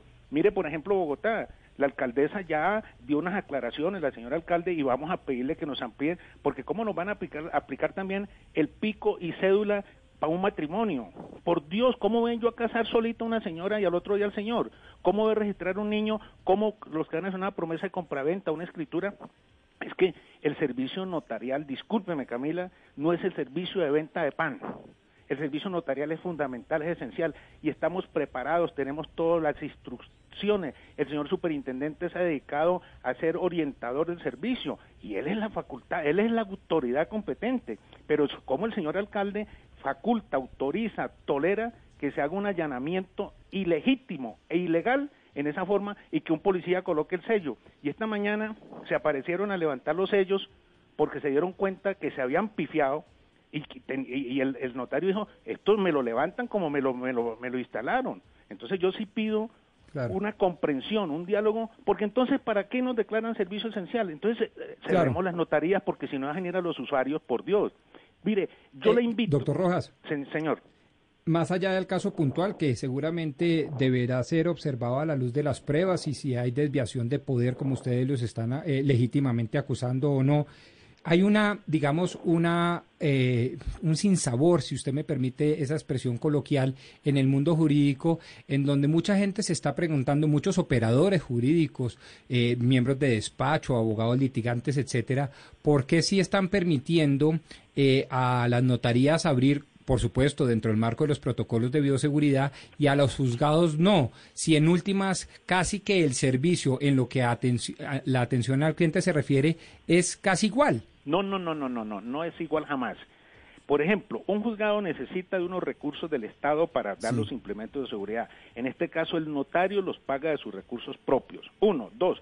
Hay diligencias que son necesariamente presenciales, no obstante que estamos avanzando en la identificación biométrica en línea, estamos próximos a la, a la autenticación virtual, a la autenticación eh, fuera del despacho notarial, a la autenticación remota, al documento digital, al escritorio digital. Eso tenemos una audiencia con la señora ministra del superintendente para llevar nuestras propuestas y hacer que la mayoría de servicios se hagan en línea como lo venimos haciendo. Pero en Sí. este momento hay una limitación legal. El Código Civil no permite que se hagan eh, eh, matrimonios en la forma como de pronto quisieran unos que los hicieran, pero nosotros, yo le digo la verdad, yo estoy muy, muy satisfecho de la voluntad de los notarios de trabajar con un sacrificio y obviamente con un riesgo. Doctor Rojas, doctor Rojas, le pregunto nuevamente por el tema de Barranquilla, porque usted comprenderá que aquí en la ciudad pues ha causado revuelo la situación que se ha presentado con el notario 11. Una, una diligencia personal, no un matrimonio donde tiene que estar, por supuesto, por obvias razones, la pareja. Una persona que tenga que hacer una diligencia, ¿para esa persona no se aplica el pico y cédula o sí? No se debe aplicar porque el decreto presidencial fija la excepción. Pero no se debe o pero los pero lo están aplicando los alcaldes, es decir, en Bogotá no, no si, todos, no si todos yo los alcaldes. si en Bogotá en Barranquilla ya estamos viendo que sí, pero en Bogotá si yo hoy tengo el pico y cédula que no puedo entrar a los supermercados, eso se entiende, a las notarías tampoco o, a la- o las notarías no tienen esa esa norma no los cobija. Camila, nosotros le enviamos una solicitud a la señora alcaldesa que eh, e- ella sí, sí, sí dialoga con nosotros, ella eh, nos, nos escucha y emitió un concepto, creo que fue la Secretaría de Gobierno de Movilidad, algo en el cual nos dice, mire notarios, ustedes tienen esta autonomía, es su responsabilidad, usen los eh, protocolos de bioseguridad, etcétera, si hay pues, diligencias programadas no se pueden aplazar. Y nosotros estamos vía WhatsApp o correo electrónico eh, diciéndole a la persona por si la policía ejerce el control o, o- los para, mire, si va para la notaría. Ahora, ¿quién va a ir a una notaría de paseo? Nadie. A la notaría va el que necesita el servicio. Y yo digo, un niño que van a registrar, y como ocurrió ayer en, en Barranquilla, mire, yo quiero agradecer al doctor Carlos Negré, el defensor del pueblo, que lo llamé y en dos minutos empezó a actuar.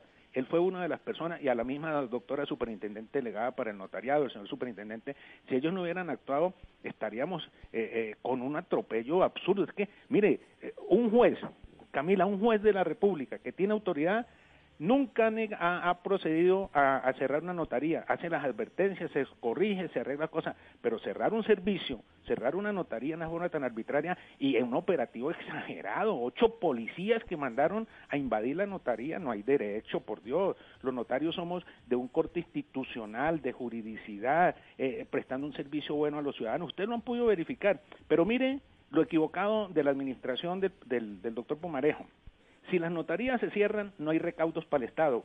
Nosotros recaudamos impuesto IVA, retefuente, eh, impuesto de beneficencia departamental con el cual funcionan los hospitales, impuesto de registro de anotación. Y si nos van a prohibir prestar el servicio y no necesita recursos del Estado, no. Tú tienes que ser coherente. La responsabilidad de nosotros es al máximo proteger nuestro empleado y los notarios. Solamente tenemos registrado un caso de un empleado que ha sido contagiado con toda la asistencia de la Unión Colegiada que le hemos brindado y estamos dispuestos a colaborar. Y si el alcalde nos dice, hombre, mire, esto no está funcionando bien, en fracción de segundo lo corregimos. Eh, Nosotros no nos resistimos a cumplir con la ley, pero tampoco podemos aceptar estos abusos de poder eh, eh, y, y que nos enfrenten a la policía y a los ciudadanos. Esta mañana ya habían ciudadanos con pancartas y gente protestando. Es que no se puede cerrar un- un- un- una notaría así porque así. Es posible que existan falencias, que existan fallas, que no exista la perfección, pero yo los invito, hagan un recorrido por, por la mayoría de los despachos públicos a ver si tienen lo que tenemos en las notarías. No hay. Un notario de Bogotá, apenas empezó esto, lo cuestionaron porque había dado los uniformes y los trajes y las máscaras y todas estas cosas, las- los tapabocas. Oye, no, los notarios estamos, es para que el país funcione con seguridad. Y, y la unión colegiada orienta permanentemente a los notarios para que cumplan esto, enviamos los protocolos, hacemos seguimiento, eh, le ayudamos a conseguir los implementos. Tenemos la mejor vocación de servicio, pero estos atropellos no pueden ser. Es decir, con todo el respeto que merecen los alcaldes, pero en el argot popular, una alcaldada de estas no tiene justificación. Como dice el profesor Casas también, se pifió el señor alcalde y le agradezco su nobleza de haber ordenado hoy reabrir la notaría. Pero esto que no vuelva a ocurrir, esto es un precedente muy, muy nefasto para la institucionalidad, para el respeto de los derechos humanos. Eso es un atropello que se hizo a un notario que, que es un buen notario. Claro, pues doctor Álvaro Rojas Charri, presidente de la Unión Colegiada de Notarios Colombianos, gracias por, haber por habernos atendido y pues ya entendemos entonces la molestia de los notarios en el país, por eso le decía yo, Oscar, no solo los notarios de Barranquilla, están todos los notarios furiosos por lo que pasó con el alcalde. Doctor Rojas, mil gracias, feliz Muchísimas mañana. gracias y un saludo al señor alcalde de Barranquilla y que muy reconocido por haber eh, rectificado su error. Muchas gracias. Valeria, me dice una oyente, Betty Cortés Rodríguez, ¿se imagina uno tanto afán para casarse, preparando todo y que llegue uno a la notaría y le digan, oye, no, sabes que hoy es pico y cédula, no te puedes casar? Después le dicen, le dice, dice la, la novia o el novio, dice, no, eso es una señal divina, es que no nos tenemos que casar. Que Dios Exacto. estaría que Es que no, esta- que nos dijeran que no, que el, que el pico y cédula debe ser que, que no nos tenemos que casar. Sí, no, ya es una señal divina, pero es que que en esta pandemia, Camila, estamos viendo unos asuntos ya muy absurdos. Es decir, am- también en en esta cantidad de excepciones, decretos, etcétera, también pasan unos temas muy absurdos. Es decir, es que no solamente el matrimonio, el señor nos estaba contando como si usted quiere registrar a su hijo recién nacido y usted tiene que ir papá y mamá a registrarlo y si tienen también cédulas distintas, ¿cómo hace? Pero eso no los, pico- no lo registran, o- o Valeria, en, la- pi- pico y género. en el hospital. En el hospital no registran ya cuando el niño nace, ahí lo registran directamente o les toca ir después a la notaría. En algunos Pero venga. hospitales, sí, pero en la mayoría del Valeria. país no. Digamos que eso no es, pues en, En- algunos en- en hospitales estos- de estrato 6 sí, pero muchas personas no cuentan con ese servicio a domicilio en el hospital y ahorita en pandemia, pues no sé si los Ah, notarios no estén sabía. O sea, hay unos casos, en el en estos casos, en estos casos no aplica la virtualidad, o sea, no se pueden hacer eh, este tipo de, de- de eventos eh, por de manera virtual. No, creo que le toca a usted ir a poner la huella. Sí, Es, le toca ir a- exacto. o sea, la casada sí O le sea, toca ya y por eso Mire, es que yo no le digo. Nada, no hay nada que Sí. sea, yo le voy a decir una cosa, no hay nada que Digo sea yo, más sí. chapado a la antigua que todo el servicio notarial en Colombia. Usted tiene que ir a la notaría para todo en Colombia todavía. Eso sí No, que el servicio, pues yo por lo menos me trato de meter en temas Sí. virtuales. A mí aún no me funciona. Todavía yo sigo yendo muchísimo a la notaría. Y que tengo hijos y que, el, y que el permiso de salida del país, yo me la paso en la notaría en Colombia. Esa es la verdad. hemos mejorado mucho, falta mucho, hemos mejorado mucho, pero reconozcámosle al sistema cuando menos lo siguiente, y es que es un sistema competitivo desde su, su propia concepción, desde que se imaginaron pues los legisladores toda esta vaina de las notarías, por lo menos tuvieron la precaución de hacer competencia entre ellos. Entonces, si se cerró la notaría 33, pues uno va a la 34 o a la 32 y no hay problema. El particular caso acá es una cosa de abuso de poder, desviación de poder frente a un caso puntual. Pero realmente creo que todo el control que se ha venido dando en el marco y en el desarrollo de esta emergencia económica, social y ambiental ha sido eh, de cara a las notarías bastante bueno. Doctor Pombo, mire, yo no descarto una extralimitación de, de poderes y abuso de todo por parte de la policía, como lo dijo el doctor Rojas, seguramente así ocurrió. Estaba Pero ¿qué furioso con el alcalde. notaría- Le dijo al alcalde, No, no, usted de- se pifió sí. esto que usted vino acá a hacernos, usted no tiene autoridad para eso, mejor yo estaba furioso. De acuerdo. Pero Camila, ¿qué pasa cuando un notario cualquiera, X, Y o Z, no está cumpliendo con, la, con los protocolos? Pues de es- verdad. eso, O eso sea, fue lo que yo si le usted pregunté. Dijo que una la aglomeración de superintendencia, personas. dijo que la superintendencia es la encargada, Oscar. Eso fue lo que yo le entendí porque Eh, yo eh, le pregunté y entonces si se no, no, está sí. saliendo eso de madres en la notaría, no puede llegar la Entonces alcaldía o la policía a que- decir, Pero "Oiga, yo creo que se equivocó. Yo creo que se equivocó el doctor Rojas porque es que son competencias distintas. La inspección, control y vigilancia que ejerce la superintendencia de notariado es sobre las funciones propias del notario, es decir, que el notario haga bien su tarea, que cumpla bien el reglamento de notaría, el código de notarios, etcétera, etcétera. Las fitosanitarias y las de orden público le competen a las autoridades de policía, Código Nacional de Policía, día- Pero mire, ley Pombo. 1801, etcétera, etcétera. ¿Qué quiero decir con esto? Usted no puede- Yo no sé el caso concreto, pero lo que sí sé es que de alguna manera esta pandemia también nos está enseñando que gracias a Dios, para bien o para mal, con desviación o sin desviación de poder, de alguna manera todavía existe el principio de autoridad y que hay alcaldes que No, de no, pronto pero se equivocaron, como sucedió ahorita en, en Barranquilla, poder. en donde se patraciaron. Pero de pronto No, pero tienen razón. en otras latitudes puede- pueden tener puede razón. sellar Usted no puede sellar y clausurar una notaría como si fuera un establecimiento comercial. Venga y se lo sello y se lo cierro. Es decir, la notaría pues, también entonces- presta unos servicios esenciales y fundamentales para una cantidad de personas que No tienen sus firmas registradas en esa notaría. Usted no puede sellarlo y clausurarlo así como así. Es que Claro, son- porque no, es no, como- no, es como-. Valeria, También hay que ser un es que nadie poquito está también así como cuidadoso así. en el momento que uno ejerce la autoridad. Nadie está Pero Claro, Valeria, es que en eso usted tiene razón. distinto. Pombo, déjeme lo interrumpo, porque en eso que tiene eh, que está diciendo Valeria tiene razón en una cosa. Un alcalde no puede ir a sellar un juzgado.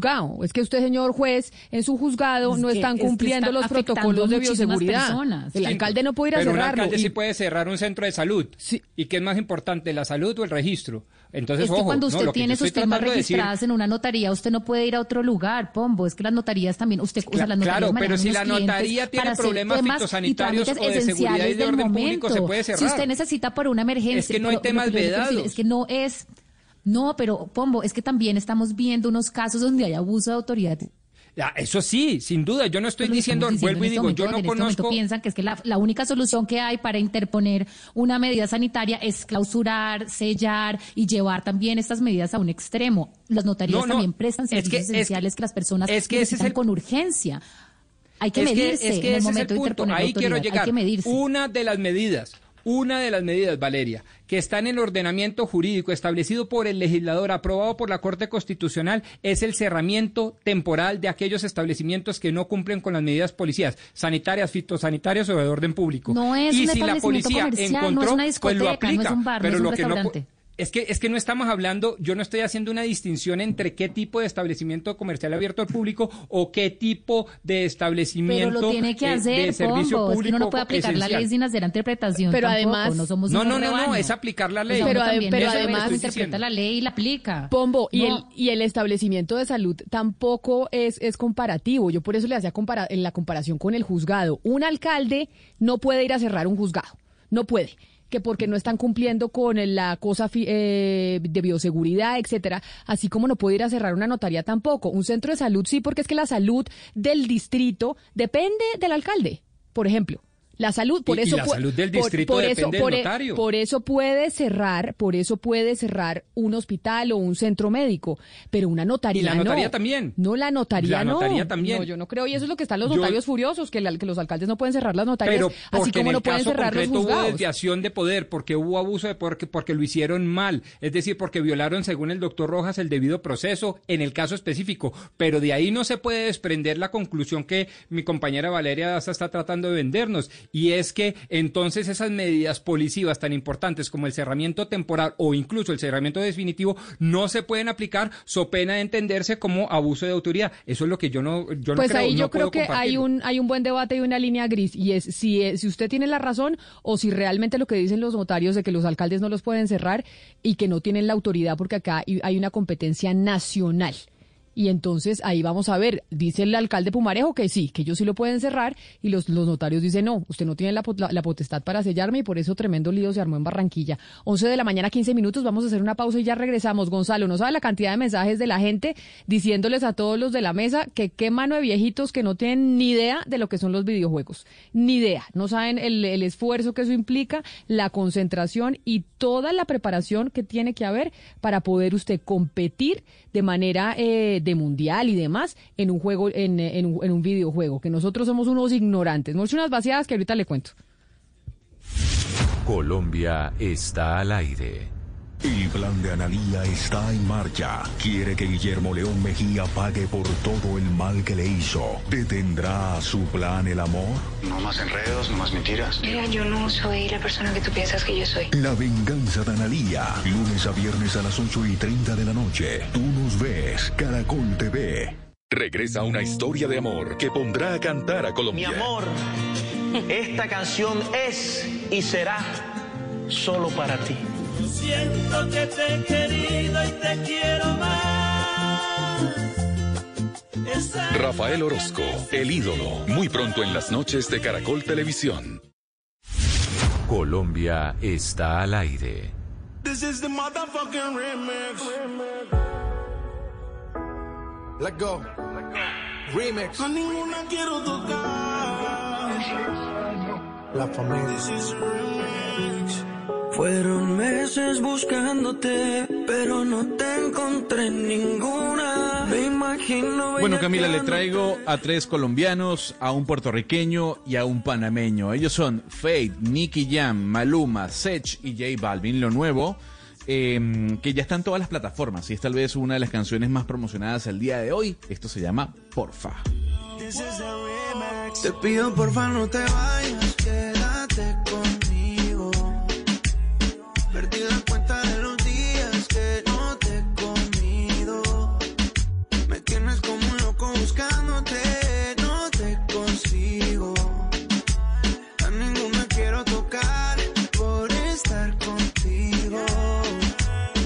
Te pido porfa no te vayas, quédate conmigo.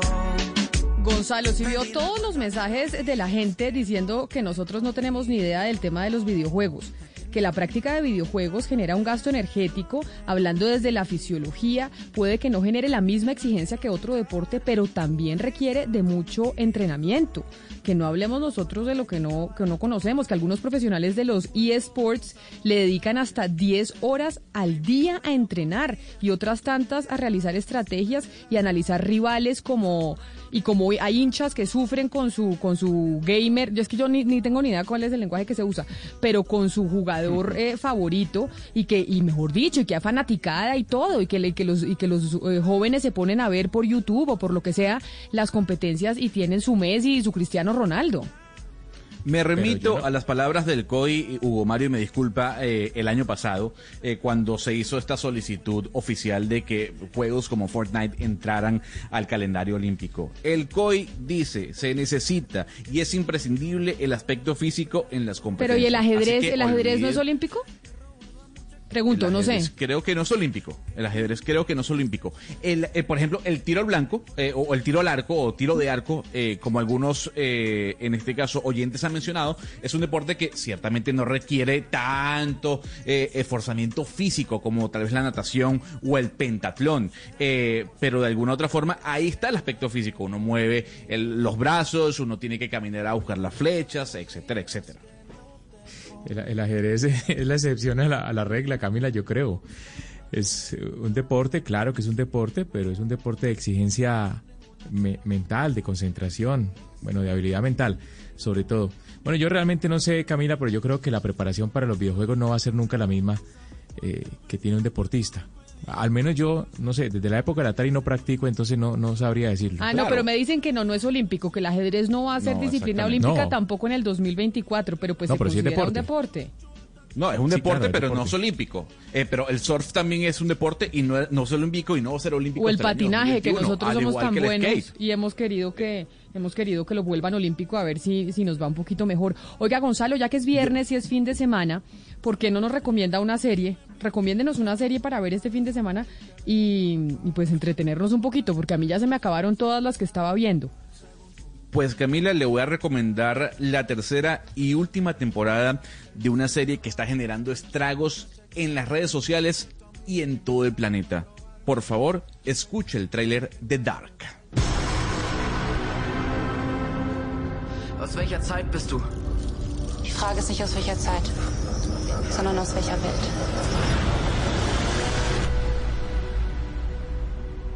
Ich bin hier, um dir zu helfen, den Ursprung zu finden. Die eine Sache, die der Anfang für alles ist. In deiner Welt. No, no nos gustaron ya los trailers en inglés, ahora nos pasamos a los trailers en alemán. Entonces eso sí, ¿En para, que, para que no entienda eso sí ahora absolutamente nadie. No importa, pero para darle un poco de ambiente a la conversación, Camila, para ambientar lo que le voy a traer. Eh, entiendo que Sebastián Nora está ahí con usted y que Sebastián Nora se ha vuelto adicto a esta serie. Rápidamente le explico, Camila. Esta es la primera serie original eh, que crea Netflix en Alemania. Es una serie que va o que ya está disponible su tercera y última temporada, como lo comentaba. Y es una historia de ciencia ficción, de drama, es un rompecabezas por completo que se sitúa en un pueblo alemán llamado Winden y que la trama se basa en la búsqueda de cuatro familias sobre un joven que desapareció. Y a partir de ahí se genera todo un revuelo de historias que incluyen eh, teorías científicas, viajes en el tiempo. Yo no sé, Sebastián, ¿a usted qué le ha parecido Dark? A mí, Gonzalo, me, me ha encantado. Eh, hay que estar abierto eh, porque es algo muy diferente. Y algo, Gonzalo, que me comentaron muchos tuiteros es que usted tiene que estar, eh, Camila, muy atento a la Yo, serie. yo vi que No usted es- preguntó en Twitter que qué tal era Dark y la gente enloquecida Sí, diciendo que era lo más maravilloso. explotaron los comentarios, pero todo el mundo decía, no es una serie para que usted sentada, esté acostada ahí con, con su pareja, como ahí medio durmiéndose, sino atenta. Y decían papel y lápiz porque las genealogías de las familias son muy importantes. Por ejemplo, como en 100 años de soledad, que hay- en algunas tapas está la genealogía de los Buen Día para que uno sepa quién es quién. Si usted pierde esas pistas, ya perdió todo y, y le toca volver a empezar. Pero eso es muy, digamos que las series alemanas siempre son muy así, ¿no, Gonzalo? Toda, eh, o sea, en la televisión alemana lo es, es compleja y es difícil y no es para que usted se duerma, sino lo pone a usted a pensar. Eso pasa con Ozark, ¿no? Que es la otra que también es una serie alemana que también a la gente le fascina, pero dicen que es eh, de poner atención.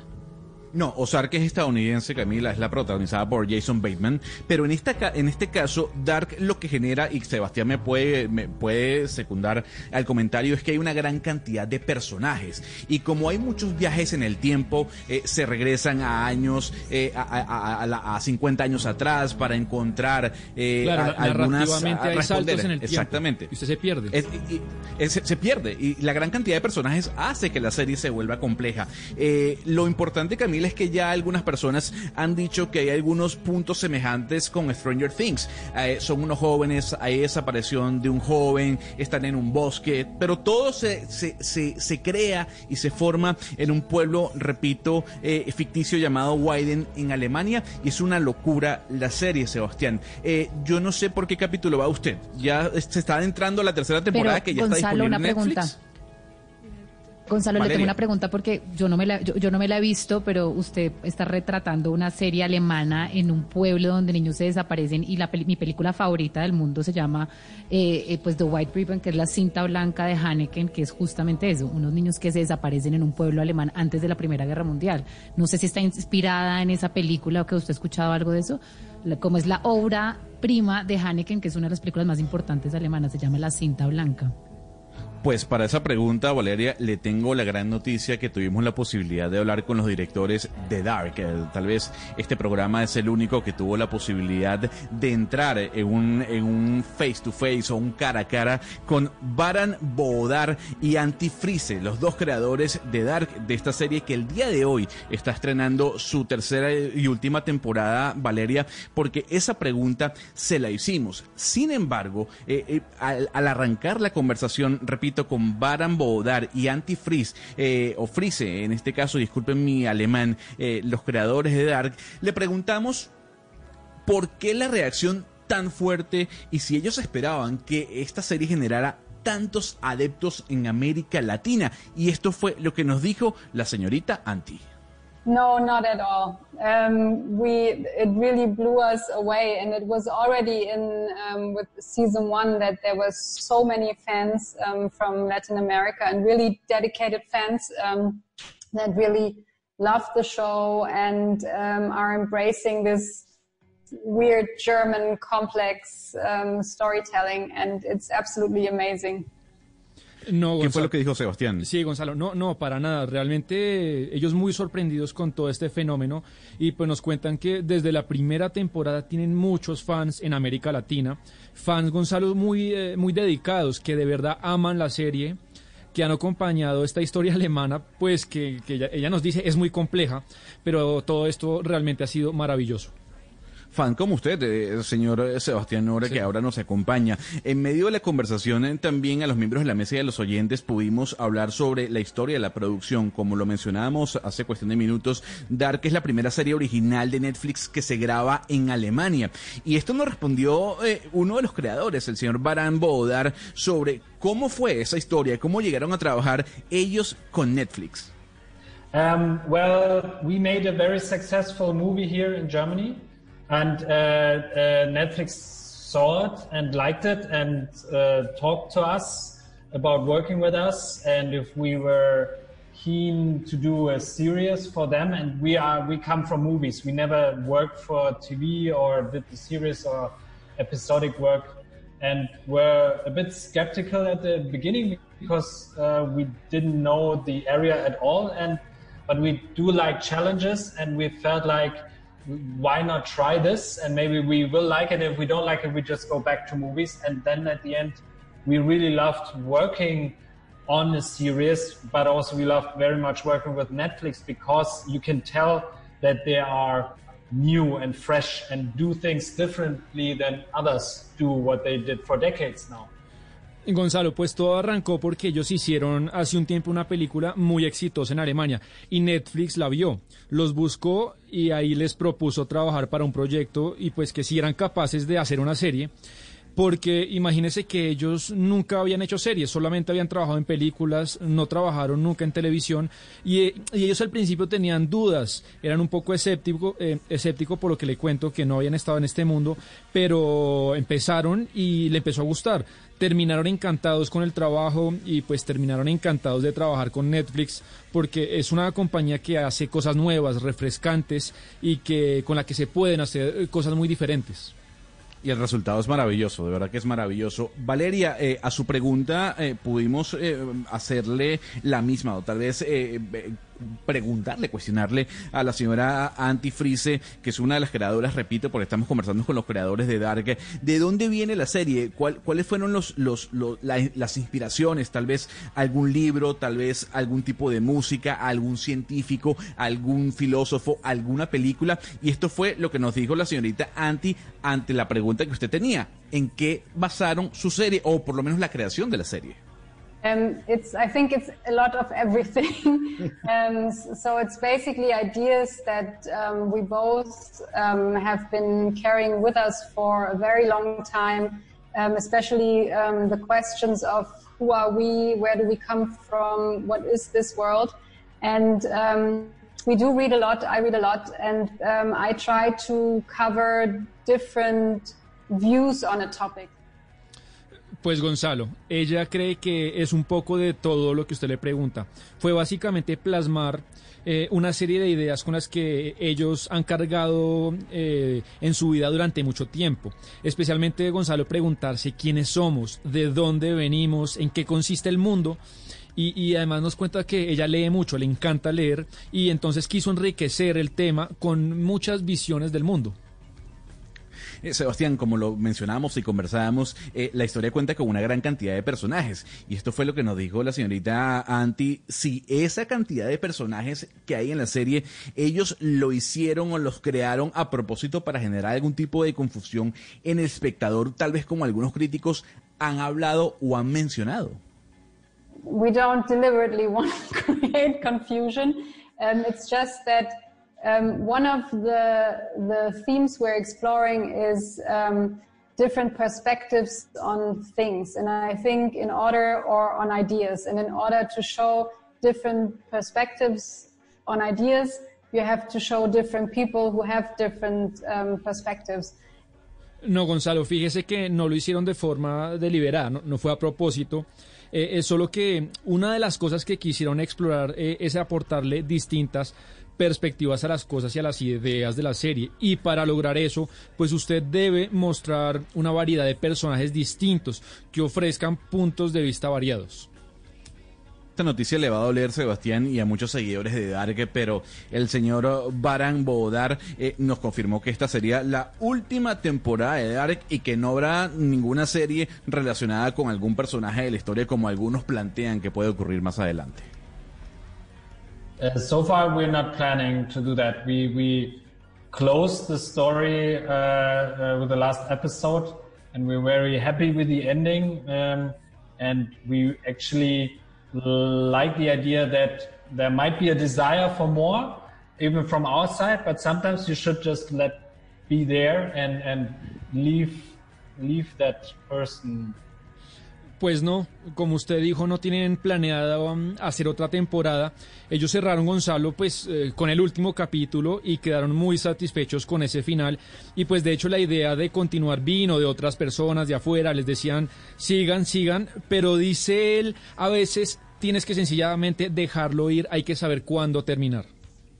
Y esto nos dijo para finalizar Camila, eh, miembros de la mesa y oyentes, en este cara a cara que tuvimos con los creadores eh, de, de Dark. Esto nos dijo el señor Barang sobre el idioma y cómo este, este tópico está dejando de ser barrera pa- para los éxitos de películas y series. Primero fue con Parasite, la película eh, coreana que ganó eh, eh, en el Oscar, y ahora con Dark, que está generando todo un revuelo, no solo en Alemania, no solo en Europa, sino también en América Latina.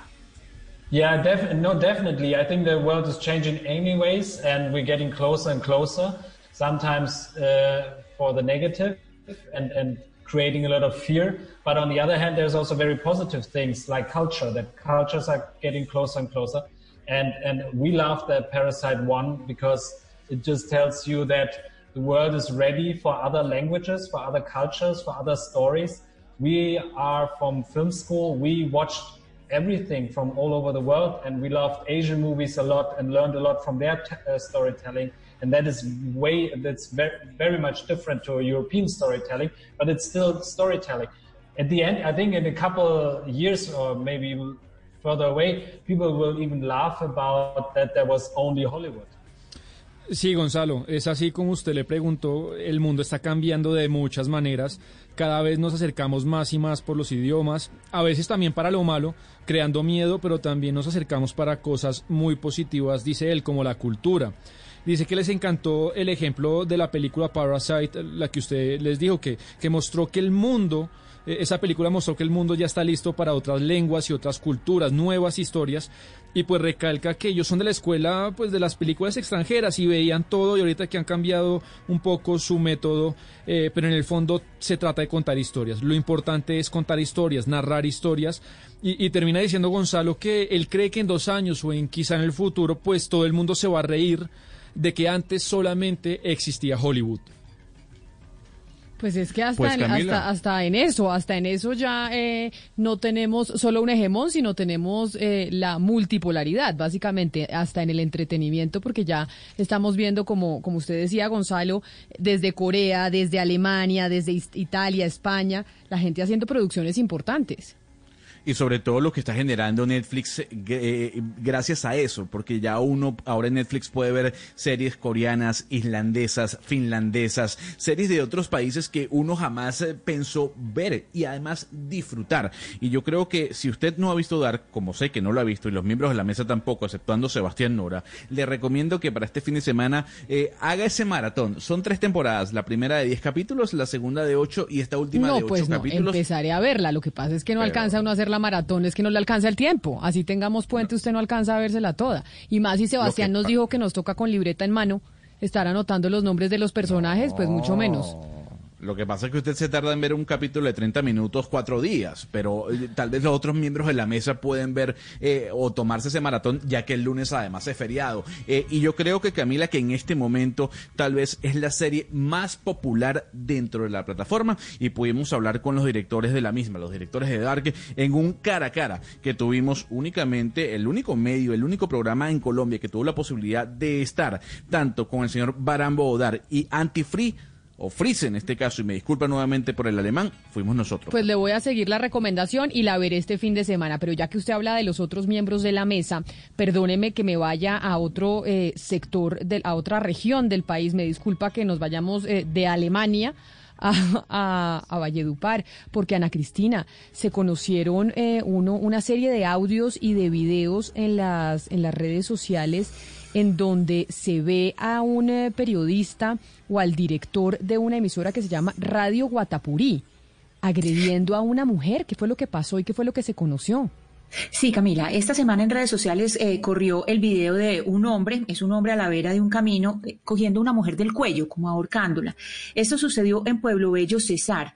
El agresor es un locutor que se llama Edgardo Carreño. Él en realidad, Camila, trabajaba en la emisora Cafetal Estéreo y era corresponsal de Radio Guatapurí hace un poco más de dos décadas. Pero pues la emisora de él era eh, Cafetal Estéreo. Escuchemos el video que se hizo viral.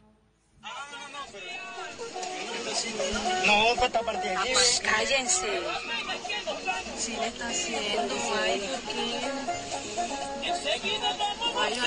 Entonces, eh, Camila, lo que, lo que se oye ahí, pues lo que se puede ver cuando uno está en el video es unas personas en el carro eh, grabando a esta señora que la están agrediendo a la vera del camino. Muchas personas han preguntado, pero ¿cómo no la ayudan? ¿Cómo graban y no la ayudan? Sí, sí la ayudaron después. Ah, eso le Pero iba a preguntar, ¿cómo así Sí, sí, que sí. uno graba mientras le están dando no, no, una tunda a una mujer y no se baja y coge al señor y le dice, oiga, no le pegue más? No, no, no, no, no. Ellos eh, lo que hicieron fue grabar y después hay un momento en que se bajan a ayudar, pero querían dejar esa evidencia, Camila, y, ahorita vamos a ver precisamente por qué era importante esa evidencia. Le cuento que la agredida es la señora Noemí Ríos, quien eh, no es eh, la esposa del señor, es, eh, él es casado con otra señora, él tiene una relación con doña Noemí desde hace cinco años y ya ha tenido una historia de, abuso intrafamiliar bastante larga. Por ejemplo, pues el hijo de doña Noemí, que se llama Edinson Ventral Ríos, él dice que desde hace cinco años, pues este señor la, ha agredido por lo menos eh, cuatro veces y que en esta eh, agresión particular, pues le partió eh, una ceja. Eh, hay algo importante y es que la señora dice que ella lo que pasó fue que se, que se cayó. El hijo de ella, este hijo del que le hablo, eh, Edinson Beltrán, dice, no, mi mamá no se cayó. Ahí se ve como le pegaron, le reventaron la ceja. Ella tiene un pavor horrible, Camila, de hablar, porque este hombre es un hombre violentísimo. Y la verdad es que este señor, lo peor es que poco le importa la justicia, porque él es eh, además famoso por los discursos eh, racistas contra las etnias de la Sierra Nevada. Oigamos un poco de cómo habla este señor y el respeto que le tiene a la justicia. La vuelves a hacer y te vuelvo a pegar, te la vuelvo a clavar, me vuelves a faltar el respeto y te la vuelvo a zampar. Te apuesto lo que tú quieras que gano esta. Te apuesto lo que tú quieras y, y te la voy a ganar, vas a ver, te lo voy a demostrar. Te voy a dar ese gusto. Verás a ver tú, que nada me va a pasar, nada me van a hacer porque no, no hay pruebas, tú no tienes pruebas de nada. No no te he nada grave que, que- que tú puedas decir, me jodió, me cogieron 10 puntos, me, tengo 30 días de incapacidad, casi me mata, que maricada, no, tienes- no tienes nada. Así que olvídate. Cállense. Con eso no me vas a tramar tú. Te irá llena la fiscalía, no, que está llena, está llena de demandas por maricadas así como esta. Mujeres que quieren faltarle el respeto a los hombres, apoyadas en que no es que yo soy mujer, a mí no me pueden pegar porque yo soy mujer. Yo puedo bailar con que a mí me da la gana, puedo culiar con que a mí me da la gana, y mi marido no, no, ni que se le ocurra tocarme un pelo. Uy, cuidado, porque lo demando. Pero Ana Cristina, esto que estamos escuchando de este señor, este horror de Edgar Carreño, el director de la emisora Cafetal Estéreo, ¿esto a quién se lo estaba diciendo? O sea, él, esta- estas palabras, ¿con quién estaba hablando? Esas, esas eh, eh, palabras precisamente las estaba comentando, eh, las pasaron en, en otras de las emisoras eh, de Valledupar, eh, Camila, porque esas, esas, esa grabación se filtró, pero hoy esa noticia, Camila, pues tiene dos fases, es decir, el, el desenlace de esa noticia de lo que estamos oyendo, no solamente el video y esa, y esa conversación que se, que se filtra, desemboca en esto. Primero, el alcalde de Pueblo Bello, el señor Danilo Duque, fue a Cafetal Estéreo y retiró los equipos de transmisión. Dijo, no va más. Este señor no puede seguir con un micrófono, una persona que habla así de las mujeres, una persona que, que se refiere así a las instituciones, no puede tener un micrófono abierto. Y por otra parte, pues el CTI de la Fiscalía lo capturó y lo trasladó a Valledupar. Entonces, pues después de una larga historia de agresiones a mujeres de una persona que durante varios años, pues ya se sabía que era un agresor eh, de mujeres, porque inclusive la- las personas que nos hicieron llegar eh, estos audios son personas que viven en Pueblo Bello y que dicen, es increíble que este señor ande en la calle. O sea, este señor sabe- le pegaba a su esposa, que es Sí. muda, pero además también le pegaba a su amante y las grabaciones que se filtran, Ana Cristina, esta, esta última grabación en donde dices que una mujer no puede andar ahí como ella quiera, además, esta, me disculpan el lenguaje, estas maricadas y estas denuncias, eso, yo no, usted no tiene cómo demostrar que yo le hice nada, él se lo está diciendo a su amante. Sí, que iba a entonces- denunciar que él la maltrataba y le pegaba. Sí, y es por eso que el hijo, pues digamos, la, la persona que ha emprendido como toda esta serie de denuncias es Edinson Ventral Ríos, que es el hijo de, de, de la señora Noemí, porque él es el que dice, mi mamá está muerta del susto, ella, este señor, ella le dijo pues que, mejor dicho, no puede abrir la boca porque la vuelve a agredir, entonces por eso la señora pues insiste en que ella se cayó, pero sus hijos, eh, sobre todo pues este que es de 18 años, Edinson, él dice, no, aquí vamos a, a rodear a mi mamá porque hemos visto ya cinco años de agresiones, él dice que esta es por lo menos la cuarta Es agresión grave. Es que cuánto tiempo, Ca- Ca- Camila, Ana Cristina, cuánto tiempo este señor pudo agredir a las mujeres, pegarles, insultarlas, eh, asustarlas, amenazarlas, por cuánto tiempo. Y lo que dice este testimonio, este señor, es tan diciente y tan doloroso porque dice todo. Dice, usted me pertenece uno, entonces muestra ese patriarcado sistemático que está en nuestra sociedad enquistada. A usted nadie le va a creer, esa justicia para las mujeres es una maricada. Usted no puede ir a hacer todo lo que quiera, usted me pertenece a mí, yo hago con usted lo que yo quiera escuchar esto es el reflejo de lo que está pasando a lo largo y ancho del país, Camila, y por eso es que terminan Valeria, matando a las este- mujeres y por eso es que esta semana, un segundo, Oscar, hemos escuchado de todos estos casos aberrantes. Mire, yo ahorita acabo de escuchar esa grabación y estoy que me vomito. Ya no puedo más con estas noticias. De verdad, es que tratamos todos los días de cambiar este machismo Valeria. que nos tiene acabadas a las Valeria, mujeres pero mire- y nada que lo logramos, porque esto es un tema Valeria, mire, pero- estructural de educación. Valeria, pero mire, este comportamiento criminal de este señor Carreño, porque es un comportamiento criminal, qué bueno que la fiscalía por lo menos lo capturó y no quedó Claro. impune esa, esa atrocidad. Y eso hay que decirlo. Obviamente que debió haberlo capturado antes, mucho antes, porque él no puede hacer ostentación de su comportamiento criminal y su conducta criminal. Pero usted tiene razón, Valeria. Estos son episodios que se repiten constantemente en Colombia y son episodios que son lamentables y que, hay- son, y que son condenables. Este señor, como lo acabamos de escuchar, no puede seguir comportándose de esa forma criminal contra, contra, contra las mujeres. No hay, no hay derecho a que ese tipo de, Oscar, de conductas se había- se presenten en, en el país. se había, se Sí. había naturalizado, como decimos en este programa, no solo la conducta deleznablemente machista, patriarcal, jerarquizada, que lleva siempre o casi siempre a la violencia, sino también el hecho de creer que la justicia nunca llega. No solo es que llegue tarde, no, es que nunca llega. El tipo tiene el descaro de eh, invitarla a que apuesten. Dice, apostemos, a mí no me va a pasar nada. Esa es la mente no solo del criminal, sino del criminal impune, el criminal que cree que no le va a pasar nada. Pues bien, no Porque efectivamente no les pasa nada en la mayoría no les pasa de las nada. veces. eh, Claro. Bueno, bueno, bueno, pero- Porque pero efectivamente la mayoría de las veces no les pasa y por eso creen que pueden pasar impunes y estar pegándole a todas las mujeres con las que están. Es que eso es lo que estoy diciendo. Eh, la, la cifra la arrojó ayer nuestra invitada Catalina Ruiz Navarro y yo le creo. 98% de los casos quedan en la impunidad, Impunidad. en materia Pero, de maltrato, Rodrigo. abuso y acoso eh, eh, intrafamiliar y de las mujeres. No, por, lo que estoy diciendo es que es importante visibilizar este tipo de casos porque así sea el 1%, por lo menos la gente empieza a cambiar y ojalá así sea. El criminal machista, abusador, acusador y violento empieza a cambiar su conducta porque eh, la justicia va a llegar y la justicia Rodrigo, pero, pero aquí es importante señalar algo. Hay, que, hay algo muy importante señalar acá. Y es que el tipo tiene una emisora que era, tenía esta emisora que le cerraron, que es Cafetal Estéreo, donde llegó el alcalde, pero está también la todo el tiempo que estuvo en Radio Guatapurí, donde la misma gente, es que gente de Pueblo Bello me ha dicho, este señor es completamente racista con las etnias de la Sierra Nevada.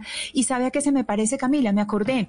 ¿Recuerdan hace poquitas, poquitas semanas que tuvimos el caso, hablamos del caso de este humorista Fabio Zuleta, que le parecía, la Sí, gente se reía como si fuera, que si, que si fuera mucho eh, folclore hablando de comprar indígenas. Claro, él dijo, esto no salió al aire, no salió al aire, pero él estaba haciendo y lo grabó y después eso se hizo viral, después ese video se hizo viral. Entonces son conductas que son no solamente avaladas culturalmente, sino que cuántas emisoras en este momento, en cuántas emisoras, pequeñas emisoras rurales, pasan este tipo de discursos impunemente. Ana Cristina, y un llamado de atención a la sociedad de Valledupar, ¿no? Porque es que ya llevamos dos casos en este en, en Valledupar y es bien sabido el machismo allá. Una mujer en Valledupar casi que no puede bailar con otro hombre que no sea su esposo. Entonces vamos también a llamar la atención a las personas que viven en Valledupar a que se miren y hagan una reflexión acerca de qué está pasando, que aceptan que los medios de comunicación primero tengan estas conductas y ellos también las están reflejando en muchos círculos sociales aceptados en Valledupar. Algo está pasando en Valledupar y se tienen que empezar a mirar al espejo y empezar a hacer una reflexión de lo que están haciendo y cómo están tratando a las mujeres. Una vez más, cuando le dije a Camila que las personas tomaron el video por algo, Camila, porque si hubieran ayudado inmediatamente sin grabar nada, no hubiera quedado esta que es la prueba. ¿Sí? Este video quedó como la prueba, porque lo que hemos hablado varias veces, las víctimas se mueren del susto de hablar. Y lo que quedó como prueba es esta, este video, además que, además que la señora, como nos cuenta el hijo, quedó con la, con la que ceja es, rota. que es lo absurdo. ¿Se acuerda que es lo absurdo como cuando una mamá tuvo que grabar que abusaran de su hijo porque de No, otra manera horror. no tenía cómo demostrarlo ante la justicia para que pudieran precisamente condenar al pedófilo este? Pero Ana Cristina, para responderle a Pombo, sí muy importante que la fiscalía lo haya capturado, pero la fiscalía tiene que ponerse las pilas para que lo condenen, porque usted se imagina lo que, lo que le puede pasar a estas dos mujeres si este señor sale libre, deben estar muertas del susto de lo que este señor pueda llegar a hacerles. Y más la esposa que tiene este, este problema del habla, que es muda. No puedo estar más de acuerdo con usted y siempre vamos a exigir de esta y de todas las autoridades públicas cumplimiento, cumplimiento eficaz, oportuno, de calidad, eso está de acuerdo. Pero siempre pues decimos, hombre, este caso es uno de los 98% que cae en la impunidad. Pues no, el caso del señor Edgarro Careño, hasta donde vamos viendo, pues gracias a Dios no va a caer en la impunidad y desde este micrófono y desde este programa vamos a hacer todo lo posible para que no caiga en la impunidad. Entonces, cuando la fiscalía, por así sea un casito, o la autoridad cualquiera, así sea un casito, cumple, pues también hay que festejarlo. Pero no solo, Rodrigo, que, que lo condenen. Obviamente que lo tiene que condenar la justicia, pero además que la condena no se la vayan a mandar a pagar a la casa, que es lo que está sucediendo eh, últimamente en Colombia, que le dan detención domiciliaria a este tipo de delincuentes. Entonces, eh, eh, pues imagínense la situación de las mujeres, con el, el tipo pagando la condena al lado de ellas en la casa. Ojalá no suceda eso en este caso. Pues ojalá no suceda y muy delicado, muy delicado además todo lo que estamos viendo con, eh, con las mujeres en este momento, lo que estamos viendo precisamente, como decía usted Valeria, todos los días registrando una noticia distinta de cómo los hombres creen que las mujeres son propiedad de, de ellos, propiedad privada y que les pueden hacer lo que quieran pasando impunes. Y por eso, ¿sabe qué? Por eso el tema de empoderar a la mujer, por eso generar ídolos, por eso mostrarle a las nuevas generaciones que las mujeres son igual de importantes a los hombres es fundamental. Y por eso ayer, cuando estábamos hablando del Mundial de Fútbol Femenino, que queríamos eh, algunos en la mesa que se quedara para Colombia, pues era también para impulsar eso, también para decir, oiga, el fútbol femenino también es importante. Y por eso eh, en dos minutos vamos a hablar con eh, la capitana de la selección de fútbol femenina en Colombia. Pero antes, Gonzalo, estrenemos una canción para darle la bienvenida a la capitana que así no nos hayamos quedado con la sede del Mundial, pues no quiere decir que como no nos quedamos con la sede del Mundial, entonces vamos eh, a olvidarnos del fútbol femenino en Colombia.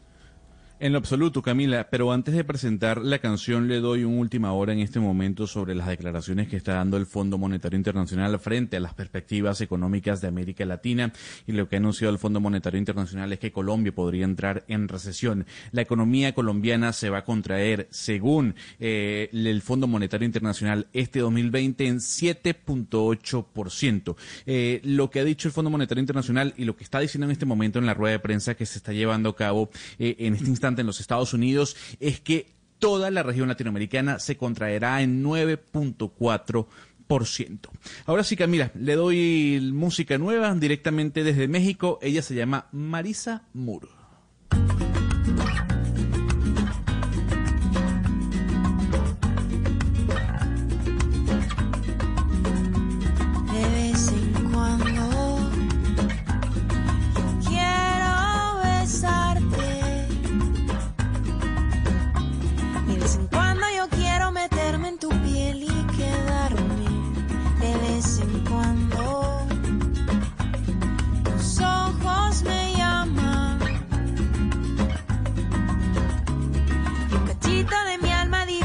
Desastre que.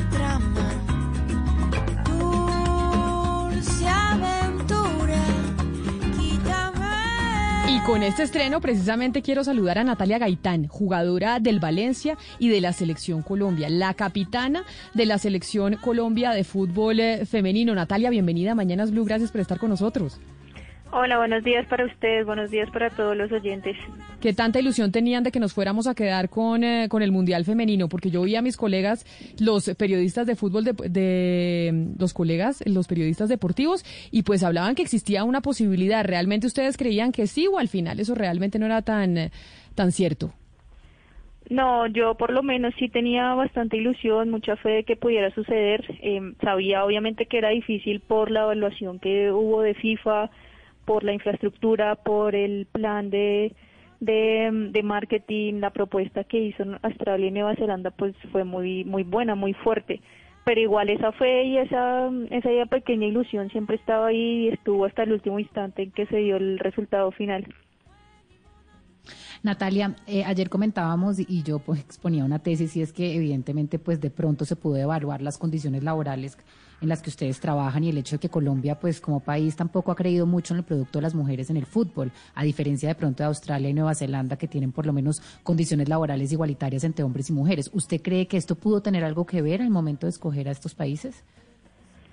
Yo creo que al final era, era un proyecto muy serio, muy fuerte, como lo digo, el plan de marketing, lo que hicieron en redes sociales, eh, desde que se postularon hicieron una cuenta simplemente para la candidatura, la- para la postulación, se unió mucha gente y como lo dices, el apoyo que hay al fútbol femenino, el pago igualitario en la, en la federación para las elecciones, eh, pues es- son puntos positivos que, que ayudan a la imagen y hacen que, que la candidatura fuera más fuerte. Al final son pequeñas, pequeños aspectos que, que van sumando a la totalidad y, y todo eso ayudó a que al final se lo llevaran ellos. Natalia, pero, pero para entender un poco cómo se hace este sorteo, porque es que eh, según lo que le estoy entendiendo, usted hay un, hay un digamos, un trabajo de comparación y contraste. Eh, cuéntenos un poco cómo se hace ese sorteo, porque pues yo estoy de acuerdo con Valeria. Me parece que, que si hacen una comparación de las condiciones laborales de unos países con las de Colombia, por ejemplo, de Australia o de Nueva Zelanda contra, contra con los de Colombia, pues hay unos niveles de desigualdad. ¿Cuáles fueron como todos esos aspectos eh, de los que, digamos, podríamos quedar eh, en, en unas condiciones más bajas? No, mira, o sea, ese aspecto puntual no se no se compara. Lo que sucede es que se hace una evaluación. La FIFA vino hace unos meses, si no estoy mal, a finales del año pasado, e hizo una, una evaluación de los estadios, de la infraestructura, de los hoteles, de, o sea, la disponibilidad de los hoteles, eh, la, la seguridad en sí, eh, la altura, por ejemplo, de Bogotá o de las ciudades, y tomó en cuenta muchos aspectos geográficos eh, de población, eh, que, que, que las ciudades pudieran al- albergar tantas personas que, que van a los mundiales y todo este tipo de, de evaluación se hizo y se hizo la respectiva comparación que fue donde Australia y Nueva Zelanda obtuvieron un 4.2 y nosotros un 2.8 pero en el en el de condiciones laborales la verdad no se hace un punto de comparación para para lo que es el mundial en sí Sí, sí, se, se evalúa otro, otros aspectos. Exacto. Natalia, pero muchos pensamos, algunos pensamos, eh, bueno, estamos aspirando a, a ser sede de una Copa Mundo de fútbol femenino cuando ni siquiera hemos podido sacar adelante la liga, es decir, no hemos podido tener una liga de fútbol femenino estable. ¿Qué, es lo último que ha dicho la de mayor a propósito de esto, Natalia? ¿Para cuándo la liga? El fútbol está parado por la pandemia, pero, pero hay esperanzas de que este año haya liga femenina. Bueno, la verdad es que yo, yo sé tanto como se ha dicho en los medios, eh, hasta donde se ha establecido se empezaría al mes de, de que los de que los hombres empiecen. Hoy en día se está trabajando en el protocolo para poder volver, eh, pero yo lo veo complicado no solo para el fútbol femenino sino para el fútbol masculino. Creo que todavía no se tiene claro cuál sería la estrategia correspondiente para poder volver. Eh, la, pues la- el COVID, la pandemia todavía tenemos, mm, no hemos llegado al pico y, y estamos, eh, se dice que en julio y en agosto es donde va a estar más, más duro, entonces yo creo que todavía está muy difícil, como lo digo, no solo para el femenino y para el masculino, y lo que yo haría o mi, mi opinión es de pronto empezar a pensar y en, y en desarrollar un plan serio, un plan con números estratégico para poder solventar lo que sería la liga del próximo año y no quedarnos con la liga de dos, tres meses, que es lo que ha venido sucediendo en los últimos tres años. Entonces yo eh, a lo mejor enfocar esos esfuerzos en el desarrollo de una liga, de una liga estable, que no estemos en enero, en febrero diciendo, bueno, ¿cuándo va a haber liga otra vez?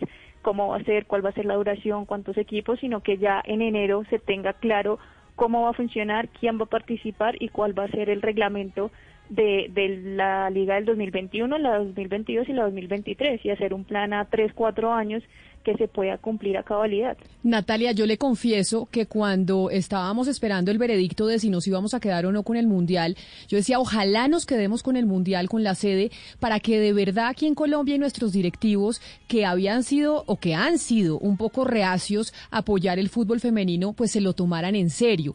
Y pues obviamente quienes estábamos pensando así nos dio mucha tristeza y nos cayó como un baldado de agua fría saber que se lo habían dado a Oceanía. ¿Usted cree que ya que no nos ganamos eh, el Mundial, que no somos la sede, pues básicamente eh, se les va a olvidar otra vez a los directivos del fútbol y a la gente que se enfoca en el fútbol eh, las mujeres y se van a enfocar otra vez solo en el fútbol masculino? Yo creo que si nos hubieran dado la sede hubiéramos tenido un adelanto de, de, estru- de infraestructura y de estructura a unos 10 años, porque a 2023 tendríamos que tener unos estadios en mejores condiciones, eh, una liga, eh, la- la- las selecciones tendrían que tener un apoyo eh, mínimo para, para su preparación.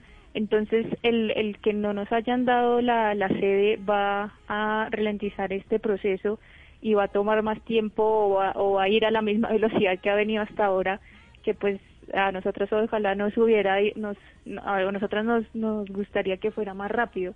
Entonces, eh, para mí también todos los entes protagonistas, Federación, Di Mayor, Ministre- Ministerio del Deporte, adquirieron un compromiso que con la candidatura que hoy en día espero se, se pueda seguir eh, como dependiendo de eso para que el fútbol femenino crezca y tenga la importancia que debería tener.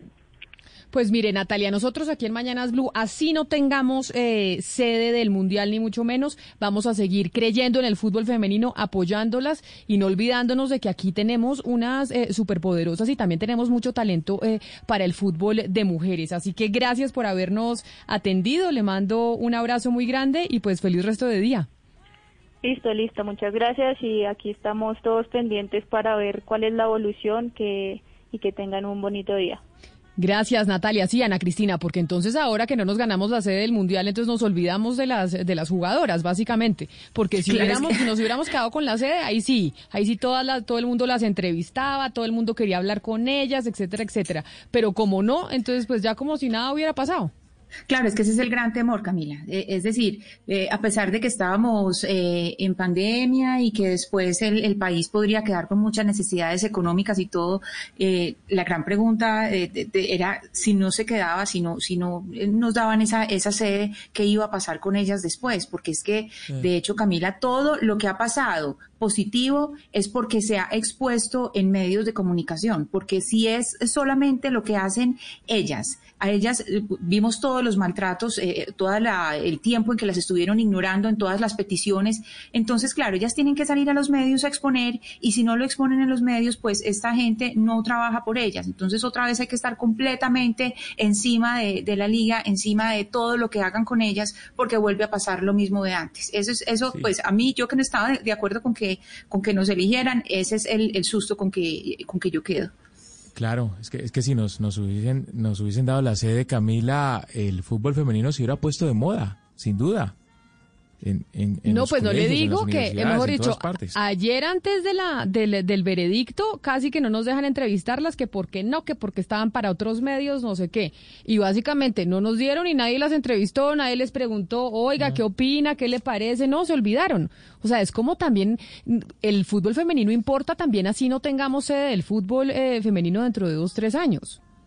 Sí. El femenino es una locura, en las universidades es una locura, en las eh, universidades y colegios. O sea, eh, no puede que no tenga el apoyo eh, económico, pero entre las mujeres, entre las jóvenes, entre las niñas de los colegios, el fútbol femenino hace varios años que ya es la locura. Hay muchas mujeres que están en eso y están entrenando verdaderamente de una manera eh, disciplinada desde hace mucho tiempo. Pues aquí estamos apoyando el fútbol femenino. to show different people who have different um, perspectives.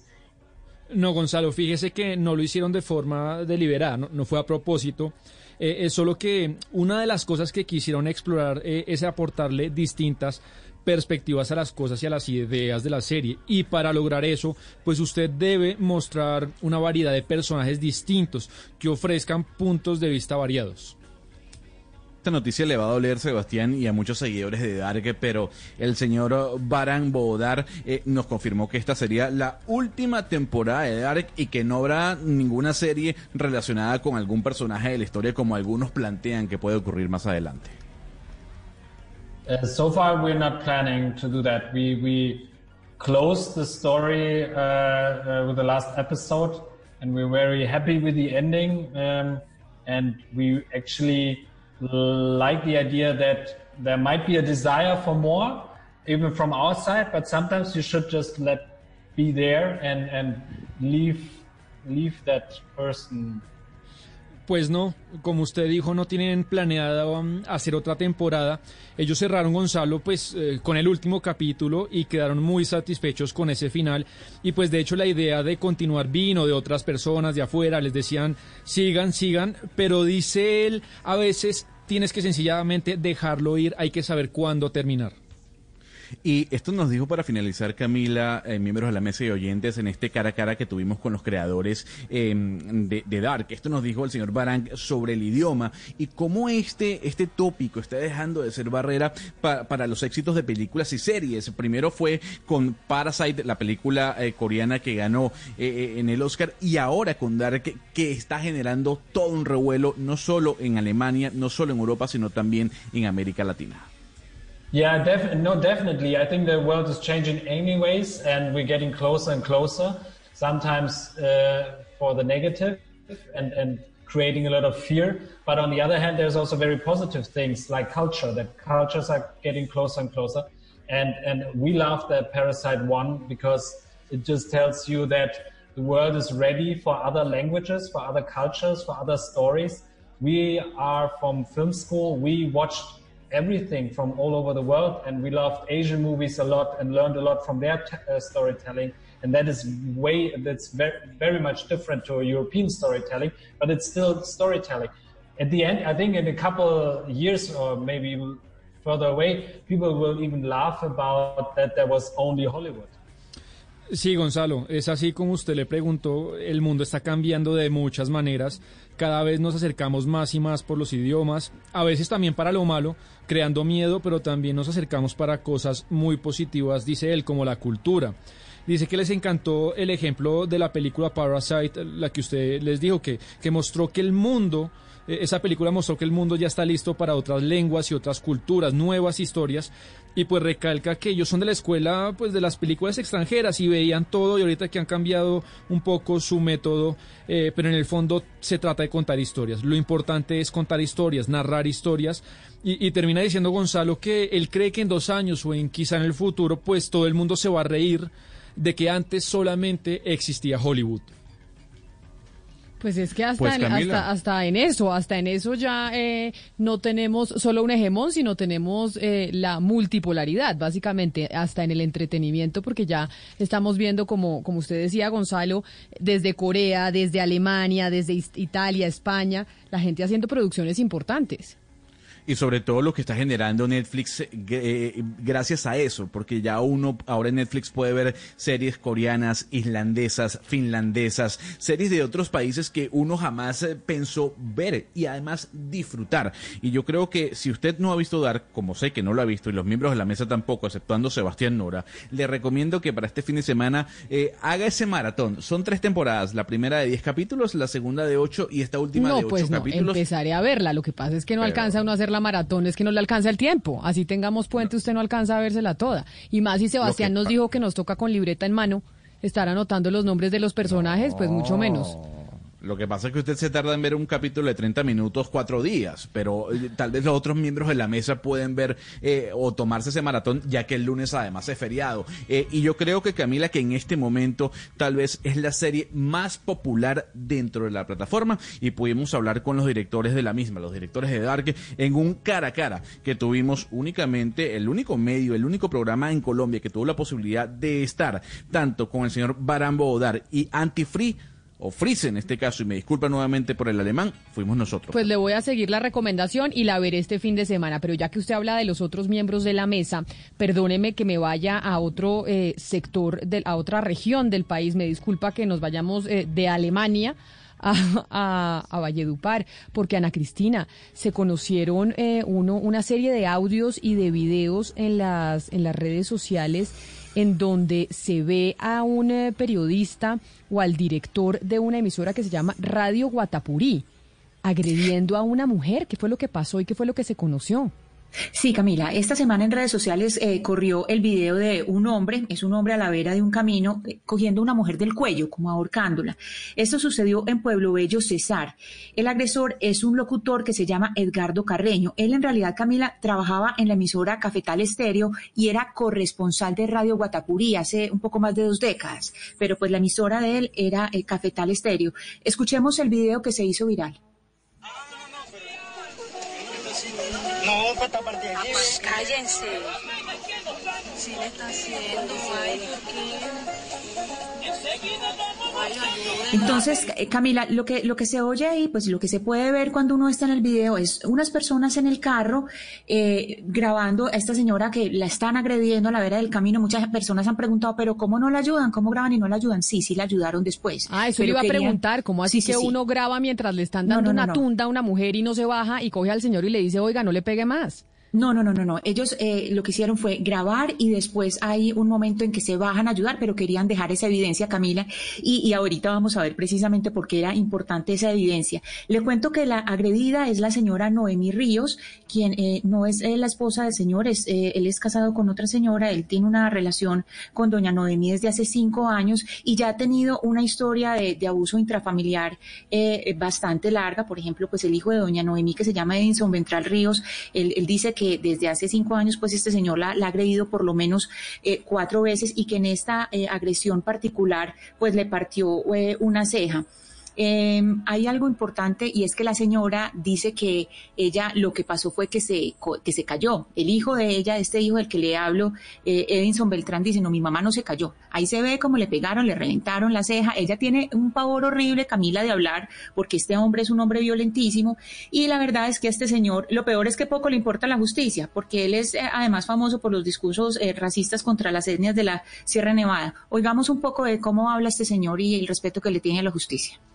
La vuelves a hacer y te vuelvo a pegar, te la vuelvo a clavar, me vuelves a faltar el respeto y te la vuelvo a zampar.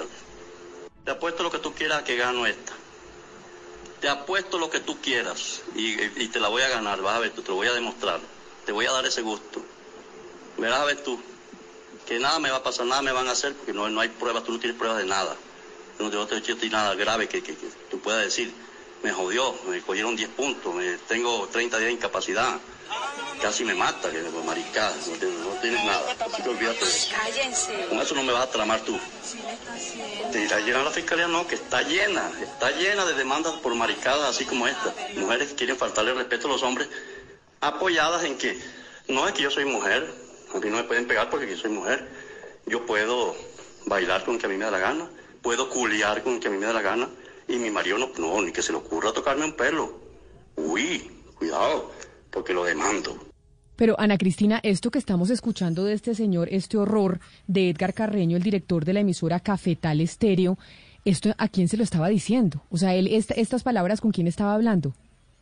Esas, esas eh, eh, palabras precisamente las estaba comentando, eh, las pasaron en, en otras de las emisoras eh, de Valledupar, eh, Camila, porque esas, esas, esa grabación se filtró, pero hoy esa noticia, Camila, pues tiene dos fases, es decir, el, el desenlace de esa noticia de lo que estamos oyendo, no solamente el video y esa, y esa conversación que se, que se filtra, desemboca en esto. Primero, el alcalde de Pueblo Bello, el señor Danilo Duque, fue a Cafetal Estéreo y retiró los equipos de transmisión. Dijo, no va más. Este señor no puede seguir con un micrófono, una persona que habla así de las mujeres, una persona que, que se refiere así a las instituciones, no puede tener un micrófono abierto. Y por otra parte, pues el CTI de la Fiscalía lo capturó y lo trasladó a Valledupar. Entonces, pues después de una larga historia de agresiones a mujeres de una persona que durante varios años, pues ya se sabía que era un agresor eh, de mujeres, porque inclusive la- las personas que nos hicieron llegar eh, estos audios son personas que viven en Pueblo Bello y que dicen, es increíble increíble que este señor ande en la calle. O sea, Si este señor sabe- le pegaba a su esposa, que es Sí. muda, pero además también le pegaba a su amante y las grabaciones que se filtran, Ana Cristina, esta, esta última grabación en donde dices que una mujer no puede andar ahí como ella quiera, además, esta, me disculpan el lenguaje, estas maricadas y estas denuncias, eso, yo no, usted no tiene cómo demostrar que yo le hice nada, él se lo está diciendo a su amante. Sí, que iba a entonces- denunciar que él la maltrataba y le pegaba. Sí, y es por eso que el hijo, pues digamos, la, la persona que ha emprendido como toda esta serie de denuncias es Edinson Ventral Ríos, que es el hijo de, de- la señora Noemí, porque él es el que dice, mi mamá está muerta del susto, ella, este señor, ella le dijo pues que, mejor dicho, no puede abrir la boca porque la vuelve a agredir, entonces por eso la señora pues insiste en que ella se cayó, pero sus hijos, eh, sobre todo pues este que es de 18 años, Edinson, él dice, no, aquí vamos a, a rodear a mi mamá porque hemos visto ya cinco años de agresiones, él dice que esta es por lo menos la cuarta Es agresión grave. Es que cuánto tiempo, Ca- Ca- Camila, Ana Cristina, cuánto tiempo este señor pudo agredir a las mujeres, pegarles, insultarlas, eh, asustarlas, amenazarlas, por cuánto tiempo. Y lo que dice este testimonio, este señor, es tan diciente y tan doloroso porque dice todo. Dice, usted me pertenece uno, entonces muestra ese patriarcado sistemático que está en nuestra sociedad enquistada. A usted nadie le va a creer, esa justicia para las mujeres es una maricada. Usted no puede ir a hacer todo lo que quiera, usted me pertenece a mí, yo hago con usted lo que yo quiera escuchar esto es el reflejo de lo que está pasando a lo largo y ancho del país, Camila, y por eso es que terminan Valeria, matando a las este- mujeres y por eso es que esta semana, un segundo, Oscar, hemos escuchado de todos estos casos aberrantes. Mire, yo ahorita acabo de escuchar esa grabación y estoy que me vomito. Ya no puedo más con estas noticias. De verdad, es que tratamos todos los días de cambiar este machismo Valeria. que nos tiene acabadas a las Valeria, mujeres pero mire- y nada que lo logramos, porque esto es un tema Valeria, mire, pero- estructural de educación.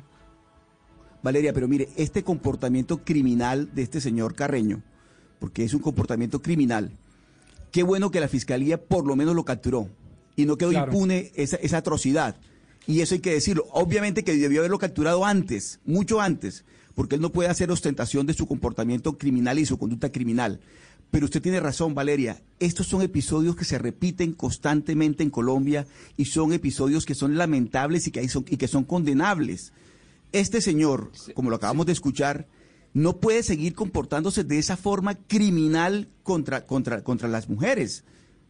No hay, no hay derecho a que ese tipo de, Oscar, de conductas se había- se presenten en, en el país.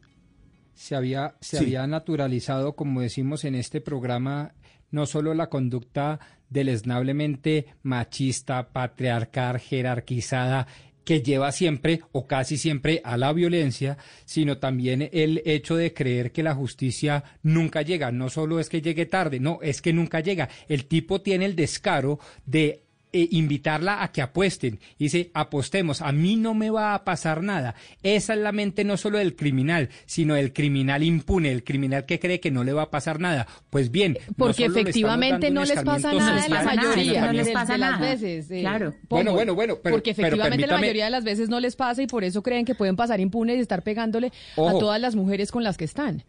Es que eso es lo que estoy diciendo. Eh, la, la cifra la arrojó ayer nuestra invitada Catalina Ruiz Navarro y yo le creo. 98% de los casos quedan en la impunidad, Impunidad. en materia Pero, de maltrato, Rodrigo. abuso y acoso eh, eh, intrafamiliar y de las mujeres. No, por, lo que estoy diciendo es que es importante visibilizar este tipo de casos porque así sea el 1%, por lo menos la gente empieza a cambiar y ojalá así sea. El criminal machista, abusador, acusador y violento empieza a cambiar su conducta porque eh, la justicia va a llegar y la justicia Rodrigo, pero, aquí es importante señalar algo. Hay, que, hay algo muy importante señalar acá. Y es que el tipo tiene una emisora que era, tenía esta emisora que le cerraron, que es Cafetal Estéreo, donde llegó el alcalde, pero está también la todo el tiempo que estuvo en Radio Guatapurí, donde la misma gente, es que gente de Pueblo Bello me ha dicho, este señor es completamente racista con las etnias de la Sierra Nevada.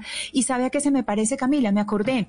Recuerdan hace poquitas, poquitas semanas que tuvimos el caso, hablamos del caso de este humorista Fabio Zuleta, que le parecía, la Sí, gente se reía como si fuera, que si, que si fuera mucho eh, folclore hablando de comprar indígenas. Claro, él dijo, esto no salió al aire, no salió al aire, pero él estaba haciendo y lo grabó y después eso se hizo viral, después ese video se hizo viral. Entonces son conductas que son no solamente avaladas culturalmente, sino que cuántas emisoras en este momento, en cuántas emisoras, pequeñas emisoras rurales, pasan este tipo de discursos impunemente. Ana Cristina, y un llamado de atención a la sociedad de Valledupar, ¿no? Porque es que ya llevamos dos casos en este en, en Valledupar y es bien sabido el machismo allá. Una mujer en Valledupar casi que no puede bailar con otro hombre que no sea su esposo. Entonces vamos también a llamar la atención a las personas que viven en Valledupar a que se miren y hagan una reflexión acerca de qué está pasando, que aceptan que los medios de comunicación primero tengan estas conductas y ellos también las están reflejando en muchos círculos sociales aceptados en Valledupar. Algo está pasando en Valledupar y se tienen que empezar a mirar al espejo y empezar a hacer una reflexión de lo que están haciendo y cómo están tratando a las mujeres. Una vez más, cuando le dije a Camila que las personas tomaron el video por algo, Camila, porque si hubieran ayudado inmediatamente sin grabar nada, no hubiera quedado esta que es la prueba.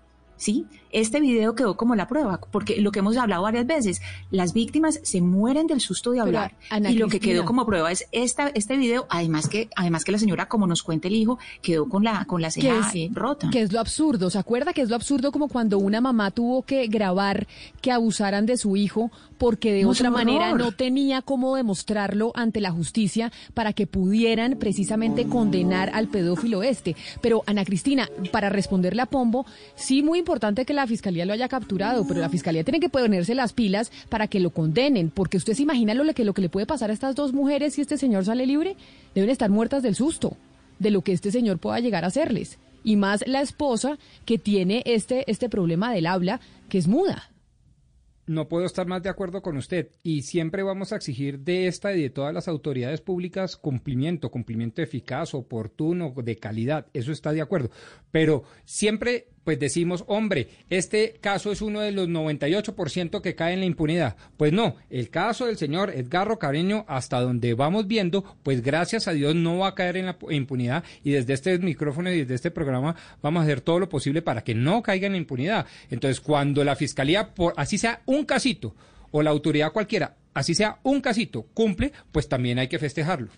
Pero no solo, Rodrigo, que, no- que lo condenen. Obviamente que lo tiene que condenar la justicia, pero además que la condena no se la vayan a mandar a pagar a la casa, que es lo que está sucediendo eh, últimamente en Colombia, que le dan detención domiciliaria a este tipo de delincuentes. Entonces, eh, eh, pues imagínense la situación de las mujeres, con el, el tipo pagando la condena al lado de ellas en la casa. Ojalá no suceda eso en este caso.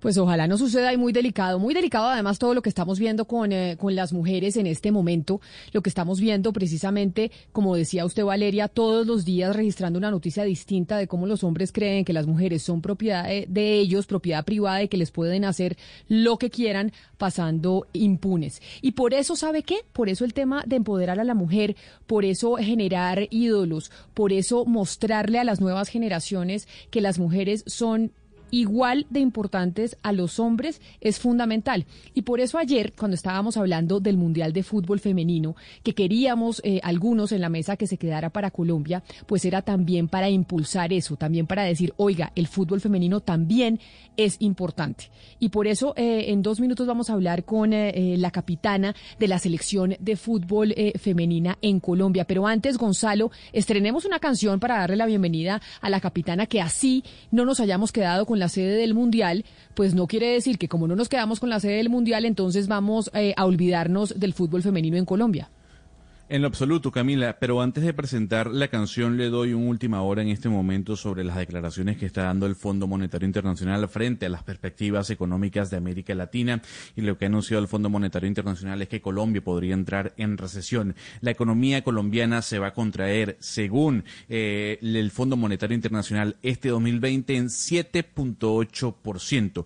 Eh, lo que ha dicho el Fondo Monetario Internacional y lo que está diciendo en este momento en la rueda de prensa que se está llevando a cabo eh, en este instante en los Estados Unidos es que toda la región latinoamericana se contraerá en 9.4%. Ahora sí, Camila, le doy música nueva directamente desde México. Ella se llama Marisa Moore.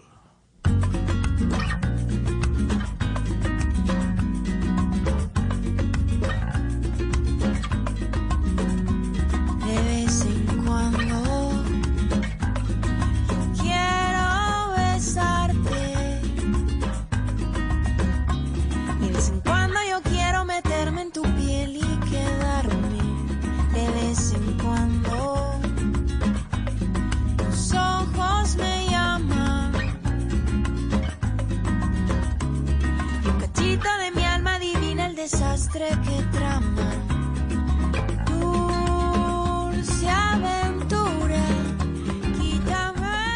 Y con este estreno precisamente quiero saludar a Natalia Gaitán, jugadora del Valencia y de la Selección Colombia, la capitana de la Selección Colombia de fútbol eh, femenino. Natalia, bienvenida a Mañanas Blue, gracias por estar con nosotros. Hola, buenos días para ustedes, buenos días para todos los oyentes. ¿Qué tanta ilusión tenían de que nos fuéramos a quedar con, eh, con el Mundial Femenino? Porque yo vi a mis colegas, los periodistas de fútbol, de, de- los colegas, los periodistas deportivos, y pues hablaban que existía una posibilidad. ¿Realmente ustedes creían que sí o al final eso realmente no era tan, tan cierto? No, yo por lo menos sí tenía bastante ilusión, mucha fe de que pudiera suceder. Eh, sabía obviamente que era difícil por la evaluación que hubo de FIFA, por la infraestructura, por el plan de, de, marketing, la propuesta que hizo Australia y Nueva Zelanda pues fue muy muy buena, muy fuerte. Pero igual esa fe y esa, esa pequeña ilusión siempre estaba ahí y estuvo hasta el último instante en que se dio el resultado final. Natalia, eh, ayer comentábamos y yo pues exponía una tesis y es que evidentemente pues de pronto se pudo evaluar las condiciones laborales en las que ustedes trabajan y el hecho de que Colombia pues como país tampoco ha creído mucho en el producto de las mujeres en el fútbol, a diferencia de pronto de Australia y Nueva Zelanda que tienen por lo menos condiciones laborales igualitarias entre hombres y mujeres. ¿Usted cree que esto pudo tener algo que ver al momento de escoger a estos países? Yo creo que al final era, era un proyecto muy serio, muy fuerte, como lo digo, el plan de marketing, lo que hicieron en redes sociales, eh, desde que se postularon hicieron una cuenta simplemente para la candidatura, la- para la postulación, se unió mucha gente y como lo dices, el apoyo que hay al fútbol femenino, el pago igualitario en la, en la federación para las elecciones, eh, pues es- son puntos positivos que, que ayudan a la imagen y hacen que, que la candidatura fuera más fuerte. Al final son pequeñas, pequeños aspectos que, que van sumando a la totalidad y, y todo eso ayudó a que al final se lo llevaran ellos. Natalia, pero, pero para entender un poco cómo se hace este sorteo, porque es que eh, según lo que le estoy entendiendo, usted hay un, hay un, digamos, un trabajo de comparación y contraste. Eh, cuéntenos un poco cómo se hace ese sorteo, porque pues yo estoy de acuerdo con Valeria. Me parece que, que si hacen una comparación de las condiciones laborales de unos países con las de Colombia, por ejemplo, de Australia o de Nueva Zelanda contra, contra con los de Colombia, pues hay unos niveles de desigualdad. ¿Cuáles fueron como todos esos aspectos eh, de los que, digamos, podríamos quedar eh, en, en unas condiciones más bajas? No, mira, o sea, ese aspecto puntual no se no se compara. Lo que sucede es que se hace una evaluación. La FIFA vino hace unos meses, si no estoy mal, a finales del año pasado, e hizo una, una evaluación de los estadios, de la infraestructura, de los hoteles, de, o sea, la disponibilidad de los hoteles, eh, la, la seguridad en sí, eh, la altura, por ejemplo, de Bogotá o de las ciudades, y tomó en cuenta muchos aspectos geográficos eh, de población, eh, que, que, que las ciudades pudieran albergar tantas personas que, que van a los mundiales y todo este tipo de, de evaluación se hizo y se hizo la respectiva comparación que fue donde Australia y Nueva Zelanda obtuvieron un 4.2 y nosotros un 2.8 pero en el en el de condiciones laborales la verdad no se hace un punto de comparación para para lo que es el mundial en sí Sí, sí, se, se evalúa otro, otros aspectos. Exacto. Natalia, pero muchos pensamos, algunos pensamos, eh, bueno, estamos aspirando a, a ser sede de una Copa Mundo de fútbol femenino cuando ni siquiera hemos podido sacar adelante la liga, es decir, no hemos podido tener una liga de fútbol femenino estable. ¿Qué, es lo último que ha dicho la de mayor a propósito de esto, Natalia? ¿Para cuándo la liga? El fútbol está parado por la pandemia, pero, pero hay esperanzas de que este año haya liga femenina. Bueno, la verdad es que yo, yo sé tanto como se ha dicho en los medios, eh, hasta donde se ha establecido se empezaría al mes de, de que los de que los hombres empiecen. Hoy en día se está trabajando en el protocolo para poder volver, eh, pero yo lo veo complicado no solo para el fútbol femenino, sino para el fútbol masculino. Creo que todavía no se tiene claro cuál sería la estrategia correspondiente para poder volver.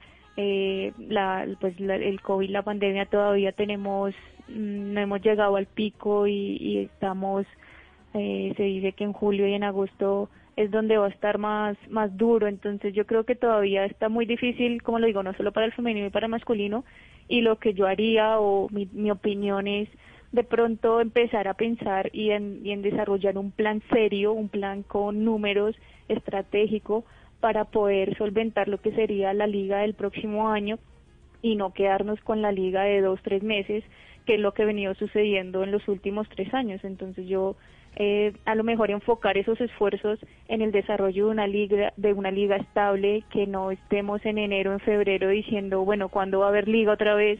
¿Cómo va a ser? ¿Cuál va a ser la duración? ¿Cuántos equipos? Sino que ya en enero se tenga claro cómo va a funcionar, quién va a participar y cuál va a ser el reglamento de, de la liga del 2021, la 2022 y la 2023 y hacer un plan a tres, cuatro años que se pueda cumplir a cabalidad. Natalia, yo le confieso que cuando estábamos esperando el veredicto de si nos íbamos a quedar o no con el Mundial, yo decía, ojalá nos quedemos con el Mundial, con la sede, para que de verdad aquí en Colombia y nuestros directivos que habían sido o que han sido un poco reacios a apoyar el fútbol femenino, pues se lo tomaran en serio. Y pues obviamente quienes estábamos pensando así nos dio mucha tristeza y nos cayó como un baldado de agua fría saber que se lo habían dado a Oceanía. ¿Usted cree que ya que no nos ganamos eh, el Mundial, que no somos la sede, pues básicamente eh, se les va a olvidar otra vez a los directivos del fútbol y a la gente que se enfoca en el fútbol eh, las mujeres y se van a enfocar otra vez solo en el fútbol masculino?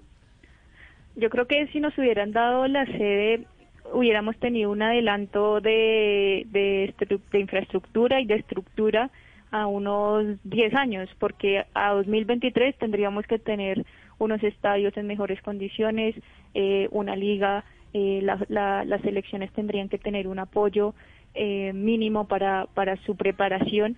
Entonces, el, el que no nos hayan dado la, la sede va a ralentizar este proceso y va a tomar más tiempo o va, o va a ir a la misma velocidad que ha venido hasta ahora, que pues a nosotros ojalá nos hubiera, nos, a nosotras nos, nos gustaría que fuera más rápido.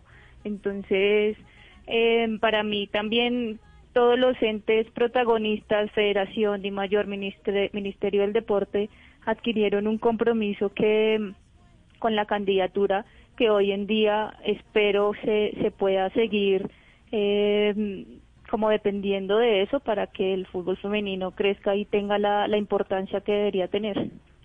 Pues mire, Natalia, nosotros aquí en Mañanas Blue, así no tengamos eh, sede del Mundial ni mucho menos, vamos a seguir creyendo en el fútbol femenino, apoyándolas y no olvidándonos de que aquí tenemos unas eh, superpoderosas y también tenemos mucho talento eh, para el fútbol de mujeres. Así que gracias por habernos atendido, le mando un abrazo muy grande y pues feliz resto de día. Listo, listo, muchas gracias y aquí estamos todos pendientes para ver cuál es la evolución que, y que tengan un bonito día. Gracias, Natalia. Sí, Ana Cristina, porque entonces ahora que no nos ganamos la sede del Mundial, entonces nos olvidamos de las de las jugadoras, básicamente. Porque si, Claro, hubiéramos, es que- si nos hubiéramos quedado con la sede, ahí sí, ahí sí todas las- todo el mundo las entrevistaba, todo el mundo quería hablar con ellas, etcétera, etcétera. Pero como no, entonces pues ya como si nada hubiera pasado. Claro, es que ese es el gran temor, Camila. Eh, es decir, eh, a pesar de que estábamos eh, en pandemia y que después el, el país podría quedar con muchas necesidades económicas y todo, eh, la gran pregunta eh, de- de- era si no se quedaba, si no, si no nos daban esa, esa sede, ¿qué iba a pasar con ellas después? Porque es que, de hecho, Camila, todo lo que ha pasado positivo es porque se ha expuesto en medios de comunicación, porque si es solamente lo que hacen ellas, a ellas eh, vimos todos los maltratos, eh, todo el tiempo en que las estuvieron ignorando en todas las peticiones, entonces claro, ellas tienen que salir a los medios a exponer y si no lo exponen en los medios, pues esta gente no trabaja por ellas, entonces otra vez hay que estar completamente encima de, de la liga, encima de todo lo que hagan con ellas, porque vuelve a pasar lo mismo de antes. Eso es, eso, pues a mí yo que no estaba de, de acuerdo con que, con que nos eligieran, ese es el, el susto con que, con que yo quedo. Claro, es que, es que si nos, nos, hubiesen, nos hubiesen dado la sede, Camila, el fútbol femenino se hubiera puesto de moda, sin duda. En, en- en no, pues no le digo que, mejor dicho, ayer antes de la, del, del veredicto, casi que no nos dejan entrevistarlas, que porque no, que porque estaban para otros medios, no sé qué. Y básicamente no nos dieron y nadie las entrevistó, nadie les preguntó, oiga, ¿qué opina? ¿Qué le parece? No, se olvidaron. O sea, es como también el fútbol femenino importa, también así no tengamos sede del fútbol eh, femenino dentro de dos, tres años. Fútbol femenino es una locura, en las universidades es una locura, en las eh, universidades y colegios, o sea, eh, no puede que no tenga el apoyo eh, económico, pero entre las mujeres, entre las jóvenes, entre las niñas de los colegios, el fútbol femenino hace varios años que ya es la locura. Hay muchas mujeres que están en eso y están entrenando verdaderamente de una manera eh, disciplinada desde hace mucho tiempo. Pues aquí estamos apoyando el fútbol femenino, así no tengamos sede del Mundial. Son las 11 de la mañana, 59 minutos, y es momento de las noticias del mediodía. Regresa una historia de amor que pondrá a cantar a Mi Colombia. amor, esta canción es y será solo para ti. Siento que te he querido y te quiero más. Rafael Orozco, el ídolo, muy pronto en las noches de Caracol Televisión.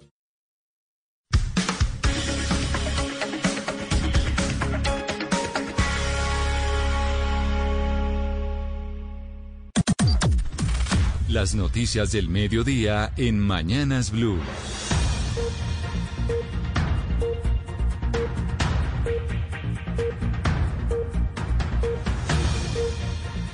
Son las 12 del día en punto y llegaron las noticias del mediodía y sin duda alguna la noticia es económica en Colombia, Gonzalo, porque hay noticia de último minuto, como lo mencionábamos. El Fondo Monetario Internacional prevé la primera recesión económica en Colombia en dos décadas este año.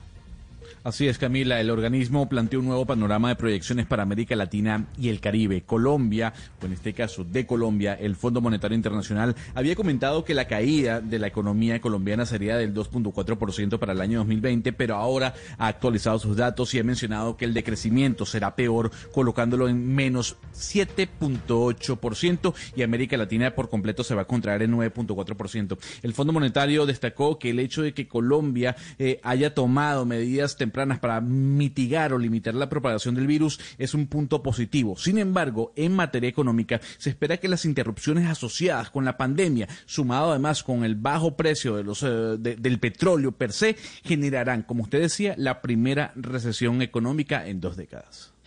Recordémosle a los oyentes que cuando hablamos de recesión significa que son dos trimestres consecutivos en donde la economía no crece y decrece. Eso quiere decir, Gonzalo, que el Fondo Monetario Internacional prevé precisamente que obvia- obviamente en el primer trimestre en donde no teníamos COVID, pues ahí hubo crecimiento, pero que en el segundo y tercero va a haber decrecimiento y por eso entramos en recesión por primera vez en 20 años.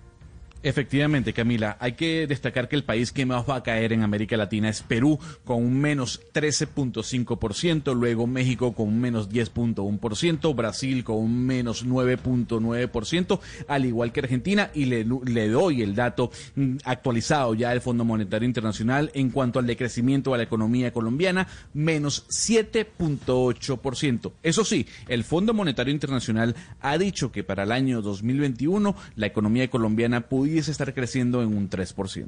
Son las 12 del día, dos minutos. Las noticias son económicas. Eduardo Hernández. Sí, Camila, ¿qué tal? Muy buenas tardes. Ya le voy a contar sobre la encuesta que realizó la Cámara de Comercio a propósito de la crisis económica, porque calcula que el 10% de las empresas que hay creadas en Bogotá tuvieron que cerrar las puertas por la crisis que desató la cuarentena. Pero antes de eso, le hablo de las medidas que acaba de anunciar el alcalde en Barranquilla. El día sin IVA va a tener toque de queda para evitar que los ciudadanos salgan a hacer compras. Las medidas más estrictas, una cuarentena que se endurece allá en la capital del Atlántico, Ingel de la Rosa.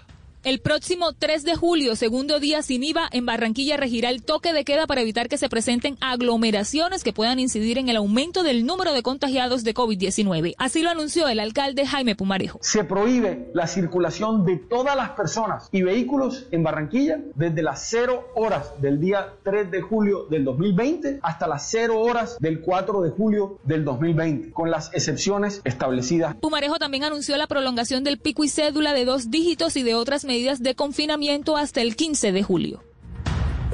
12 del día, cuatro minutos. Delicada la situación en Barranquilla, pero ahora vámonos a hablar del fiscal general eh, de la Nación, porque dijo el fiscal, según entiendo Silvia Charri, que ganó el país con la rápida identificación y judicialización de los siete militares que abusaron de una niña en Vera, en Risaralda, después de todo el debate que se ha generado por el cargo o los cargos que le imputó la Fiscalía a estos siete militares. Mire, el fiscal aseguró que ganó el país porque en los próximos días conoceremos una condena en contra de esos siete ex militares involucrados en la violación a la menor de 13 años de edad y que el delito básicamente daba la misma pena a que si le hubieran imputado acceso carnal violento. Escuchemos. Este país es el país de palo porque bogas y palo porque no bogas. Este es el país del cójanlo, cójanlo, cójanlo y después suéltenlo, suéltenlo, suéltenlo, como dice el Contralor General. Y este es un país en donde las críticas arrecian ante las acciones, ante las eh, reacciones institucionales y las críticas arrecian cuando no hay acciones institucionales. Entonces yo creo que esto es un éxito para el país. Recordemos que los siete militares ya están en la cárcel esperando una sentencia que oscilaría entre los 16 a los 30 años de prisión. Las 12 del día, cinco minutos, hablando de noticias judiciales, la defensa del gobernador del Magdalena, Carlos Caicedo, dice que es un contrasentido que la fiscalía le hubiera quitado propiedades a él y al exalcalde de Santa Marta, Rafael Martínez, bienes que, de acuerdo con el ente investigador, habrían sido adquiridos con dineros de dudosa reputación. Luis Oñate. El abogado Iván Cancino, a través de su cuenta en Twitter, explicó que a sus defendidos Carlos Caicedo Mar, gobernador del Magdalena, y Rafael Martínez, es alcalde de Santa Marta, en el proceso sobre presuntas irregularidades en la construcción de cinco puestos de salud en la capital del Magdalena, la Fiscalía les imputó cargo por peculado en favor de terceros. No le hacen imputación de haberse quedado con ningún dinero. Luego, mal puede decirse que los bienes presuntamente se compraron con dinero es fruto de los centros de salud cuando no se les está imputando un peculado por apropiación eh, en favor propio. Señaló el abogado Cancino que esta es otra irregularidad de la Fiscalía de Santa Marta en contra de sus defendidos, la cual llevará a tribunales internacionales. La Fiscalía informó la expedición de medidas cautelares de embargo, secuestro y suspensión del poder dispositivo contra 11 bienes del gobernador del Magdalena, Carlos Eduardo Caicedo, y del exalcalde de Santa Marta, Rafael Alejandro Martínez, por presuntas irregularidades en la construcción de cinco puestos de salud en la capital del Magdalena. 12 del día, 6 minutos. El ministro de la Defensa de Colombia, Carlos Holmes Trujillo, dice que ante la escasez de petróleo, el gobierno de Venezuela, de Nicolás Maduro, está echando mano del oro para sostener las finanzas de ese país. Damián Landines. Y lo dijo durante el foro de minería ilegal en Venezuela organizado por el Centro de Estudios Estratégicos e Internacionales en Washington, donde volvió a reiterar que el régimen de Maduro está siendo protegido por el ELN y que de hecho esa guerrilla es uno de los protagonistas detrás de la minería ilegal en el vecino país.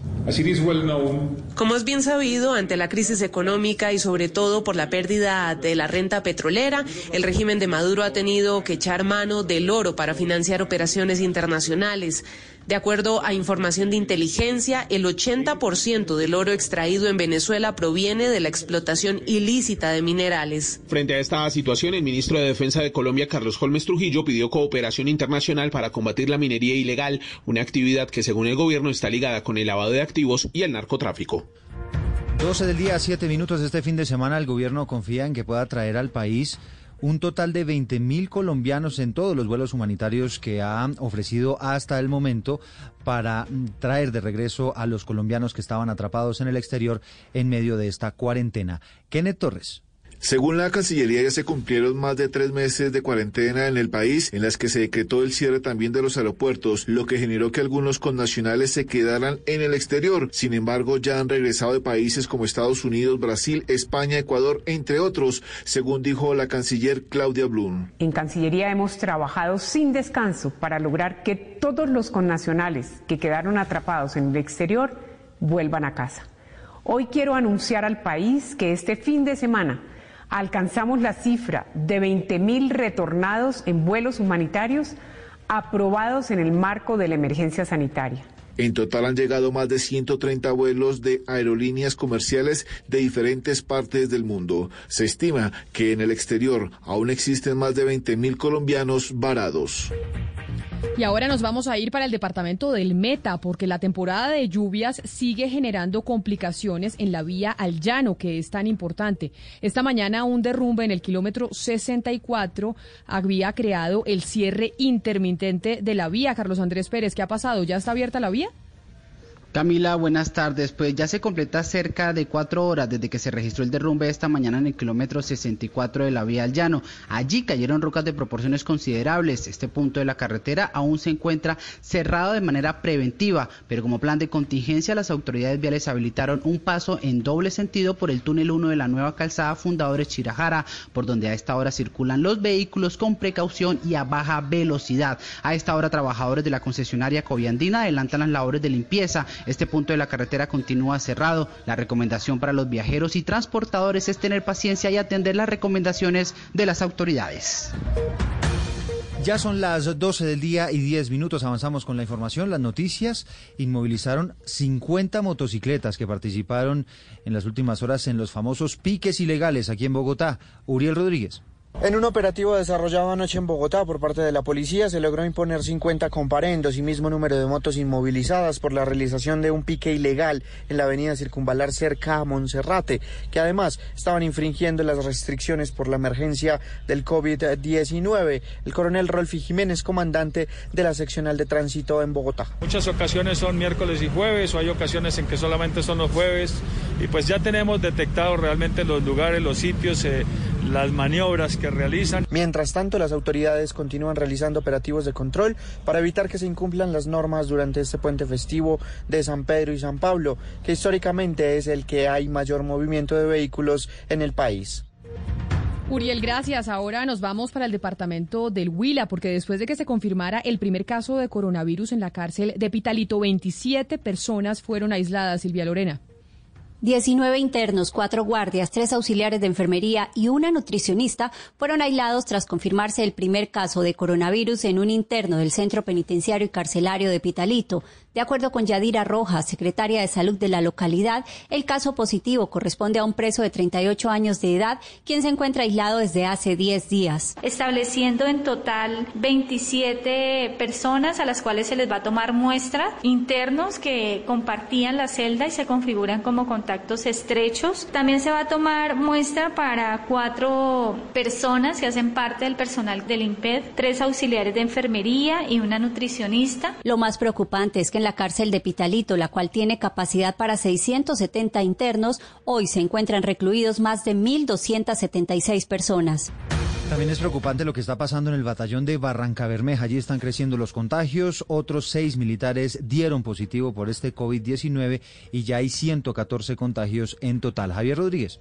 Estrictos controles sanitarios realizan las autoridades de salud en el batallón Nueva Granada en Barranca Bermeja, donde se registraron otros seis casos de COVID-19. Se trata de soldados entre los 18 y 27 años. En esa unidad militar la pandemia tiene en cuarentena a 114 uniformados, todos provenientes de la costa atlántica. El secretario de Salud, Luis Fernando Castro. Hemos realizado un trabajo conjunto desde la Alcaldía Distrital de Barranca Bermeja y Sanidad Militar a efectos de verificar y apoyar todas las labores para el control del brote por COVID-19. En Santander se reportaron otros 30 casos en las últimas horas de coronavirus. Una niña de dos años está en una cama UCI en Bucaramanga, según el reporte de las autoridades de salud. 12 del día, 12 minutos y empezamos hablando de lo que dijo el Fondo Monetario Internacional pronosticando una recesión para Colombia después de 20 años. Pero además, dice el Fondo Monetario Internacional y advierte que la pandemia puede reavivar tensiones sociales en América Latina. Y precisamente lo que usted nos comentaba, Eduardo, que la Cámara de Comercio estaba calculando que el 10% de las empresas en Bogotá tuvieron que cerrar sus puertas por cuenta de la crisis que desató el coronavirus y la cuarentena. José Luis Pertus.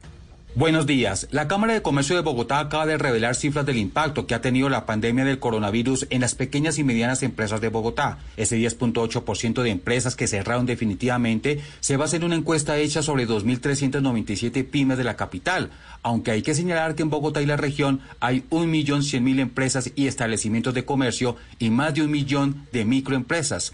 Otro dato es que el 52.7% de las pequeñas y medianas empresas asegura que no ha recibido ninguna ayuda ni apoyo. Y nos vamos para México porque se pronunciaron hace minutos a propósito de las investigaciones para esclarecer el atentado que sufrió el secretario de Seguridad de Ciudad de México, un atentado que dejó tres personas muertas, Omar García.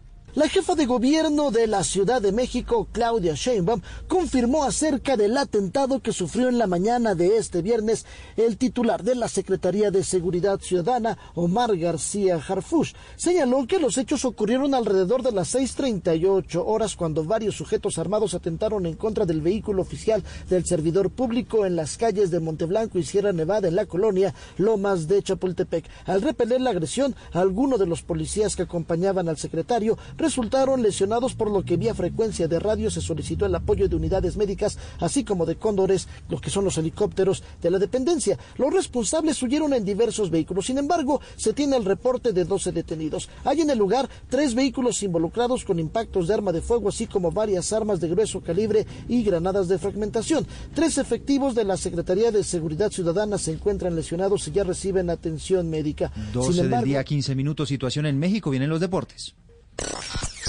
La noticia deportiva. La noticia deportiva viene desde los Estados Unidos porque la NBA y el sindicato de jugadores han informado que 16 basquetbolistas dieron positivo por coronavirus en las primeras pruebas obligatorias a las que fueron sometidos 302 de los deportistas. Eso supone el 5.3% de toda la liga. La NBA tiene planteado que se reanude con 22 equipos el próximo 30 de julio en la ciudad de Orlando.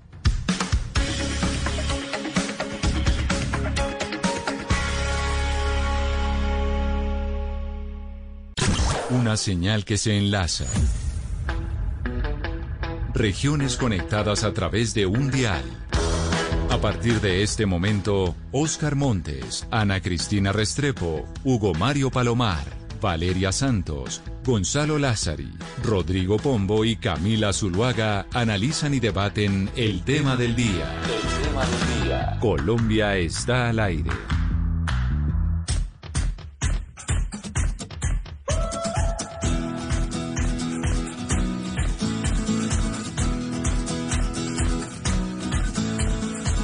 Curtains open, scared to get up on the stage, second guessing, no way that I could have played. 12 del día, 16 minutos y empezamos nuestro tema del día. Es viernes, se nos viene el último puente de estos tres seguidos y muchas de las cosas que más extrañamos nosotros en medio de las cuarentenas, o si me preguntan a mí, yo estoy segura que a muchos de mis compañeros también, es poder salir a un restaurante. Y en un restaurante siempre hay música y por lo general hay estrenos. Gonzalo, aquí estamos escuchando a quién? Camila, le presento a Shepard, es una banda um, australiana que hace unos cinco años se dio a conocer por un sencillo, una canción llamada Jerónimo. También publican canciones, música el día de hoy en las plataformas actualizadas. Esto se llama Symphony.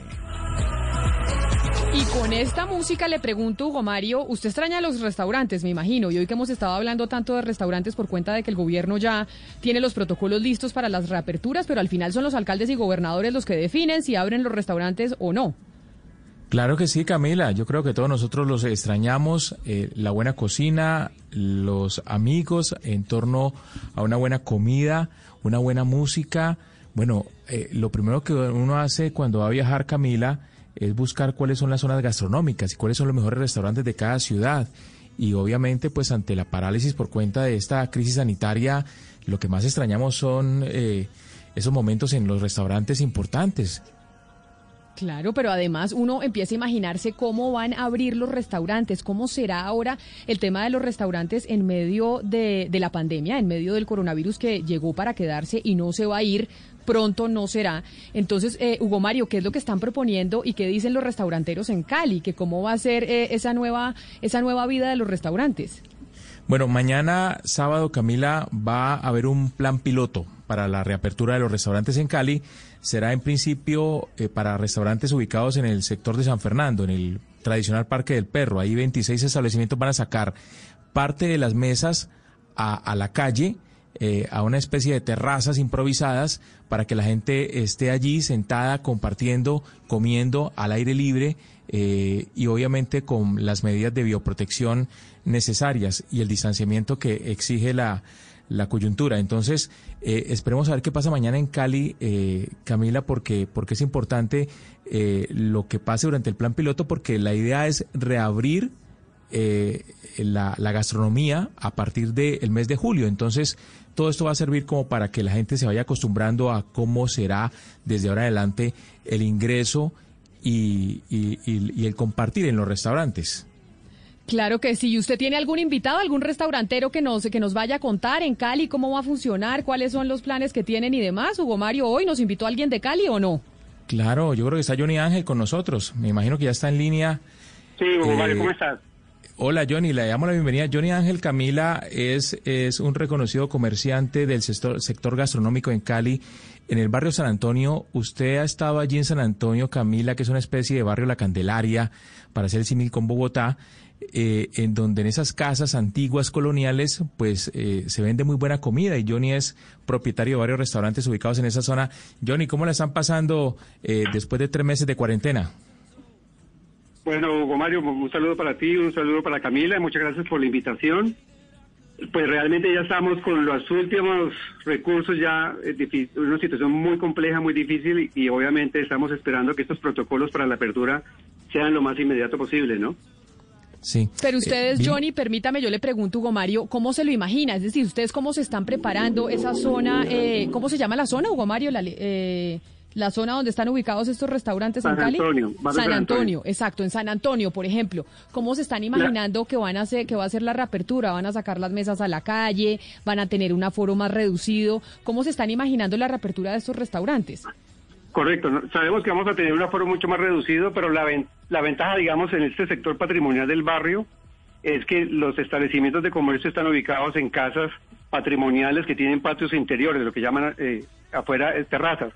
Yo creo que de pronto para nosotros la actividad es en cierta medida desde el punto de vista técnico más fácil porque son espacios muy ventilados eh, por la misma morfología de los predios como tal sacar las mesas a la calle no creo que sea lo, más viable, además porque el barrio tiene muchas pendientes en, sus vías de acceso eh, y muy seguramente el tema de la residencialidad también se puede ver afectado por esa, esta actividad en la calle, ¿no? Eh, Johnny, le traslado... no, continúe.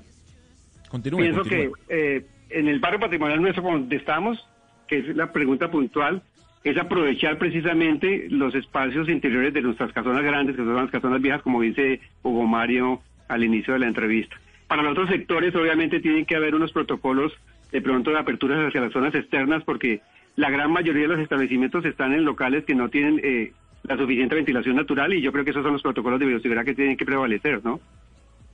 Johnny, me voy a trasladar a lo que está pasando en los Estados Unidos. Nueva York está mm, reabriendo restaurantes, hay los menús son desechables, hay eh, el, gel acolado en la entrada, pero me voy a lo que está escribiendo un oyente a través de nuestro Facebook Live, que él se llama Wilson Dorado Tauqué, y dice, saludos, en Miami realizaron la apertura de algunos lugares, pero en una semana ya llevan nueve mil contagiados. ¿Usted no cree que la apertura, con además todas estas normas de bioseguridad, hará que los casos aumenten como está pasando en Europa y en este caso en Miami?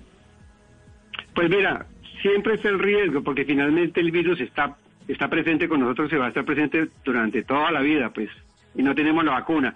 Lo que no podemos es, eh, por preservar la salud, no preservar la economía. Son dos eh, actividades que no son antagónicas. Pues entonces, nosotros como restauranteros siempre hemos tenido en nuestros procesos eh, unos procesos muy limpios porque tenemos el tema de los cursos de manipulación de alimentos y obviamente siempre va a estar el riesgo, pero si hay una actividad económica que preserve, digamos, por su naturaleza, eh, esa asepsia es precisamente el sector gastronómico. Uno ve otros sectores en la ciudad que están abiertos como tiendas de grandes superficies, de abarrotes, y ahí también igualmente las personas se pueden contagiar.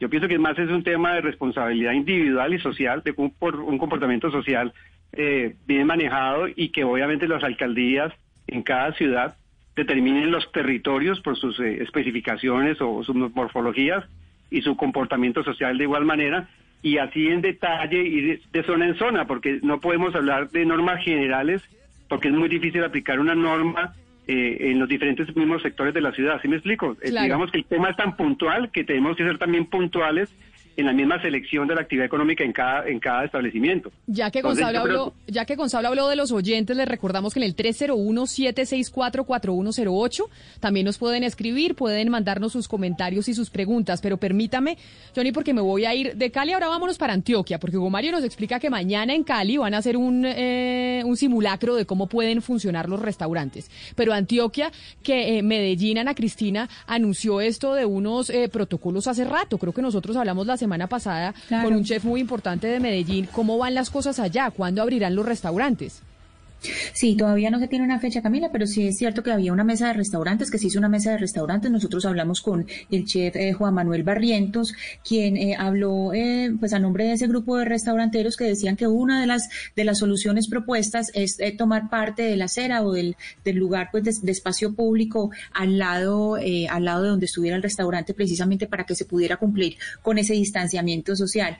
Pero déjeme, Camila, que yo sí traje un invitado, yo también traje un invitado de un restaurante súper rico, Camila, que además, le quiero recomendar a usted para cuando venga a Medellín, porque son en, varios lugares, está el restaurante Romero, el... Eh, el invitado de nosotros es Daniel Gómez. Daniel es eh, eh, administración de negocios de AFIT y él hace siete años abrió este restaurante tan rico que hasta donde yo sé está en tres lugares de la ciudad. Él ahorita nos dirá, pero ahora tiene otro restaurante, no solamente Romero, tiene también a Taco House, la abarrotería Niku y Walk House. hola Daniel. ¿Cómo la mesa de trabajo? Con mucho, mucho gusto, Daniel. ¿Cómo están? Daniel, eh, cuéntenos un poco eh, sobre lo de este grupo de restaurantes, ustedes durante esta pandemia, eh, cómo han afrontado el cierre, si han estado con domicilios o cuáles son las estrategias que han implementado mientras, mientras estos meses. Sí, a ver, pues en, esta, en esta contingencia hemos volteado como nuestro nuestras ventas hacia los domicilios, con algunos puntos de venta era más fácil, que ya teníamos, estábamos con, con algunas plataformas de domicilios y fue mucho más fácil voltear la, la, torta a ventas por, por domicilios, como nos dices. Y hemos tratado de subsistir con este, con este coronavirus, con esta pandemia, por, por las ventas del domicilio. Mm, ha sido muy complicado mantener las compañías y los puntos de venta con las ventas que tenemos hoy en día, que hoy representan más o menos un 15, 17% de las ventas que teníamos anteriormente, que con eso estamos tratando de... Claro. Y por eso, por eso, Daniel, y yo sé que la crisis de los restauranteros, pues no solo en Colombia, sino en el mundo, ha sido eh, muy compleja. Pero pensemos en lo que va a pasar, en cómo sería la reapertura, que finalmente sería lo que le puede dar un aire nuevamente a los, a la gente de los restaurantes. Y ya ayer el presidente en su programa de las seis de la tarde, pues dijo que estaban listos los protocolos y que al final gobernadores y alcaldes definirían cómo serían esos protocolos. Usted en sus restaurantes que nos dicen a Cristina que tienen como cinco en Medellín, como ella lo mencionaba, ¿cómo se imaginan? ¿Ya han pensado en cómo van a volver a abrir? Sí, a ver, pues tenemos algunos protocolos, que unos borradores de los protocolos que han estado rodando acá en la ciudad y obviamente lo que nosotros estamos enfocados es en brindar esa tranquilidad a nuestros clientes, en brindarle esa, esa confianza a los clientes que nosotros tenemos que brindar desde nuestros puntos de venta con nuestros empleados, con unas capacitaciones exhaustivas en el cuidado propio de cada uno de nuestros empleados y en el tema del protocolo de seguridad y con el respeto mismo hacia las, hacia las normas y tratar de transmitir también a los, a los clientes y comensales que el autocuidado es súper importante, que como dijo el, representante de la gastronomía, Jan Cali, es un autocuidado que tenemos que estar muy presentes nosotros mismos de, del contagio y el distanciamiento social con, con, nuestros, con nuestros familiares o amigos que vamos a compartir en el restaurante. Claro, pero permítame antes de irme para la costa donde está eh, Oscar Montes, Valeria, ¿usted iría a un restaurante? Es decir, mañana abren un restaurante, ¿usted va o no va? Yo, yo sí voy, yo sí voy pues teniendo la precaución, etcétera, que me garanticen que los protocolos están implementados, que va a haber distancia y que las personas que están ahí están conscientes y responsables, sí voy a un restaurante mañana. Pombo, ¿usted iría a un restaurante mañana si lo abren? Voy feliz y con la billetera llena, por supuesto, delicioso. Usted que la tiene llena. Usted que la tiene llena. Porque como no hemos gastado en estos días, entonces tenemos. Pero sabe que ahorita le cuento algo que me dijeron de Bogotá. Me dijo un amigo que es que hay una lista de restaurantes en donde la gente está yendo, pero usted le abren la puerta así como pasitico y entonces eh, le dicen quién es, si viene recomendado de algún amigo y la gente está yendo a restaurantes. Yo no me enteré de eso hoy y no tenía ni idea, pero ahorita le cuento específicamente, Pombo. Pero entonces usted sí iría. Sí, sí, sí voy y confiaría mucho en que estos eh, eh, empresarios restauranteros que crean además un valor agregado, eh, agregado enorme a la sociedad, pues tengan la responsabilidad de ubicarme en donde toque con las medidas de bioseguridad que corresponde. Entonces yo sí iría feliz y con la billetera llena. Pero mire, Oscar, uno piensa cuando hablamos de gastronomía en Cartagena. Cartagena era un centro gastronómico importantísimo. Uno de los planes que tenían los turistas cuando iban a Cartagena precisamente era ir a los restaurantes y en, y en Cartagena la han pasado o la están pasando muy mal los restauranteros. Así es, Camila, y la situación de Cartagena nos duele a todos porque por supuesto que Cartagena está en nuestro corazón, como está en nuestro corazón toda la región Caribe también, por supuesto, Barranquilla, Cartagena. Pero el tema de Cartagena, como usted lo dice, es bien llamativo porque la situación ha golpeado muchísimo más a Cartagena porque Cartagena es una ciudad eminentemente turística y el tema de la gastronomía, usted muy bien lo sabe, Camila, gusta mucho en el país. Nos acompaña a nosotros este, en, el, día de hoy Juan del Mar. Seguramente usted muchas veces ha ido a Juan del Mar en Cartagena y ha comido un plato delicioso y exquisito de los que ellos preparan. Nos acompaña a nosotros, está con nosotros Juan del Mar. Y Juan, nos gustaría que nos contaras cómo, cómo se está planeando, cómo se está viendo ese futuro de, de, los restaurantes en Cartagena que ha sido tan golpeada por esta, por esta pandemia, Juan. Buenas tardes a todos, a Camila, a todos los que están ahí en la mesa, a todos los oyentes. Eh... Sí, no tengamos sede del Mundial. Son las 11 de la mañana, 59 minutos, y es momento de las noticias del mediodía. Regresa una historia de amor que pondrá a cantar a Colombia. Mi amor, esta canción es y será solo para ti. Siento que te he querido y te quiero más. Rafael Orozco, el ídolo, muy pronto en las noches de Caracol Televisión.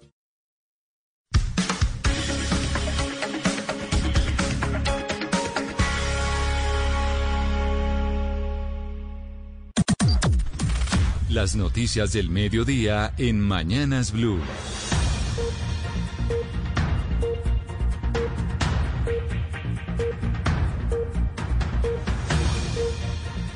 Son las 12 del día en punto y llegaron las noticias del mediodía y sin duda alguna la noticia es económica en Colombia, Gonzalo, porque hay noticia de último minuto, como lo mencionábamos. El Fondo Monetario Internacional prevé la primera recesión económica en Colombia en dos décadas este año. Así es, Camila. El organismo planteó un nuevo panorama de proyecciones para América Latina y el Caribe. Colombia, o en este caso de Colombia, el Fondo Monetario Internacional había comentado que la caída de la economía colombiana sería del 2.4% para el año 2020, pero ahora ha actualizado sus datos y ha mencionado que el decrecimiento será peor, colocándolo en menos 7.8% y América Latina por completo se va a contraer en 9.4%. El Fondo Monetario destacó que el hecho de que Colombia eh, haya tomado medidas temporales para mitigar o limitar la propagación del virus es un punto positivo. Sin embargo, en materia económica, se espera que las interrupciones asociadas con la pandemia, sumado además con el bajo precio de los, eh, del petróleo per se, generarán, como usted decía, la primera recesión económica en dos décadas. Recordémosle a los oyentes que cuando hablamos de recesión significa que son dos trimestres consecutivos en donde la economía no crece y decrece. Eso quiere decir, Gonzalo, que el Fondo Monetario Internacional prevé precisamente que obviamente en el primer trimestre en donde no teníamos COVID, pues ahí hubo crecimiento, pero que en el segundo y tercero va a haber decrecimiento y por eso entramos en recesión por primera vez en 20 años. Efectivamente, Camila, hay que destacar que el país que más va a caer en América Latina es Perú, con un menos 13.5%, luego México con un menos 10.1%, Brasil con un menos 9.9%, al igual que Argentina, y le, le, doy el dato mm, actualizado ya del Fondo Monetario Internacional en cuanto al decrecimiento de la economía colombiana, menos 7.8%. Eso sí, el Fondo Monetario Internacional ha dicho que para el año 2021 la economía colombiana pudo pudiese estar creciendo en un 3%. Son las 12 del día, dos minutos. Las noticias son económicas. Eduardo Hernández. Sí, Camila, ¿qué tal? Muy buenas tardes. Ya le voy a contar sobre la encuesta que realizó la Cámara de Comercio a propósito de la crisis económica, porque calcula que el 10% de las empresas que hay creadas en Bogotá tuvieron que cerrar las puertas por la crisis que desató la cuarentena. Pero antes de eso, le hablo de las medidas que acaba de anunciar el alcalde en Barranquilla. El día sin IVA va a tener toque de queda para evitar que los ciudadanos salgan a hacer compras. Las medidas más estrictas, una cuarentena que se endurece allá en la capital del Atlántico, Ingel de la Rosa. El próximo 3 de julio, segundo día sin IVA, en Barranquilla regirá el toque de queda para evitar que se presenten aglomeraciones que puedan incidir en el aumento del número de contagiados de COVID-19. Así lo anunció el alcalde Jaime Pumarejo. Se prohíbe la circulación de todas las personas y vehículos en Barranquilla desde las 0 horas del día 3 de julio del 2020 hasta las 0 horas del 4 de julio del 2020, con las excepciones establecidas. Pumarejo también anunció la prolongación del pico y cédula de dos dígitos y de otras medidas de confinamiento hasta el 15 de julio. 12 del día, 4 minutos. Delicada la situación en Barranquilla, pero ahora vámonos a hablar del fiscal general de la Nación, porque dijo el fiscal, según entiendo Silvia Charri, que ganó el país con la rápida identificación y judicialización de los siete militares que abusaron de una niña en Vera, en Risaralda, después de todo el debate que se ha generado por el cargo o los cargos que le imputó la fiscalía a estos siete militares. Mire, el fiscal aseguró que ganó el país porque en los próximos días conoceremos una condena en contra de esos siete ex militares involucrados en la violación a la menor de 13 años de edad y que el delito básicamente daba la misma pena a que si le hubieran imputado acceso carnal violento. Escuchemos. Este país es el país de palo porque bogas y palo porque no bogas. Este es el país del cójanlo, cójanlo, cójanlo y después suéltenlo, suéltenlo, suéltenlo, como dice el Contralor General. Y este es un país en donde las críticas arrecian ante las acciones, ante las eh, reacciones institucionales y las críticas arrecian cuando no hay acciones institucionales. Entonces yo creo que esto es un éxito para el país. Recordemos que los siete militares ya están en la cárcel esperando una sentencia que oscilaría entre los 16 a los 30 años de prisión. Las 12 del día, cinco minutos, hablando de noticias judiciales, la defensa del gobernador del Magdalena, Carlos Caicedo, dice que es un contrasentido que la fiscalía le hubiera quitado propiedades a él y al exalcalde de Santa Marta, Rafael Martínez, bienes que, de acuerdo con el ente investigador, habrían sido adquiridos con dineros de dudosa reputación. Luis Oñate. El abogado Iván Cancino, a través de su cuenta en Twitter, explicó que a sus defendidos Carlos Caicedo Mar, gobernador del Magdalena, y Rafael Martínez, es alcalde de Santa Marta, en el proceso sobre presuntas irregularidades en la construcción de cinco puestos de salud en la capital del Magdalena, la Fiscalía les imputó cargo por peculado en favor de terceros. No le hacen imputación de haberse quedado con ningún dinero. Luego, mal puede decirse que los bienes presuntamente se compraron con dinero es fruto de los centros de salud cuando no se les está imputando un peculado por apropiación eh, en favor propio. Señaló el abogado Cancino que esta es otra irregularidad de la Fiscalía de Santa Marta en contra de sus defendidos, la cual llevará a tribunales internacionales. La Fiscalía informó la expedición de medidas cautelares de embargo, secuestro y suspensión del poder dispositivo contra 11 bienes del gobernador del Magdalena, Carlos Eduardo Caicedo, y del exalcalde de Santa Marta, Rafael Alejandro Martínez, por presuntas irregularidades en la construcción de cinco puestos de salud en la capital del Magdalena. 12 del día, 6 minutos. El ministro de la Defensa de Colombia, Carlos Holmes Trujillo, dice que ante la escasez de petróleo, el gobierno de Venezuela, de Nicolás Maduro, está echando mano del oro para sostener las finanzas de ese país. Damián Landines. Y lo dijo durante el foro de minería ilegal en Venezuela organizado por el Centro de Estudios Estratégicos e Internacionales en Washington, donde volvió a reiterar que el régimen de Maduro está siendo protegido por el ELN y que de hecho esa guerrilla es uno de los protagonistas detrás de la minería ilegal en el vecino país. Como es bien sabido, ante la crisis económica y sobre todo por la pérdida de la renta petrolera, el régimen de Maduro ha tenido que echar mano del oro para financiar operaciones internacionales. De acuerdo a información de inteligencia, el 80% del oro extraído en Venezuela proviene de la explotación ilícita de minerales. Frente a esta situación, el ministro de Defensa de Colombia, Carlos Holmes Trujillo, pidió cooperación internacional para combatir la minería ilegal, una actividad que según el gobierno está ligada con el lavado de activos y el narcotráfico. 12 del día, 7 minutos de este fin de semana, el gobierno confía en que pueda traer al país un total de 20.000 colombianos en todos los vuelos humanitarios que ha ofrecido hasta el momento para traer de regreso a los colombianos que estaban atrapados en el exterior en medio de esta cuarentena. Kenneth Torres. Según la Cancillería, ya se cumplieron más de tres meses de cuarentena en el país, en las que se decretó el cierre también de los aeropuertos, lo que generó que algunos connacionales se quedaran en el exterior. Sin embargo, ya han regresado de países como Estados Unidos, Brasil, España, Ecuador, entre otros, según dijo la canciller Claudia Blum. En Cancillería hemos trabajado sin descanso para lograr que todos los connacionales que quedaron atrapados en el exterior vuelvan a casa. Hoy quiero anunciar al país que este fin de semana alcanzamos la cifra de 20.000 retornados en vuelos humanitarios aprobados en el marco de la emergencia sanitaria. En total han llegado más de 130 vuelos de aerolíneas comerciales de diferentes partes del mundo. Se estima que en el exterior aún existen más de 20.000 colombianos varados. Y ahora nos vamos a ir para el departamento del Meta, porque la temporada de lluvias sigue generando complicaciones en la vía al llano, que es tan importante. Esta mañana un derrumbe en el kilómetro 64 había creado el cierre intermitente de la vía. Carlos Andrés Pérez, ¿qué ha pasado? ¿Ya está abierta la vía?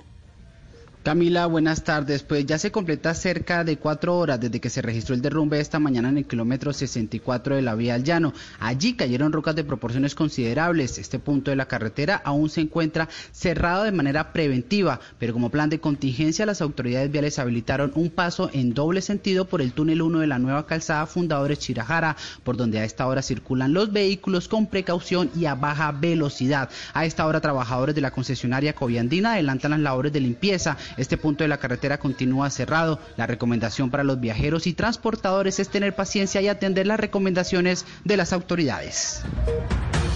Ya son las 12 del día y 10 minutos. Avanzamos con la información. Las noticias inmovilizaron 50 motocicletas que participaron en las últimas horas en los famosos piques ilegales aquí en Bogotá. Uriel Rodríguez. En un operativo desarrollado anoche en Bogotá por parte de la policía se logró imponer 50 comparendos y mismo número de motos inmovilizadas por la realización de un pique ilegal en la avenida Circunvalar cerca a Monserrate, que además estaban infringiendo las restricciones por la emergencia del COVID-19. El coronel Rolfi Jiménez, comandante de la seccional de tránsito en Bogotá. Muchas ocasiones son miércoles y jueves o hay ocasiones en que solamente son los jueves y pues ya tenemos detectado realmente los lugares, los sitios, eh, las maniobras que realizan. Mientras tanto, las autoridades continúan realizando operativos de control para evitar que se incumplan las normas durante este puente festivo de San Pedro y San Pablo, que históricamente es el que hay mayor movimiento de vehículos en el país. Uriel, gracias. Ahora nos vamos para el departamento del Huila, porque después de que se confirmara el primer caso de coronavirus en la cárcel de Pitalito, 27 personas fueron aisladas, Silvia Lorena. 19 internos, cuatro guardias, tres auxiliares de enfermería y una nutricionista fueron aislados tras confirmarse el primer caso de coronavirus en un interno del Centro Penitenciario y Carcelario de Pitalito. De acuerdo con Yadira Rojas, secretaria de Salud de la localidad, el caso positivo corresponde a un preso de 38 años de edad, quien se encuentra aislado desde hace 10 días. Estableciendo en total 27 personas a las cuales se les va a tomar muestra, internos que compartían la celda y se configuran como contactos estrechos. También se va a tomar muestra para cuatro personas que hacen parte del personal del IMPED, tres auxiliares de enfermería y una nutricionista. Lo más preocupante es que en la cárcel de Pitalito, la cual tiene capacidad para 670 internos, hoy se encuentran recluidos más de 1.276 personas. También es preocupante lo que está pasando en el batallón de Barranca Bermeja. Allí están creciendo los contagios. Otros seis militares dieron positivo por este COVID-19 y ya hay 114 contagios en total. Javier Rodríguez. Estrictos controles sanitarios realizan las autoridades de salud en el batallón Nueva Granada en Barranca Bermeja, donde se registraron otros seis casos de COVID-19. Se trata de soldados entre los 18 y 27 años. En esa unidad militar la pandemia tiene en cuarentena a 114 uniformados, todos provenientes de la costa atlántica. El secretario de Salud, Luis Fernando Castro. Hemos realizado un trabajo conjunto desde la Alcaldía Distrital de Barranca Bermeja y Sanidad Militar a efectos de verificar y apoyar todas las labores para el control del brote por COVID-19. En Santander se reportaron otros 30 casos en las últimas horas de coronavirus. Una niña de dos años está en una cama UCI en Bucaramanga, según el reporte de las autoridades de salud. 12 del día, 12 minutos y empezamos hablando de lo que dijo el Fondo Monetario Internacional pronosticando una recesión para Colombia después de 20 años. Pero además, dice el Fondo Monetario Internacional y advierte que la pandemia puede reavivar tensiones sociales en América Latina. Y precisamente lo que usted nos comentaba, Eduardo, que la Cámara de Comercio estaba calculando que el 10% de las empresas en Bogotá tuvieron que cerrar sus puertas por cuenta de la crisis que desató el coronavirus coronavirus y la cuarentena. José Luis Pertus. Buenos días. La Cámara de Comercio de Bogotá acaba de revelar cifras del impacto que ha tenido la pandemia del coronavirus en las pequeñas y medianas empresas de Bogotá. Ese 10.8% de empresas que cerraron definitivamente se basa en una encuesta hecha sobre 2.397 pymes de la capital, aunque hay que señalar que en Bogotá y la región hay 1.100.000 empresas y establecimientos de comercio y más de un millón de microempresas. Otro dato es que el 52.7% de las pequeñas y medianas empresas asegura que no ha recibido ninguna ayuda ni apoyo.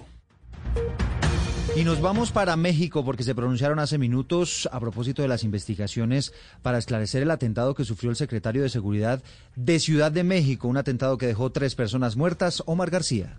La jefa de gobierno de la Ciudad de México, Claudia Sheinbaum, confirmó acerca del atentado que sufrió en la mañana de este viernes el titular de la Secretaría de Seguridad Ciudadana, Omar García Harfush. Señaló que los hechos ocurrieron alrededor de las 6.38 horas cuando varios sujetos armados atentaron en contra del vehículo oficial del servidor público en las calles de Monteblanco y Sierra Nevada en la colonia Lomas de Chapultepec. Al repeler la agresión, algunos de los policías que acompañaban al secretario resultaron lesionados por lo que vía frecuencia de radio se solicitó el apoyo de unidades médicas, así como de cóndores, los que son los helicópteros de la dependencia. Los responsables huyeron en diversos vehículos. Sin embargo, se tiene el reporte de 12 detenidos. Hay en el lugar tres vehículos involucrados con impactos de arma de fuego, así como varias armas de grueso calibre y granadas de fragmentación. Tres efectivos de la Secretaría de Seguridad Ciudadana se encuentran lesionados y ya reciben atención médica. 12 del día, 15 minutos. Situación en México. Vienen los deportes.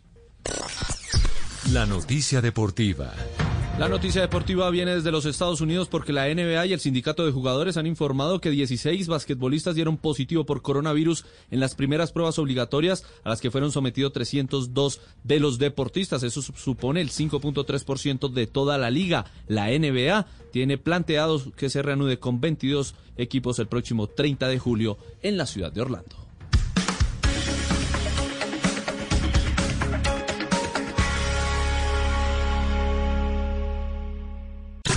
Una señal que se enlaza.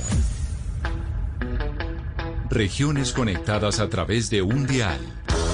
A partir de este momento, Oscar Montes, Ana Cristina Restrepo, Hugo Mario Palomar, Valeria Santos, Gonzalo Lázari, Rodrigo Pombo y Camila Zuluaga analizan y debaten el tema del día. El tema del día. Colombia está al aire.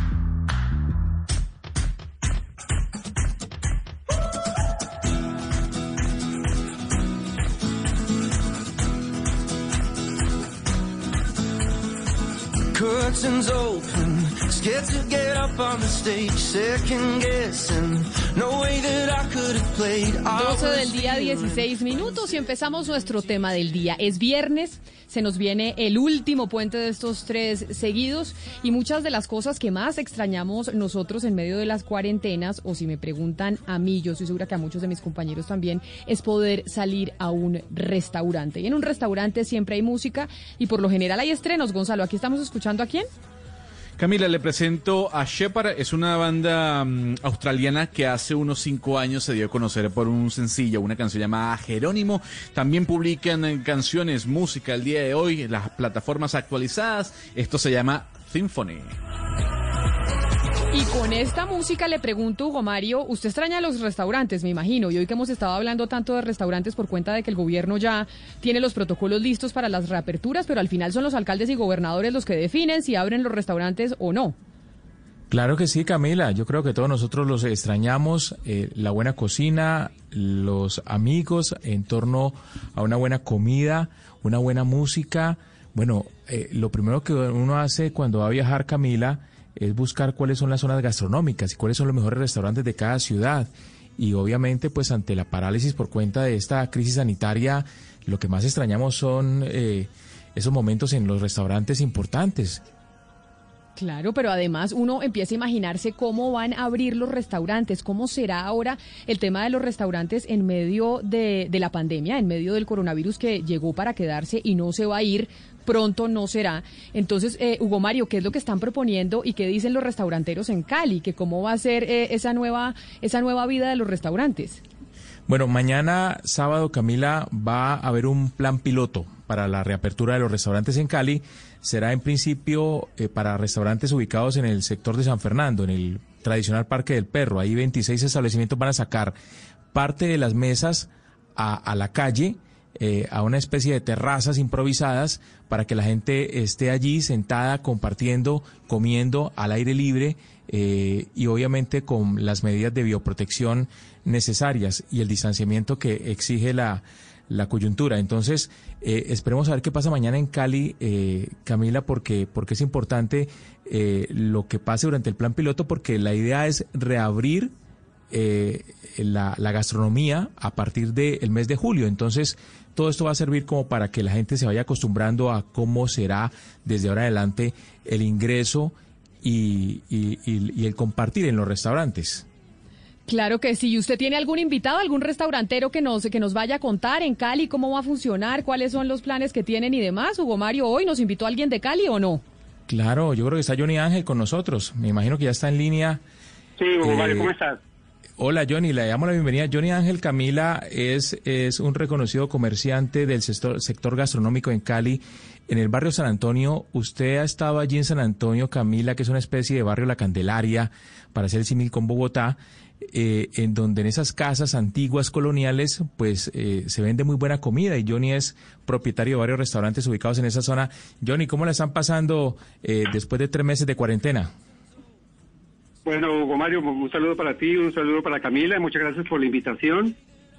Pues realmente ya estamos con los últimos recursos, ya en una situación muy compleja, muy difícil y, y obviamente estamos esperando que estos protocolos para la apertura sean lo más inmediato posible, ¿no?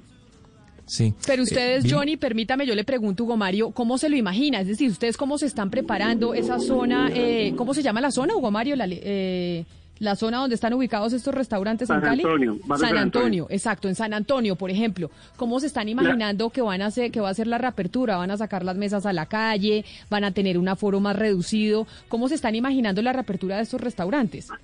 Correcto, sabemos que vamos a tener un aforo mucho más reducido, pero la, la ventaja, digamos, en este sector patrimonial del barrio es que los establecimientos de comercio están ubicados en casas patrimoniales que tienen patios interiores, lo que llaman eh, afuera eh, terrazas. Yo creo que de pronto para nosotros la actividad es en cierta medida desde el punto de vista técnico más fácil porque son espacios muy ventilados eh, por la misma morfología de los predios como tal sacar las mesas a la calle no creo que sea lo, más viable, además porque el barrio tiene muchas pendientes en, sus vías de acceso eh, y muy seguramente el tema de la residencialidad también se puede ver afectado por esa, esta actividad en la calle, ¿no? Eh, Johnny, le traslado... no, continúe. Continúe, Pienso que eh, en el barrio patrimonial nuestro donde estamos, que es la pregunta puntual, es aprovechar precisamente los espacios interiores de nuestras casonas grandes, que son las casonas viejas, como dice Hugo Mario al inicio de la entrevista. Para los otros sectores, obviamente, tienen que haber unos protocolos de pronto de aperturas hacia las zonas externas, porque la gran mayoría de los establecimientos están en locales que no tienen eh, la suficiente ventilación natural y yo creo que esos son los protocolos de bioseguridad que tienen que prevalecer, ¿no? Johnny, me voy a trasladar a lo que está pasando en los Estados Unidos. Nueva York está mm, reabriendo restaurantes, hay los menús son desechables, hay el, gel acolado en la entrada, pero me voy a lo que está escribiendo un oyente a través de nuestro Facebook Live, que él se llama Wilson Dorado Tauqué, y dice, saludos, en Miami realizaron la apertura de algunos lugares, pero en una semana ya llevan nueve mil contagiados. ¿Usted no cree que la apertura, con además todas estas normas de bioseguridad, eh, hará que los casos aumenten como está pasando en Europa y en este caso en Miami? Pues mira, siempre es el riesgo porque finalmente el virus está está presente con nosotros y va a estar presente durante toda la vida, pues, y no tenemos la vacuna. Lo que no podemos es, eh, por preservar la salud, no preservar la economía. Son dos eh, actividades que no son antagónicas, pues. Entonces, nosotros como restauranteros siempre hemos tenido en nuestros procesos eh, unos procesos muy limpios porque tenemos el tema de los cursos de manipulación de alimentos y obviamente siempre va a estar el riesgo, pero si hay una actividad económica que preserve, digamos, por su naturaleza, eh, esa asepsia es precisamente el sector gastronómico. Uno ve otros sectores en la ciudad que están abiertos, como tiendas de grandes superficies, de abarrotes, y ahí también igualmente las personas se pueden contagiar.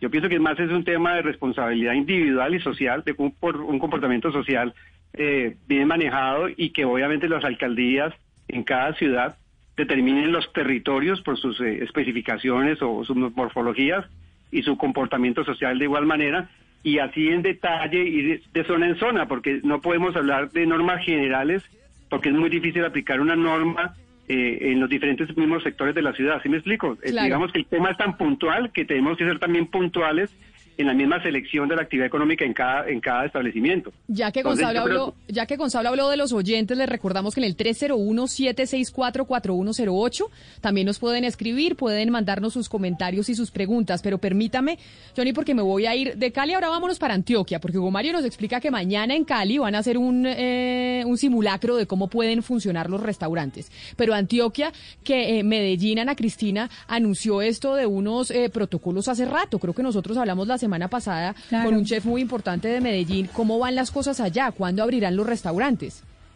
Sí, todavía no se tiene una fecha, Camila, pero sí es cierto que había una mesa de restaurantes, que se hizo una mesa de restaurantes. Nosotros hablamos con el chef eh, Juan Manuel Barrientos, quien eh, habló eh, pues a nombre de ese grupo de restauranteros que decían que una de las de las soluciones propuestas es tomar parte de la acera o del, del lugar pues de, espacio público al lado al lado de donde estuviera el restaurante precisamente para que se pudiera cumplir con ese distanciamiento social.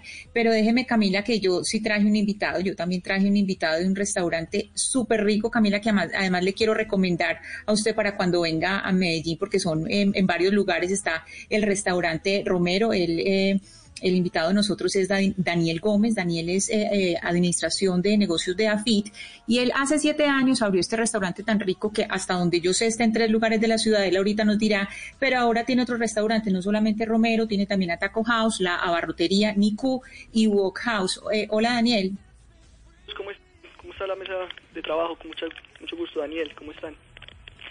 Daniel, eh, cuéntenos un poco eh, sobre lo de este grupo de restaurantes, ustedes durante esta pandemia, eh, cómo han afrontado el cierre, si han estado con domicilios o cuáles son las estrategias que han implementado mientras, mientras estos meses.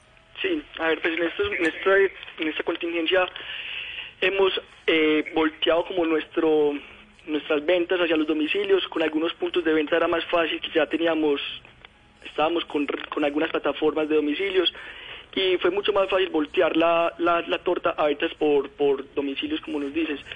Y hemos tratado de subsistir con este, con este coronavirus, con esta pandemia, por, por las ventas del domicilio.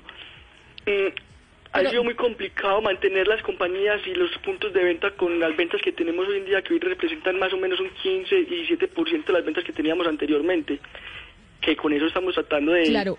Y por eso, por eso, Daniel, y yo sé que la crisis de los restauranteros, pues no solo en Colombia, sino en el mundo, ha sido eh, muy compleja. Pero pensemos en lo que va a pasar, en cómo sería la reapertura, que finalmente sería lo que le puede dar un aire nuevamente a los, a la gente de los restaurantes. Y ya ayer el presidente en su programa de las seis de la tarde, pues dijo que estaban listos los protocolos y que al final gobernadores y alcaldes definirían cómo serían esos protocolos. Usted en sus restaurantes que nos dicen a Cristina que tienen como cinco en Medellín, como ella lo mencionaba, ¿cómo se imaginan? ¿Ya han pensado en cómo van a volver a abrir? Sí, a ver, pues tenemos algunos protocolos, que unos borradores de los protocolos que han estado rodando acá en la ciudad y obviamente lo que nosotros estamos enfocados es en brindar esa tranquilidad a nuestros clientes, en brindarle esa, esa confianza a los clientes que nosotros tenemos que brindar desde nuestros puntos de venta con nuestros empleados, con unas capacitaciones exhaustivas en el cuidado propio de cada uno de nuestros empleados y en el tema de protocolo de seguridad y con el respeto mismo hacia las, hacia las normas y tratar de transmitir también a los, a los clientes y comensales que el autocuidado es súper importante, que como dijo el, representante de la gastronomía Jan Cali, es un autocuidado que tenemos que estar muy presentes nosotros mismos de, del contagio y el distanciamiento social con, con, nuestros, con nuestros familiares o amigos que vamos a compartir en el restaurante. Claro, pero permítame antes de irme para la costa donde está eh, Oscar Montes, Valeria, ¿usted iría a un restaurante? Es decir, mañana abren un restaurante, ¿usted va o no va? Yo, yo sí voy, yo sí voy pues teniendo la precaución, etcétera, que me garanticen que los protocolos están implementados, que va a haber distancia y que las personas que están ahí están conscientes y responsables, sí voy a un restaurante mañana. Pombo, ¿usted iría a un restaurante mañana si lo abren? Voy feliz y con la billetera llena, por supuesto, delicioso. Usted que la tiene llena. Usted que la tiene eso, llena. Porque como no hemos gastado en estos días, entonces tenemos. Pero sabe que ahorita le cuento algo que me dijeron de Bogotá. Me dijo un amigo que es que hay una lista de restaurantes en donde la gente está yendo, pero usted le abren la puerta así como pasitico y entonces eh, le dicen quién es y viene recomendado de algún amigo y la gente está yendo a restaurantes. Yo no me enteré de eso hoy y no tenía ni idea, pero ahorita le cuento específicamente, Pombo. Pero entonces usted sí iría. Sí, sí, sí voy y confiaría mucho en que estos eh, eh, empresarios restauranteros que crean además un valor agregado, eh, agregado enorme a la sociedad, pues tengan la responsabilidad de ubicarme en donde toque con las medidas de bioseguridad que corresponde. Entonces yo sí iría feliz y con la billetera llena. Pero mire, Oscar, uno piensa cuando hablamos de gastronomía en Cartagena. Cartagena era un centro gastronómico importantísimo. Uno de los planes que tenían los turistas cuando iban a Cartagena precisamente era ir a los restaurantes y en, y en Cartagena la han pasado o la están pasando muy mal los restauranteros. Así es, Camila, y la situación de Cartagena nos duele a todos porque por supuesto que Cartagena está en nuestro corazón, como está en nuestro corazón toda la región Caribe también, por supuesto, Barranquilla, Cartagena. Pero el tema de Cartagena, como usted lo dice, es bien llamativo porque la situación ha golpeado muchísimo más a Cartagena porque Cartagena es una ciudad eminentemente turística. Y el tema de la gastronomía, usted muy bien lo sabe, Camila, gusta mucho en el país. Nos acompaña a nosotros este, en, el, día de hoy Juan del Mar. Seguramente usted muchas veces ha ido a Juan del Mar en Cartagena y ha comido un plato delicioso y exquisito de los que ellos preparan. Nos acompaña a nosotros, está con nosotros Juan del Mar. Y Juan, nos gustaría que nos contaras cómo, cómo se está planeando, cómo se está viendo ese futuro de, de, los restaurantes en Cartagena que ha sido tan golpeada por esta, por esta pandemia, Juan. Buenas tardes a todos, a Camila, a todos los que están ahí en la mesa, a todos los oyentes. Eh, gracias por la invitación. Bueno, eh, aquí realmente, como tú decías, es una ciudad completamente turística y estamos también dependiendo no solo de que abran los restaurantes, sino que abran los aeropuertos. nada, yo creo que hacemos aquí abriendo los, los restaurantes si no han abierto los aeropuertos. Ya hemos tenido varias reuniones con la Cámara de Comercio que nos está pues ayudando a, a, hacer como unos, unos protocolos, cómo será la apertura. Me imagino yo que, podremos hacer como están haciendo otras ciudades en, en, Europa y en Estados Unidos, que son las mesas afuera. Yo creo que esto es algo que, que a nosotros pues ya lo teníamos antes y que pues nos puede servir mucho.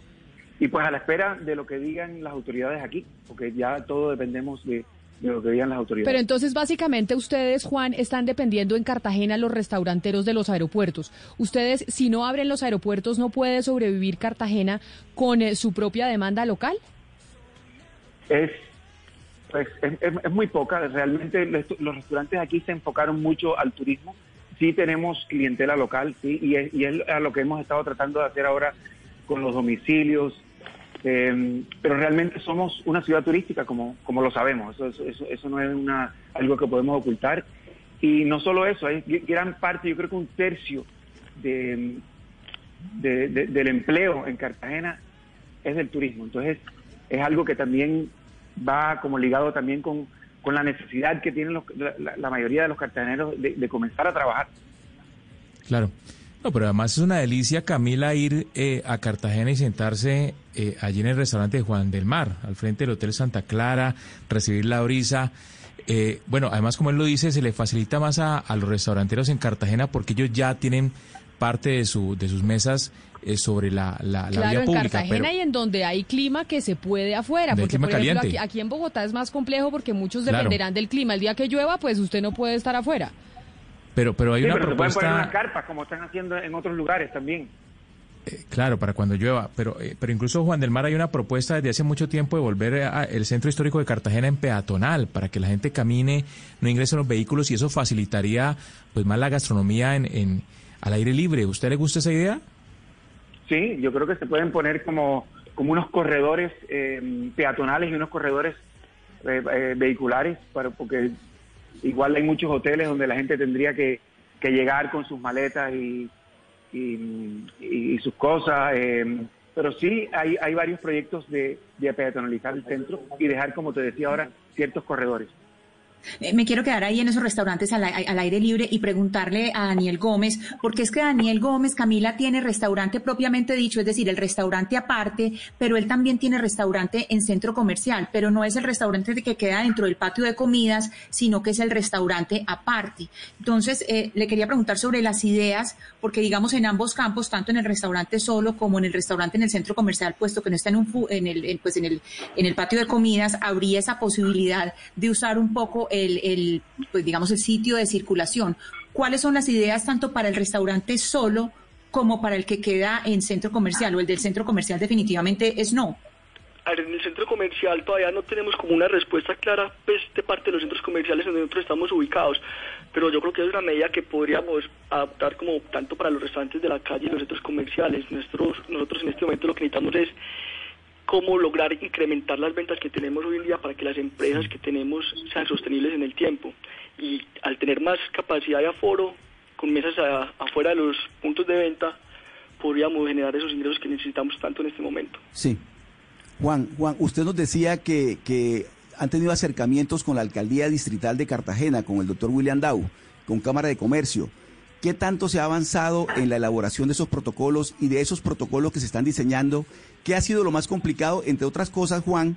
Porque la situación sanitaria de Cartagena, al igual que la de Barranquilla, es bastante crítica porque hay muchos contagiados. Entonces, ¿qué tanto se ha avanzado en los protocolos y para cuándo creen ustedes que esos, esos avances van a permitir una reapertura inteligente, por lo menos, de lo que tiene que ver con los restaurantes y toda la gastronomía en Cartagena? Bueno, el plan ya que creamos con la Cámara de Comercio ya se presentó al gobierno y estamos en este momento esperando la aprobación de, del gobierno eh, de la que nosotros hicimos.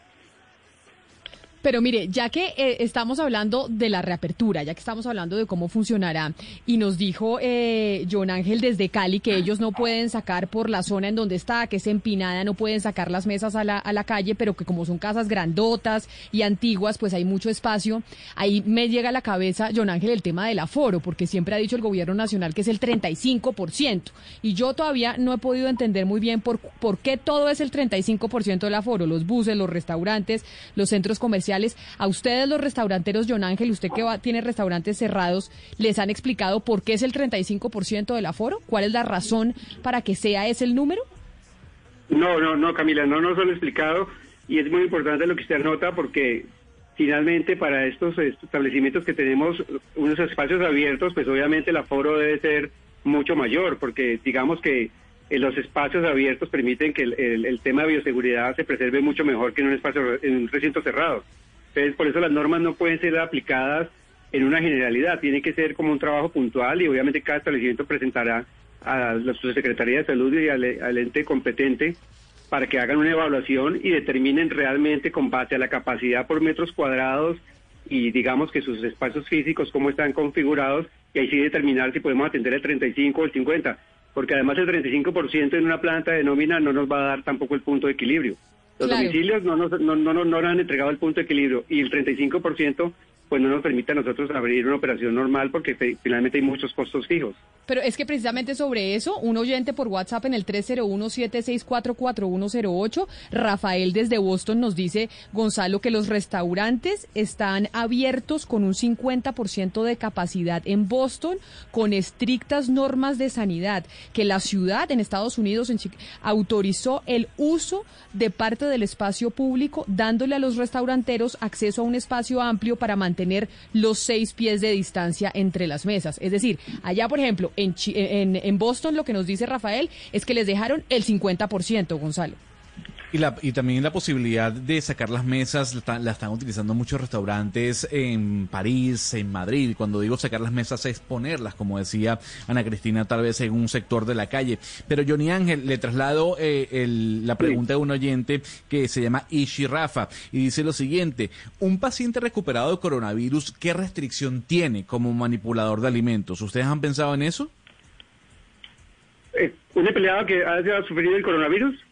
Sí, exactamente. ¿Un paciente recuperado de coronavirus tiene algún tipo de restricción como manipulador de alimentos si él mismo trabaja en su restaurante, por ejemplo?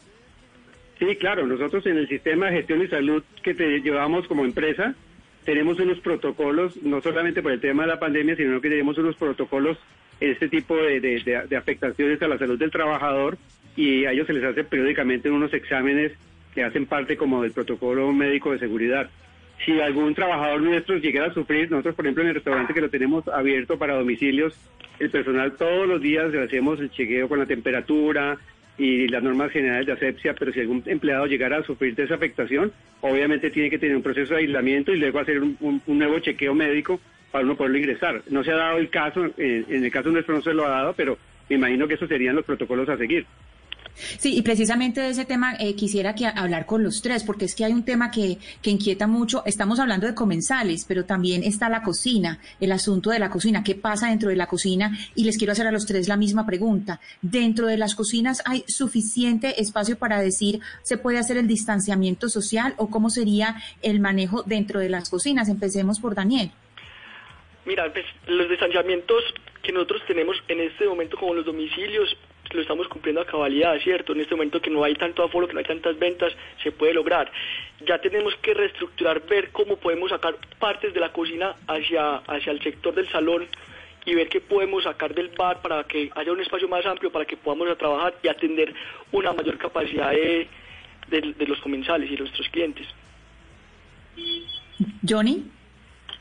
Yo pienso que las cocinas ya están diseñadas y precisamente los protocolos que tenga cada establecimiento en el control de su personal es lo que nos va a permitir dar la seguridad, porque uno no puede eh, desbaratar, por decirlo coloquialmente, una cocina eh, para lograr distanciamientos de dos metros entre chef y chef o cocinero y cocinero. Es decir, es más los protocolos de bioseguridad por cada empleado y, así, y ser muy rigurosos en ello, pero, pero es imposible atomizar una cocina, es decir, sacarla de un espacio que está completamente organizado, que tiene una cadena, digamos, de fabricación de los alimentos, de producción de los alimentos, donde hay una cadena de frío y, zonas calientes, y eso técnicamente es muy difícil de hacer. Eso es una realidad que nosotros tenemos que aceptar, eh, pero que finalmente si la empresa lo maneja con responsabilidad, pues obviamente se va a mitigar mucho la posibilidad de un posible contagio. Es que yo lo decía al inicio de la conversación, eh, el virus está ahí y yo creo que en el cuidado personal, en la buena alimentación, en hábitos sanos, es, lo primero que tenemos que nosotros adoptar, porque, porque es que el virus no, uno no lo ve. Eh, eh, en cualquier momento uno se puede contagiar perfectamente el virus, no solamente por la actividad que esté desarrollando, sino por cualquier situación puntual externa. Es muy difícil, ¿no? Juan del Mar, yo lo veo diciendo que sí, usted también está como de acuerdo con ese con ese punto de vista. Estoy completamente de acuerdo con Johnny, es, muy difícil. Yo creo que aquí es primero que todo, las cocinas de nosotros en, el, en, Cartagena, en el centro, son muy pequeñas. Y segundo, que, yo creo que, como dice el colega Johnny, es responsabilidad ya de, de empresa seguir los, los protocolos de bioseguridad y también responsabilidad de, cada persona de, de, responsabilizarse con ellos y con sus compañeros. Pero mire, Juan del Mar, yo le quiero preguntar porque cuando uno va a su restaurante, sobre todo a Juan del Mar, que está ahí en la plaza, pues al final uno va también a vivir una experiencia, uno va a verlo a usted cantar, a bailar al lado suyo, al lado del bar, a socializar con las mesas de al lado. Está lleno de extranjeros, de gente que al final quiere un contacto con los colombianos y que quiere cercanía. ¿Cómo puede, puede usted, cómo piensa usted reinventarse si le quitamos todos estos ingredientes a la ecuación? ¿Podría sobrevivir un, restaurante como Juan del Mar sin todo esto? Eh, uy, no, es fácil. Em, sobre todo por lo que tú dices, nosotros vendemos más una experiencia. Yo creo mucho en la magia y, para mí la magia es que la gente no ve lo que uno hace, sino lo que uno siente. Entonces, los sitios están llenos de eso, de, esa magia, de, esa energía, de esa alegría. Eh, habría que ver, tirar, imagínate, yo soy una persona que le gusta abrazar, que le gusta estar tocando, me, tocaría hacer eso de lejos, no, no sé cómo va a ser, no me lo imagino todavía, pero, pero bueno, todo, todo a su momento y, y el tiempo irá diciendo cómo, cómo, cómo nos vamos a, yo no digo reinventar, sino recrear. Pero mire, Juan del Mar, a propósito de eso que le pregunta Valeria de la experiencia en, en, su restaurante, los restaurantes también cuentan historias y los, y los restaurantes en el mundo también eh, son sitios que cuentan básicamente lo que ha pasado a lo largo de los años en cada uno de los países, de las ciudades y por eso cada vez que cierra un, un restaurante es tan triste, porque ahí pasaron muchas cosas, los cafés en donde se han citado los intelectuales, en donde se han dado en París, por ejemplo, esas discusiones filosóficas, se cerrar un sitio también es un poco acabar eh, con la historia y yo creo que tal, vez tal vez a veces se olvida esa parte de lo que significa que un restaurante se acabe. Así es, así es. Me dio mucha tristeza lo de, por ejemplo, lo de Balzac en Bogotá. Eh, y eso es un, ejemplo de, muchos lugares en Colombia, no solo en Colombia, sino en el mundo. Em, me dolió, a, mí se me salieron las lágrimas cuando yo estaba viendo em, a Harry hablar, contando mm. cómo, cómo un sitio de eso cierra. Y, y, como decía, como ese van a pasar muchos. Entonces, yo creo que, que no podemos dejar que eso siga pasando. ¿Y sabe cuál otro cerró, Camila? Eh, Café Renault, el de la 93, de Leo Katz. Que también es un restaurante que lleva 25 años en Bogotá. sí, es decir, todos pasamos por ahí en algún momento, bueno, todos los que pudimos pagar la cuenta, pero sabe que quiero eh, aclarar que todos estos restaurantes como Balzac, Café y los que están cerrando tienen un común denominador y es que los terminó sacando el que no pudieron pagar el arriendo. Al final los que van a terminar sobreviviendo son los que tenían los, los, locales propios, pero el gobierno le dejó a los restauranteros tener, y pues no a los, a los arrendatarios y a los arrendadores la capacidad de ellos negociar y así mismo entonces no pudieron negociar y todos los que están cerrando los terminó de reventar el pago del arriendo. Camila. Es un común denominador de todos los restaurantes que están cerrando. Valeria, y otro restaurante emblemático que cerró en Cali, en el sector de Granada, fue Carambolo. Eh, cerró ah, hace tres semanas. eso fue muy triste para los caleños porque además la, comida era muy buena. Pero, pero mire, Camila, aquí con Acodres me he conseguido eh, las condiciones para ingresar a los restaurantes que van a comenzar el plan piloto. Tome nota porque la cosa no va a ser tan fácil. A ver, ¿cómo es? Lo, lo que se aconseja de la base que cómo hacemos con el pico y cédula. Acá me está diciendo un oyente a través eh, de WhatsApp. Claro. Y es eh, cómo, cómo va, me dice Freddy, ¿se sabe cómo van a ser en los sitios en donde tenemos pico y cédula? Si usted y yo somos esposos y usted tiene una cédula distinta a la mía, entonces no podemos ir juntos. Eso, eso va a depender de cada alcalde, pero yo creería que en principio el pico y cédula no debería aplicar para los restaurantes. Pero bueno, es una idea mía. Lo que me dice Acodres es que hay que hacer reserva, ¿no? Previamente. O sea, no llegar allí como ah, suele hacer mucha gente que llega sin, sin, mesa reservada, sino hacerla previamente por, por las redes sociales eh, o la página del restaurante o a través de la línea telefónica. Eh, los restaurantes en este plan piloto eh, van a estar, eh, en la mayoría de ciudades van a estar en las zonas gastronómicas y van a ser acordonadas para que el ingreso sea controlado. Es decir, hay que presentar la cédula y obviamente los trabajadores de los restaurantes van a tener que tener una especie de pasaporte sanitario, como ya lo exigen los, los, alcaldes para otras, otras empresas. la gente con tapabocas se va a tomar la temperatura se va a entregar gel o alcohol o, jabón para que haya un lavado de manos previo antes del ingreso a la zona gastronómica. Se va a permitir máximo eh, seis personas por mesa y eh, no se va a permitir celebraciones, ni cumpleaños, ni grados, ni otro tipo de, de eventos eh, familiares o, empresariales. Pero ahí con todo eso que usted está explicando, Hugo Mario, uno se pregunta y preguntémosle a nuestros invitados que son restauranteros, con todas esas normas, ¿todavía sigue siendo negocio tener eh, un restaurante, Daniel, por ejemplo, en Medellín? ¿Con todo esto sigue valiendo la pena apostarle a decir, oiga, yo me le sigo metiendo, eh, sigo metiéndole el pecho al negocio de los restaurantes?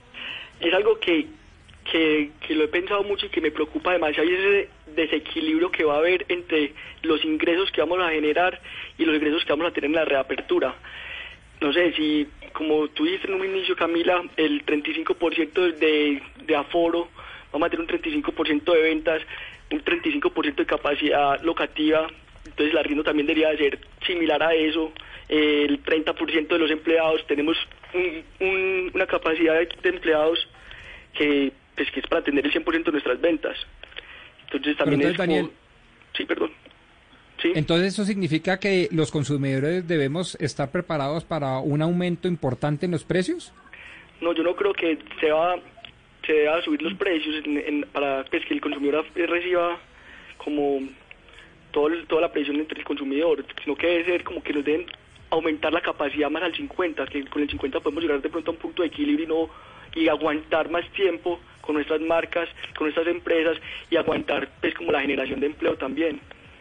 Pero, pero precisamente, mire, Valeria me está diciendo un oyente sobre lo de los restaurantes y es que tiene usted toda la razón, que el gobierno con lo de los arriendos mató a los, a los restaurantes y a los restauranteros, porque obviamente no ayudó con los arriendos que al final es eh, como el rubro más alto y ahí se terminaron muriendo, Valeria, muchos. cerrando muchos Es que no restaurantes en el- protegió a los en el país. arrendatarios, Camila, al final. Y sobre todo establecimientos comerciales no protegió a los arrendatarios y les dijo hace tres o cuatro meses, vean ustedes, negocien ustedes pensando que el arrendador iba a decir, bueno, yo negocio con usted porque al final no va a haber mercado. Ese fue como la teoría del gobierno y eso no fue lo que pasó en la práctica. Lo, lo que estamos viendo Valeria. en Bogotá, todos los, los restaurantes que cerraron, Balzac, los Rausch, todos los de la 93 de Leo Katz, el Panini, el, el Diner, el Café Renault, etcétera, todos cerraron porque al final no pudieron llegar a un acuerdo con el arrendador para pagar el arriendo que el gobierno pensó que sí iban a poder lograr llegar ahí y los dejó a sálvese quien pueda, ustedes miren a ver y ahora pues estamos viendo Claro. esta catástrofe, Camila. Valeria, y a eso súmele usted que los que ya cerraron y los que ahora tienen que meterse la mano para sacar de su bolsillo todo esto que todas estas eh, esta- esto que tiene que ver con los protocolos, que son unos gastos que también son grandes, demandan de ellos un, gran esfuerzo. Entonces la pregunta para, para Juan del Mar, que, que está en Cartagena y que además ha tenido que, en estos días capotear el temporal, es lo siguiente, Juan.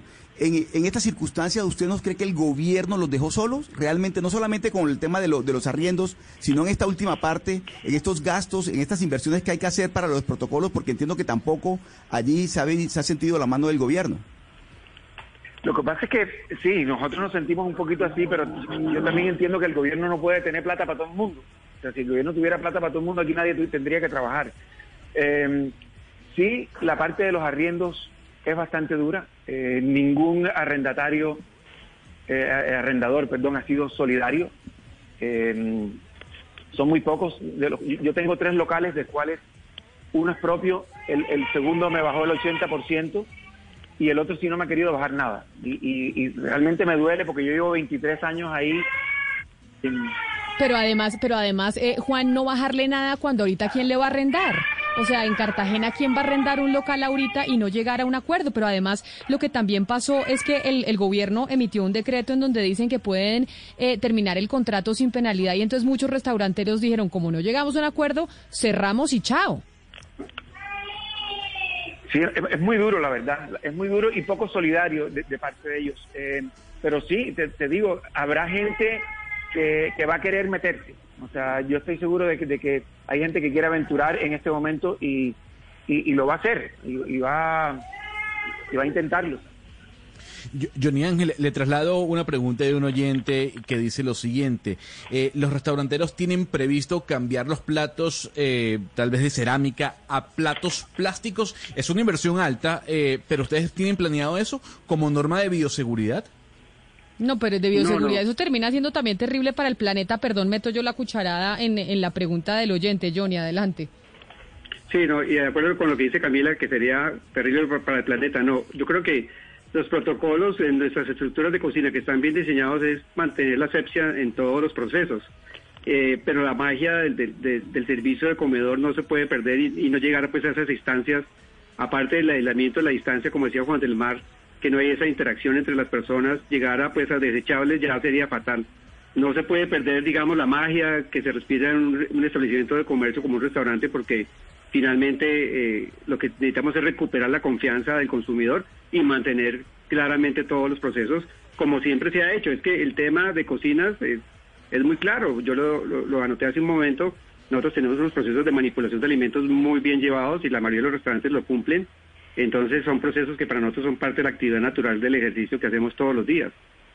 Johnny, pero una cocina, una cocina, pues las personas que, que han tenido restaurantes saben lo costosa que es una cocina, eh, aperar una cocina, comprar todo, de todo, con lo que ustedes cuentan hoy, con lo que los restauranteros, digamos, normalmente cuentan hoy, ¿es suficiente o ustedes con el desarrollo de esta pandemia se han dado cuenta que hay implementos o nuevas adecuaciones, nuevas, eh, digamos, electrodomésticos o cosas que le deban comprar a la cocina y que sean costos adicionales además de lo que tienen que poner afuera en lo que vemos los comensales? Pues si la cocina está bien estructurada desde un, desde un principio, eh, ella es sostenible hacia un futuro, es decir, funciona muy bien, inclusive ahora en este proceso de pandemia, y nosotros lo hemos experimentado con nuestros domicilios, que pues finalmente no nos ha dejado un margen de utilidad importante, las ventas son muy bajas. Pero obviamente el equipamiento de una cocina, como tú lo notas, es muy costoso, hay tecnologías nuevas, tecnologías de eh, regeneración, hay hornos que tienen procesos mucho más sofisticados que permiten ah, eh, el proceso de casi como de hacer una- un proceso de abatimiento que lleva de, de calidad de calor a frío eso permite un proceso mucho más limpio, eh, pero obviamente es muy costoso y no todos lo pueden tener. Pero yo pienso que la, la, la planta física es lo importante que hay que recuperar y que cada restaurantero tendrá que mirar en la medida de sus posibilidades, eh, porque no todo el mundo está en espacios con patios interiores, es decir, no son la misma morfología de las casas antiguas, de ver cómo con la extensión de las políticas municipales de utilizar los espacios abiertos, que es la única forma que yo veo viable en este momento para que haya una recuperación económica en esta actividad. No hay otra forma de lograrlo y preservando, obviamente, como lo dije desde el principio, todos los procesos de control y de bioseguridad para el servicio de nuestros clientes. Sí, eh, una de las preocupaciones, supongo yo, de los comensales va a ser el contacto con, con los meseros y el personal del restaurante. En ese, en ese sentido, Daniel, eh, ¿cómo se han capacitado los meseros y cómo va a ser, por ejemplo, el tema de la carta? Ya eh, algún restaurantero dijo que estaba diseñando una carta digital para evitar la carta física. Eh, ¿qué, se ha preparado? Le uno por WhatsApp, porque entonces como ahora nos da miedo tocar todo. No, es que esto va a ser todo un lío, Hugo Mario. Eso, nosotros como lo tenemos previsto y es como, pues, y como estamos trabajando hoy en día, pero lo, lo, que está trabajando nuestro departamento de mercado es pasar toda la carta digital y entregarla de una forma como con un código QR de pronto en el ingreso del restaurante o en la mesa o pues algo como que el comensal lo pueda ver, leer y que quede la carta digital para que no haya contacto físico con, con, con ningún material. No, pues claro, pero mire, otra de las cosas que se ha venido diciendo y le pregunto a Juan del Mar, sobre eh, usted que ha tenido restaurantes en Bogotá, principalmente en Cartagena, pero también ha tenido experiencias en Bogotá. Cuando oímos hablar de cómo se revientan por cuenta de los arriendos y que eran arriendos de 40, de 50, de 60 millones, de 12 millones, es que también tal vez existía una burbuja alrededor del tema de los restaurantes, de precios supremamente inflados, de arriendos desbordados, que, que era insostenible que en algún momento esta burbuja de los restaurantes Juan del Mar pues se iba a, a reventar y pues la reventó el coronavirus ahorita, pero la hubiera podido reventar cualquier otra cosa? Así es, yo creo que esto que estamos viviendo lo ha podido ser por cualquier otra cosa. Yo creo que no, solo los arriendos, yo, digo que la economía mundial se reventó. Em, y sí, eso me pasó en Bogotá. En Bogotá yo me acuerdo que, que tenía restaurante, duré seis años ahí, me partieron la calle donde la tenía, fue un proceso para otra vez recuperarme y apenas me recuperé, el, el, arriendo me lo subieron al doble. Me acuerdo que me lo subieron de 10 a 20 y yo dije, no, ya, ¿qué hago aquí? O sea, recojan sus motetes que nos vamos. Y eso, pues me está pasando también en este momento en uno de los locales que, que no me han querido bajar un peso. Y yo te digo, oye, pero bájame si sea un peso, 10 pesos para yo sentirme que, que, estamos los dos con esto, que estamos los dos luchando con, contra esto. Eh, y sí, yo creo que es un momento ahora de, volvernos más básicos, de, ser un poquito más realistas y, que la gente se baje un poquito. Así como nosotros vamos a bajar los precios, como decía eh, el colega de Medellín, vamos a bajar precios, los, los dueños de las casas también tienen que bajar los precios. Claro, y además, Pombo, es que ahí volvemos, yo sé que usted eh, no estará de acuerdo conmigo en esto, Pombo, pero volvemos también al rentista de capital, ¿no? Que aquí, por ejemplo, en el caso del restaurantero Juan del Mar es el que realmente produce valor con la comida, con el trabajo, con la gente que emplea, y el rentista de capital simplemente, simplemente tiene una caja, una casa o un local al cual eh, está prestando para que le llegue un cheque. Y a la hora entonces, a la hora de la verdad, a la hora de la crisis, pues no, no aporta no, no aportan la mitad de, de, lo que, de las pérdidas. Ah, no, Pombo no me dijo nada. Se quedó callado. Aló, aló, aló. yo, te lo, yo te digo, es, así, es así, Camilo. Aló, aló, ahí me oyen, mire. Yo les decía que seguramente porque el arrendador en el caso de Juan del Mar debe ser uno de esos riquitos de Cartagena, que es poco solidario, que poco le interesa el destino de sus conciudadanos, pero imagínese que el arrendatario fuera un pensionado que trabajó 52 años y que depende de esos ingresos, o un fondo de pensiones, o la abuelita que no tiene alternativas de ingresos distintas. Entonces, claro, eso, digamos, lo que quiero decir es que eso hay tanto de largo como de ancho. Yo me solidarizo con el sector restaurantero, yo tengo negocios en en, restaurantes y eso, y nos ha dado durísimo. Pero lo que sí les puedo decir también es que hay casos ejemplares ejemplares, el caso de, por ejemplo, Fondo Popsi, eh, de Mimos y de todos ellos, ellos bajaron a menos del 10% el canon del arrendatario eh, y, y, salió muy bien y ha salido muy exitoso porque en la medida en que ya están vendiendo más helados y más comidas, pues están subiendo ellos paulatinamente el valor de los cánones de arrendamiento. Entonces, repito, eso es tanto de largo como de ancho y yo creo que Juan del Mar ha dado en la clave. Eh, la clave no es pedirle al gobierno plata, porque si todos los sectores le, le, le dieran plata, pues nadie tendría pues la necesidad de trabajar. Aquí la clave es ser solidarios y ser solidarios como conciudadanos en cualquiera de nuestras actividades diarias. Lo que pasa, Pombo, es que a los, a, los restaurantes de, de, digamos, les ha ido pues un poco mejor. Bueno, además la mayoría son hamburgueserías y pizzerías que, digamos, tienen mucho más flujo de ventas a través de domicilios. En cambio, por ejemplo, nuestros invitados de hoy casi todos manejan alta cocina. Que, que, no se vende tanto a domicilio, creo yo. Pero bueno, oiga Camila, yo le propongo algo. Dígame. Como ya va a ser hora de almuerzo, ¿Por qué no le decimos a esos invitados que nos recomienden un plato, el, el, fuerte de cada casa para antojarnos, gastronómica? Ah, para, para antojarnos para cuando reabran para ir. para cuando reabran y, y, nos prometemos que vamos a ir. Me parece, Daniel. Díganos ya para almorzar de qué restaurante suyo, porque usted tiene varios, nos recomienda un plato para cuando vayamos. Yo les, recomiendo en Niku. En Niku les recomiendo una entrada de un pulpo a la parrilla con una salsa de pimentón. Uy. El, el burrito Niku y acompañado de un burrito Niku que es envuelto en, en, en hoja de soya con cangrejo por dentro y acompañado de la mantequilla trufada, súper rico, se lo recomiendo. Ay, pues Daniel, muchas, muchas gracias. Ojalá podamos ir pronto, ojalá, como dice Juan Dermal, abran los aeropuertos cuando se pueda, con toda la seguridad, con todas eh, las precauciones para que podamos disfrutar nuevamente de esa comida que usted nos dice. Johnny Ángel, lo mismo. ¿Qué restaurante es suyo y qué nos recomienda de almuerzo, como dice mi compañero Hugo Mario? Nosotros tenemos dos casas Lebrige, antigua contemporánea, y para cuando estés en Cali, ustedes estén en Cali, tenemos inclusive una carta nueva y estamos haciendo también un proceso comercial para tener aperturado el restaurante toda la tarde, para que hayan diferentes horarios de ingreso, desde el mediodía hasta las once y media de la noche. Y por ejemplo recomendaría ahora un risotto de setas con chicharrón que es delicioso, eh, con horno, eh, con hongos shiitake y portobelo y queso azul y también podríamos recomendar un mar y tierra, que son medallones de lomo biche con langostinos en salsa de hongos agridulce también. Es un plato nuevo de nuestra carta actualmente. Qué delicia. Y por último, Juan del Mar, para que nos siga dando hambre a la hora del almuerzo y con mucha ilusión de poderlos volver a visitar eh, en algún momento cuando vuelvan a abrir las puertas de los restaurantes, ¿usted qué nos recomienda del suyo? Yo, eh, gracias por la invitación. Bueno, eh, aquí realmente, como tú decías, es una ciudad completamente turística y estamos también dependiendo no solo de que abran los restaurantes, sino que abran los aeropuertos. Nada, yo creo que hacemos aquí abriendo los, los restaurantes si no han abierto los aeropuertos. Ya hemos tenido varias reuniones con la Cámara de Comercio que nos está pues ayudando a, a, hacer como unos, unos protocolos, cómo será la apertura. Me imagino yo que, que podremos hacer como están haciendo otras ciudades en, en Europa y en Estados Unidos, que son las mesas afuera. Yo creo que esto es algo que, a nosotros pues ya lo teníamos antes y que pues nos puede servir mucho. Y pues a la espera de lo que digan las autoridades aquí, porque ya todo dependemos de, lo que digan las autoridades. Pero entonces, básicamente, ustedes, Juan, están dependiendo en Cartagena los restauranteros de los aeropuertos. Ustedes, si no abren los aeropuertos, ¿no puede sobrevivir Cartagena con eh, su propia demanda local?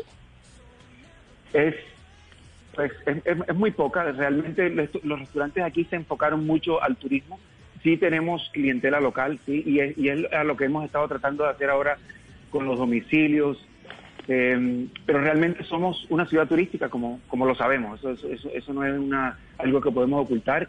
Y no solo eso, hay gran parte, yo creo que un tercio de, del empleo en Cartagena es del turismo. Entonces, es algo que también va como ligado también con, con la necesidad que tienen la, mayoría de los cartageneros de, comenzar a trabajar. Claro. No, pero además es una delicia, Camila, ir eh, a Cartagena y sentarse eh, allí en el restaurante de Juan del Mar, al frente del Hotel Santa Clara, recibir la brisa. Eh, bueno, además, como él lo dice, se le facilita más a, a los restauranteros en Cartagena porque ellos ya tienen parte de, su, de sus mesas eh, sobre la, la, la vía pública. en Cartagena y en donde hay clima que se puede afuera. Porque, por ejemplo, aquí, en Bogotá es más complejo porque muchos dependerán del clima. El día que llueva, pues usted no puede estar afuera. Pero, pero hay Sí, una pero se pueden propuesta... poner unas carpas como están haciendo en otros lugares también. Eh, Claro, para cuando llueva, pero, eh, pero incluso Juan del Mar hay una propuesta desde hace mucho tiempo de volver a- el centro histórico de Cartagena en peatonal para que la gente camine, no ingresen los vehículos y eso facilitaría pues más la gastronomía en, en al aire libre. ¿Usted le gusta esa idea? Sí, yo creo que se pueden poner como, como unos corredores eh, peatonales y unos corredores eh, eh, vehiculares, para, porque igual hay muchos hoteles donde la gente tendría que, que llegar con sus maletas y, y, y- sus cosas. pero sí hay, hay varios proyectos de, de peatonalizar el centro y dejar, como te decía ahora, ciertos corredores. Eh, Me quiero quedar ahí en esos restaurantes al, al aire libre y preguntarle a Daniel Gómez, porque es que Daniel Gómez, Camila, tiene restaurante propiamente dicho, es decir, el restaurante aparte, pero él también tiene restaurante en centro comercial, pero no es el restaurante que queda dentro del patio de comidas, sino que es el restaurante aparte. Entonces, eh, le quería preguntar sobre las ideas, porque digamos en ambos campos, tanto en el restaurante solo como en el restaurante en el centro comercial, puesto que no está en un en el, en, pues en el, en el patio de comidas, habría esa posibilidad de usar un poco el, el, pues digamos el sitio de circulación. ¿Cuáles son las ideas tanto para el restaurante solo como para el que queda en centro comercial? O el del centro comercial definitivamente es no. A ver, en el centro comercial todavía no tenemos como una respuesta clara pues, de parte de los centros comerciales donde nosotros estamos ubicados, pero yo creo que es una medida que podríamos adaptar como tanto para los restaurantes de la calle y los centros comerciales. Nosotros, nosotros en este momento lo que necesitamos es cómo lograr incrementar las ventas que tenemos hoy en día para que las empresas que tenemos sean sostenibles en el tiempo. Y al tener más capacidad de aforo, con mesas a- afuera de los puntos de venta, podríamos generar esos ingresos que necesitamos tanto en este momento. Sí. Juan, Juan, usted nos decía que, que han tenido acercamientos con la alcaldía distrital de Cartagena, con el doctor William Dau, con Cámara de Comercio. ¿Qué tanto se ha avanzado en la elaboración de esos protocolos y de esos protocolos que se están diseñando? ¿Qué ha sido lo más complicado, entre otras cosas, Juan?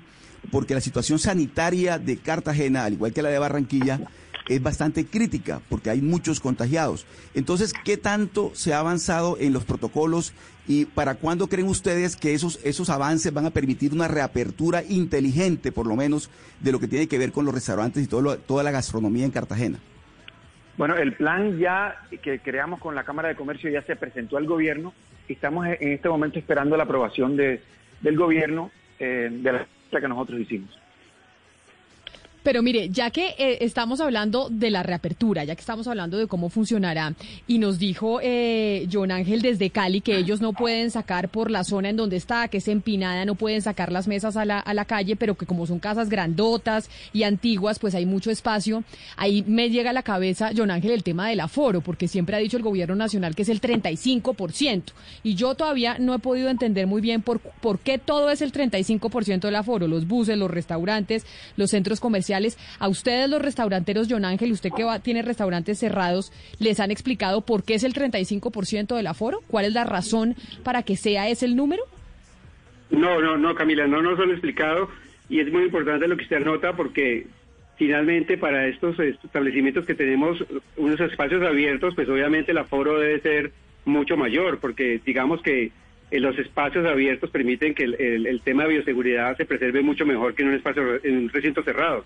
Entonces, por eso las normas no pueden ser aplicadas en una generalidad, tiene que ser como un trabajo puntual y obviamente cada establecimiento presentará a la Secretaría de Salud y al, al ente competente para que hagan una evaluación y determinen realmente con base a la capacidad por metros cuadrados y digamos que sus espacios físicos cómo están configurados y ahí sí determinar si podemos atender el 35 o el 50, porque además el 35% en una planta de nómina no nos va a dar tampoco el punto de equilibrio.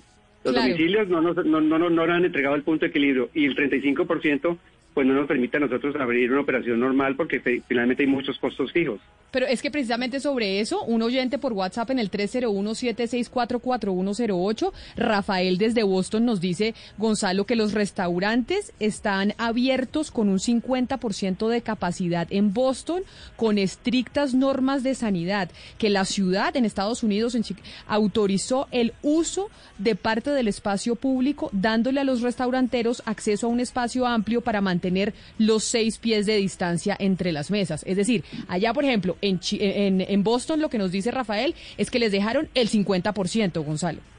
Y, la, y también la posibilidad de sacar las mesas, la, están- utilizando muchos restaurantes en París, en Madrid. Cuando digo sacar las mesas es ponerlas, como decía Ana Cristina, tal vez en un sector de la calle. Pero Johnny Ángel, le traslado eh, la pregunta de un oyente que se llama Ishi Rafa y dice lo siguiente, un paciente recuperado de coronavirus, ¿qué restricción tiene como manipulador de alimentos? ¿Ustedes han pensado en eso? Eh, ¿Un empleado que haya sufrido el coronavirus? ¿Me Sí, un- un- o sea, un- exactamente. ¿Un paciente recuperado de coronavirus tiene algún tipo de restricción como manipulador de alimentos si él mismo trabaja en su restaurante, por ejemplo?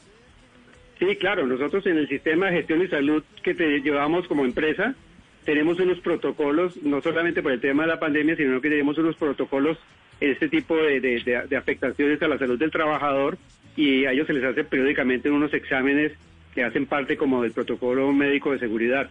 Si algún trabajador nuestro llegara a sufrir, nosotros por ejemplo en el restaurante que lo tenemos abierto para domicilios, el personal todos los días le hacemos el chequeo con la temperatura y las normas generales de asepsia, pero si algún empleado llegara a sufrir de esa afectación, obviamente tiene que tener un proceso de aislamiento y luego hacer un, nuevo chequeo médico para uno poderlo ingresar. No se ha dado el caso, eh, en el caso nuestro no se lo ha dado, pero me imagino que esos serían los protocolos a seguir.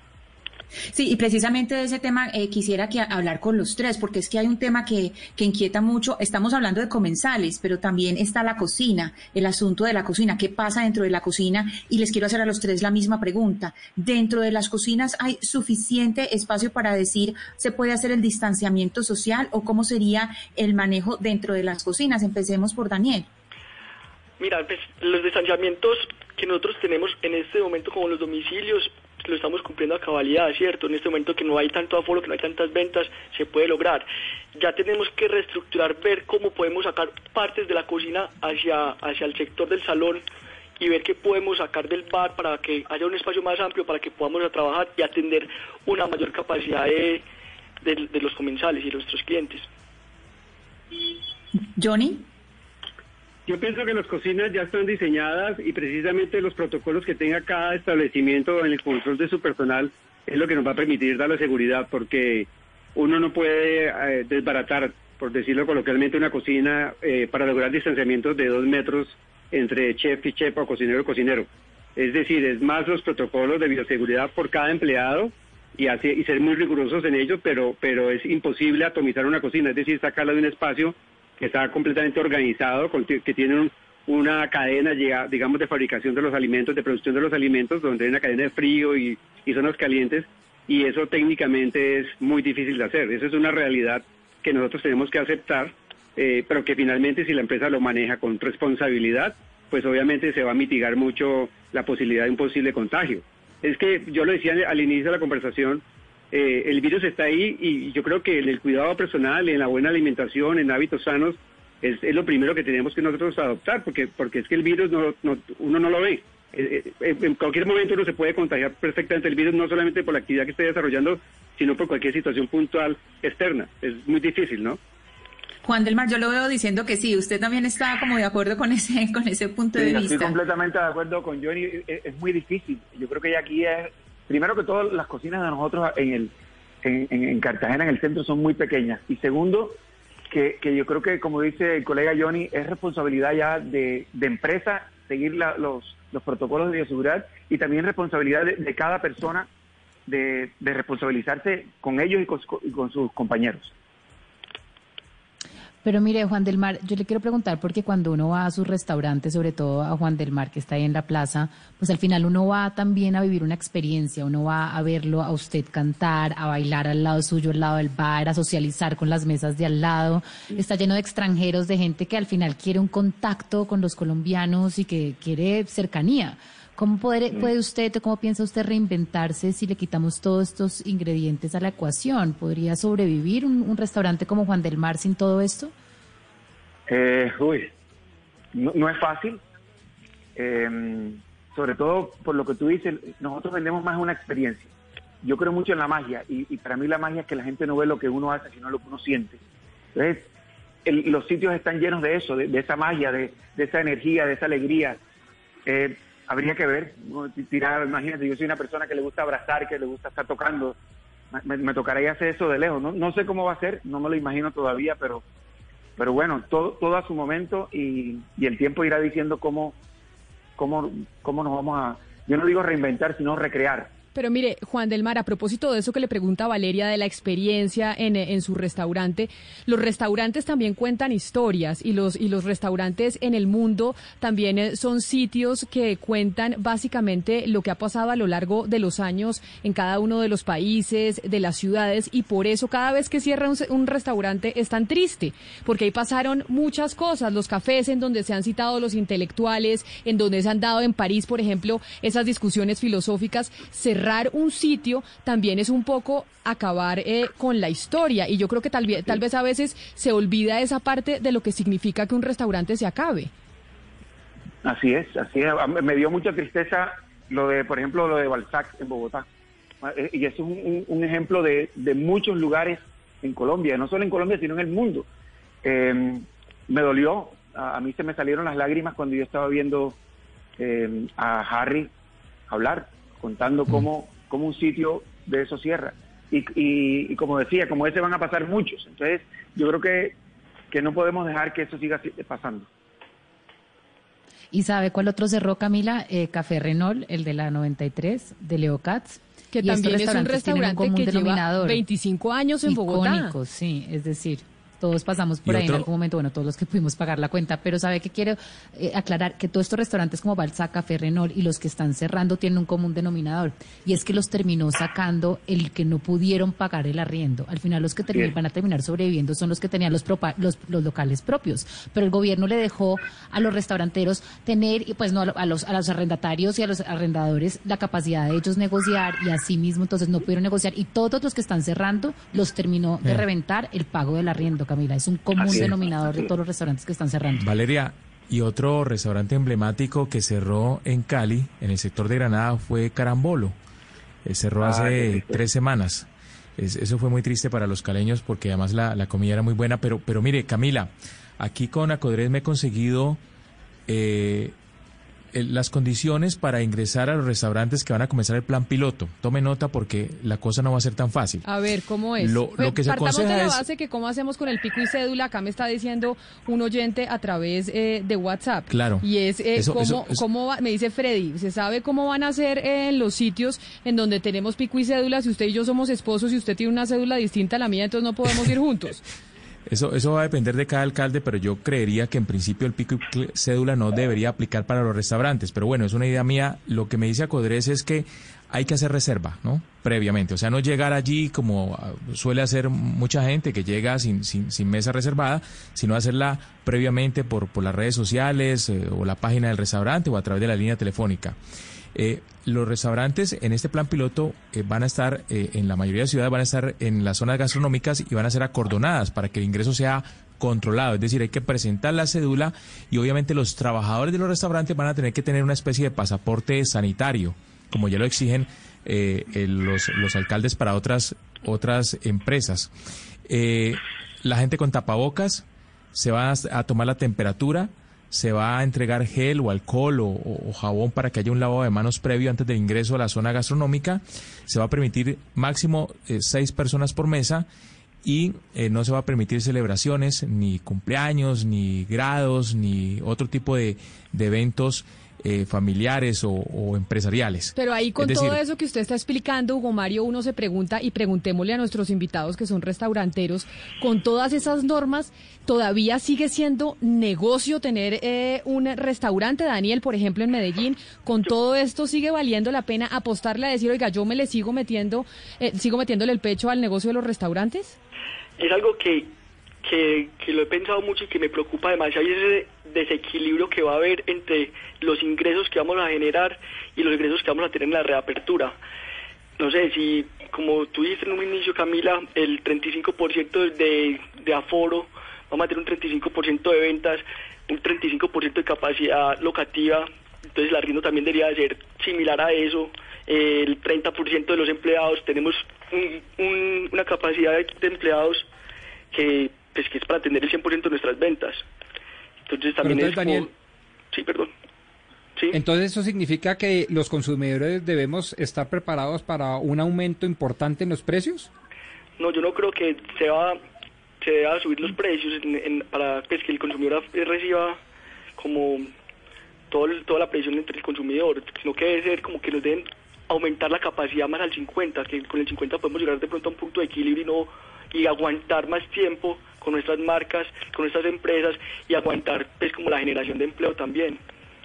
Pero, pero precisamente, mire, Valeria, me está diciendo un oyente sobre lo de los restaurantes y es que tiene usted toda la razón, que el gobierno con lo de los arriendos mató a los, a los restaurantes y a los restauranteros, porque obviamente no ayudó con los arriendos, que al final es eh, como el rubro más alto y ahí se terminaron muriendo, Valeria, muchos cerrando muchos restaurantes es que no en a los arrendatarios, Camila, al final y sobre todo establecimientos comerciales no protegió a los arrendatarios y les dijo hace tres o cuatro meses, vean ustedes, negocien ustedes pensando que el arrendador iba a decir, bueno, yo negocio con usted porque al final no va a haber mercado, ese fue como la teoría del gobierno y eso no fue lo que pasó en la práctica. Lo, lo que estamos viendo en Bogotá, todos los, los, restaurantes que cerraron, Balzac, los Rausch, todos los de la 93 de Leo Katz, el Panini, el, el Diner, el Café Renault, etcétera, todos cerraron porque al final no pudieron llegar a un acuerdo con el arrendador para pagar el arriendo que el gobierno pensó que sí iban a poder lograr llegar ahí y los dejó a sálvese quien pueda, ustedes miren a ver y ahora pues estamos viendo esta catástrofe, Camila. Valeria, y a eso súmele usted que los que ya cerraron y los que ahora tienen que meterse la para sacar de su bolsillo todo esto que, todas estas, eh, esto que tiene que ver con los protocolos, que son unos gastos que también son grandes, demandan de ellos un, gran esfuerzo. Entonces la pregunta para, para Juan del Mar, que, que está en Cartagena y que además ha tenido que, que en estos días capotear el temporal, es lo siguiente, Juan. En, en esta circunstancia, ¿usted no cree que el gobierno los dejó solos? Realmente, no solamente con el tema de, lo, de los arriendos, sino en esta última parte, en estos gastos, en estas inversiones que hay que hacer para los protocolos, porque entiendo que tampoco allí se ha, se ha sentido la mano del gobierno. Lo que pasa es que sí, nosotros nos sentimos un poquito así, pero yo también entiendo que el gobierno no puede tener plata para todo el mundo. O sea, si el gobierno tuviera plata para todo el mundo, aquí nadie tendría que trabajar. Eh, sí, la parte de los arriendos es bastante dura. Eh, ningún arrendatario, eh, arrendador, perdón, ha sido solidario. Eh, son muy pocos. Yo tengo tres locales, de cuales uno es propio, el, el segundo me bajó el 80% y el otro sí no me ha querido bajar nada. Y, realmente me duele porque yo llevo 23 años ahí. Pero además, pero además, eh, Juan, no bajarle nada cuando ahorita quién le va a arrendar. O sea, en Cartagena, ¿quién va a arrendar un local ahorita y no llegar a un acuerdo? Pero además, lo que también pasó es que el, gobierno emitió un decreto en donde dicen que pueden eh, terminar el contrato sin penalidad y entonces muchos restauranteros dijeron, como no llegamos a un acuerdo, cerramos y chao. Sí, es, muy duro, la verdad. Es muy duro y poco solidario de, parte de ellos. Eh, pero sí, te, digo, habrá gente que, va a querer meterse. O sea, yo estoy seguro de que, de que hay gente que quiere aventurar en este momento y, y, lo va a hacer y, va, y va a intentarlo. Johnny Ángel, le traslado una pregunta de un oyente que dice lo siguiente. Eh, ¿Los restauranteros tienen previsto cambiar los platos, eh, tal vez de cerámica, a platos plásticos? Es una inversión alta, eh, pero ¿ustedes tienen planeado eso como norma de bioseguridad? No, pero de bioseguridad eso termina siendo también terrible para el planeta. Perdón, meto yo la cucharada en, en la pregunta del oyente. Johnny, adelante.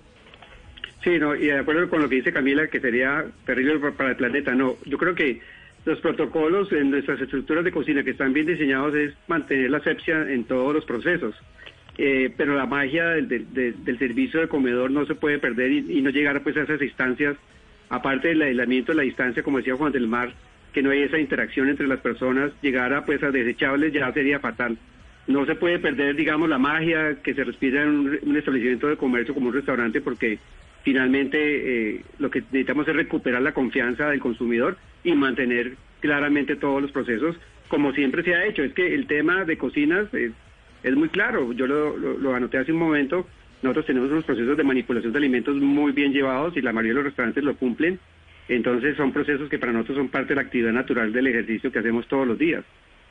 Johnny, pero una cocina, una cocina, pues las personas que, que han tenido restaurantes saben lo costosa que es una cocina, eh, aperar una cocina, comprar todo, de todo, con lo que ustedes cuentan hoy, con lo que los restauranteros, digamos, normalmente cuentan hoy, ¿es suficiente o ustedes con el desarrollo de esta pandemia se han dado cuenta que hay implementos o nuevas adecuaciones, nuevas, eh, digamos, electrodomésticos o cosas que le deban comprar a la cocina y que sean costos adicionales, además de lo que tienen que poner afuera en lo que vemos los comensales? Pues si la cocina está bien estructurada desde un, desde un principio, eh, ella es sostenible a- hacia un futuro, es decir, funciona muy bien, inclusive ahora en este proceso de pandemia, y nosotros lo hemos experimentado con nuestros domicilios, que pues finalmente no nos ha dejado un margen de utilidad importante, las ventas son muy bajas. Pero obviamente el equipamiento de una cocina, como tú lo notas, es muy costoso, hay tecnologías nuevas, tecnologías de eh, regeneración, hay hornos que tienen procesos mucho más sofisticados que permiten eh, el proceso de casi como de hacer una- un proceso de abatimiento que lleva de, ca- de calidad de calor a frío. Es eso permite un proceso mucho más limpio eh, pero obviamente es muy costoso y no todos lo pueden tener. Pero yo pienso que la, la, la planta física es lo importante que hay que recuperar y que cada restaurantero tendrá que mirar en la medida de sus posibilidades eh, porque no todo el mundo está en espacios con patios interiores, es decir, no son la misma morfología de las casas antiguas, de ver cómo con la extensión de las políticas municipales de utilizar los espacios abiertos, que es la única forma que yo veo viable en este momento para que haya una recuperación económica en esta actividad. No hay otra forma de lograrlo y preservando, obviamente, como lo dije desde el principio, todos los procesos de control y de bioseguridad para el servicio de nuestros clientes. Sí, eh, una de las preocupaciones, supongo yo, de los comensales va a ser el contacto con, con los meseros y el personal del restaurante. En ese, en ese sentido, Daniel, eh, ¿cómo se han capacitado los meseros y cómo va a ser, por ejemplo, el tema de la carta? Ya eh, algún restaurantero dijo que estaba diseñando una carta digital para evitar la carta física. Eh, ¿qué, qué, qué se ha Que le preparado en envía ese uno sentido? por WhatsApp, porque entonces como ahora nos da miedo tocar todo. No, es que esto va a ser Ah. todo un lío, Hugo Mario. Eso nosotros como lo tenemos previsto y es como, pues y como estamos trabajando hoy en día, pero lo, lo que está trabajando nuestro departamento de mercado es pasar toda la carta digital y entregarla de una forma como con un código QR de pronto en el ingreso del restaurante o en la mesa o pues algo como que el comensal lo pueda ver, leer y que quede la carta digital para que no haya contacto físico con, con ningún material. No, pues claro, pero mire, otra de las cosas que se ha venido diciendo y le pregunto a Juan del Mar sobre eh, usted que ha tenido restaurantes en Bogotá, principalmente en Cartagena, pero también ha tenido experiencias en Bogotá. Cuando oímos hablar de cómo se revientan por cuenta de los arriendos y que eran arriendos de 40, de 50, de 60 millones, de 12 millones, es que también tal vez existía una burbuja alrededor del tema de los restaurantes, de precios supremamente inflados, de arriendos desbordados, que, que era insostenible que en algún momento esta burbuja de los restaurantes Juan del Mar pues se iba a, a reventar y pues la reventó el coronavirus ahorita, pero la hubiera podido reventar cualquier otra cosa.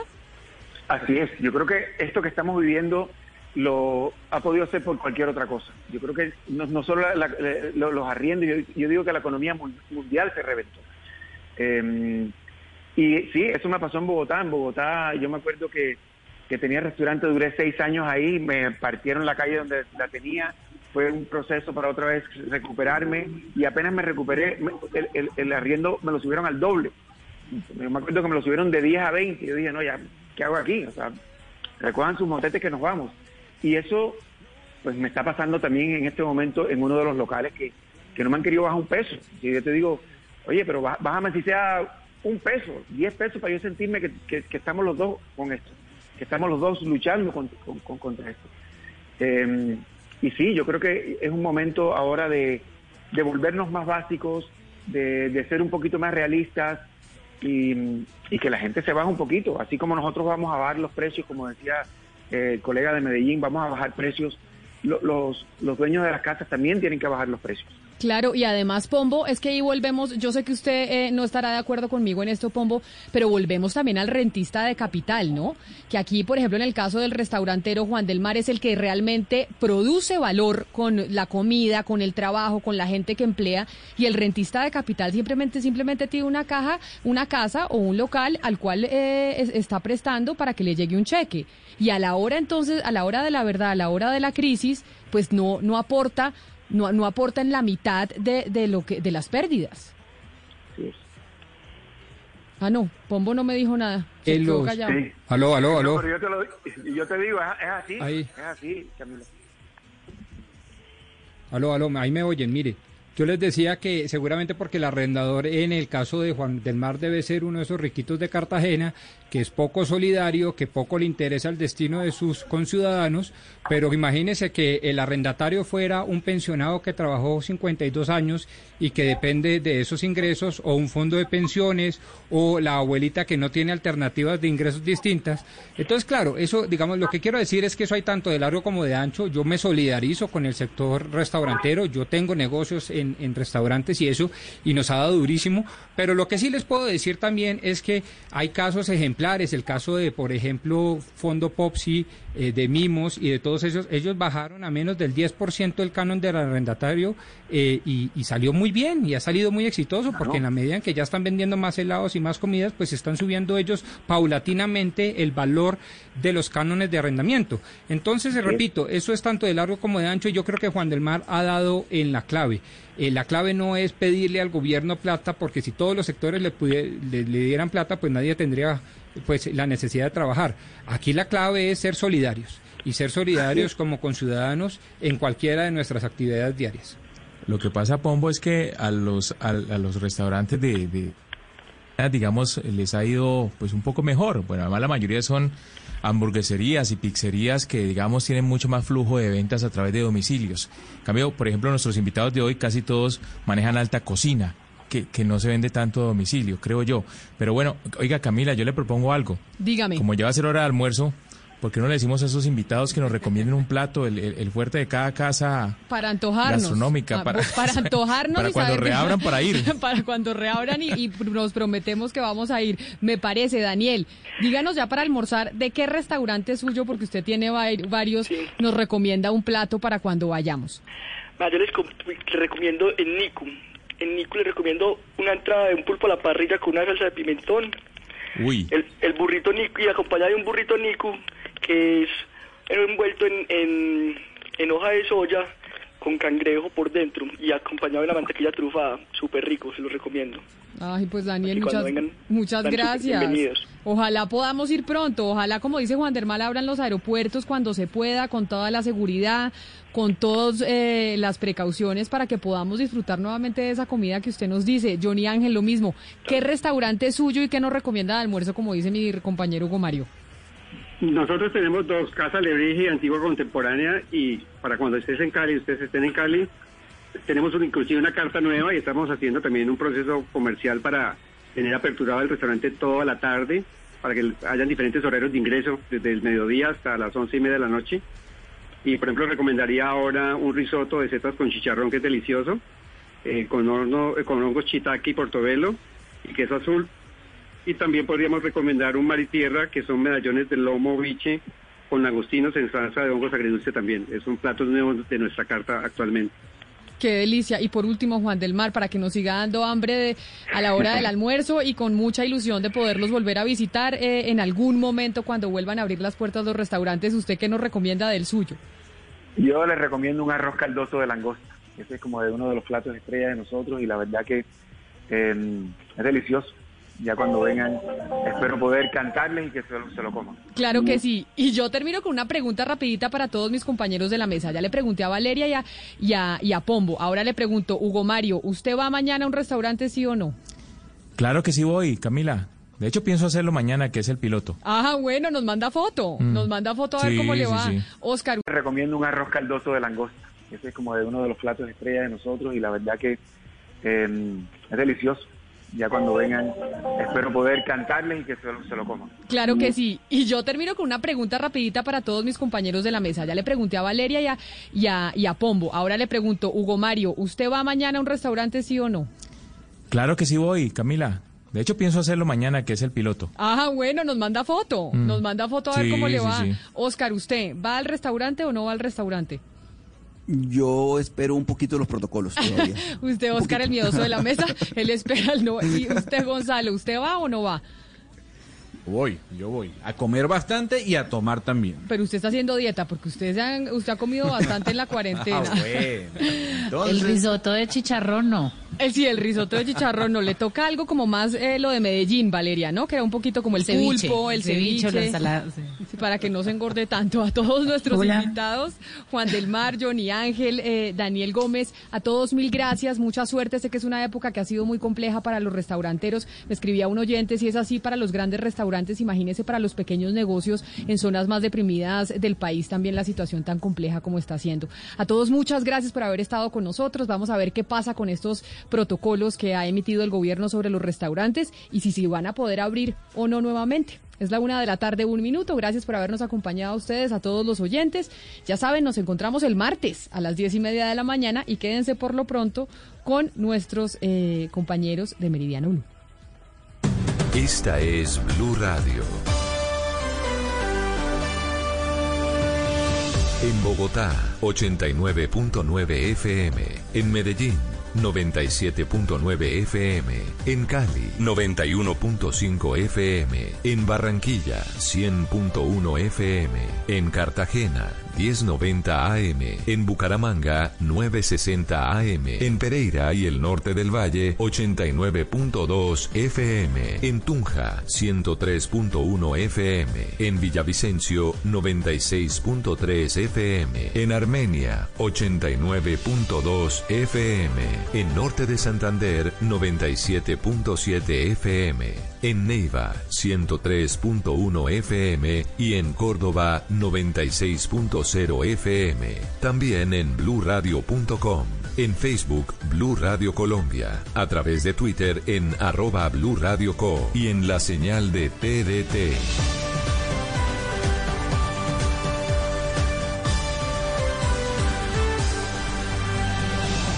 Blue Radio, la nueva alternativa. Todos los sábados a la una de la tarde en Blue Radio lo ubicamos en la noticia. Gracias por acompañarnos en el radar. Estamos analizando El radar, lo que usted quiere saber de lo que está pasando. Descubra con Ricardo Ospina y un amplio equipo de periodistas el origen de las los más noticias. importantes de la semana aquí en Blue Radio y BlueRadio.com. El radar, todos los sábados a la una de la tarde en Blue Radio, la nueva alternativa. En Blue a esta hora, en Blue Radio, las historias, las primicias, los personajes, la música y la tecnología en Meridiano Blue. Con Ricardo Ospina, Silvia Patiño y Octavio Sazo.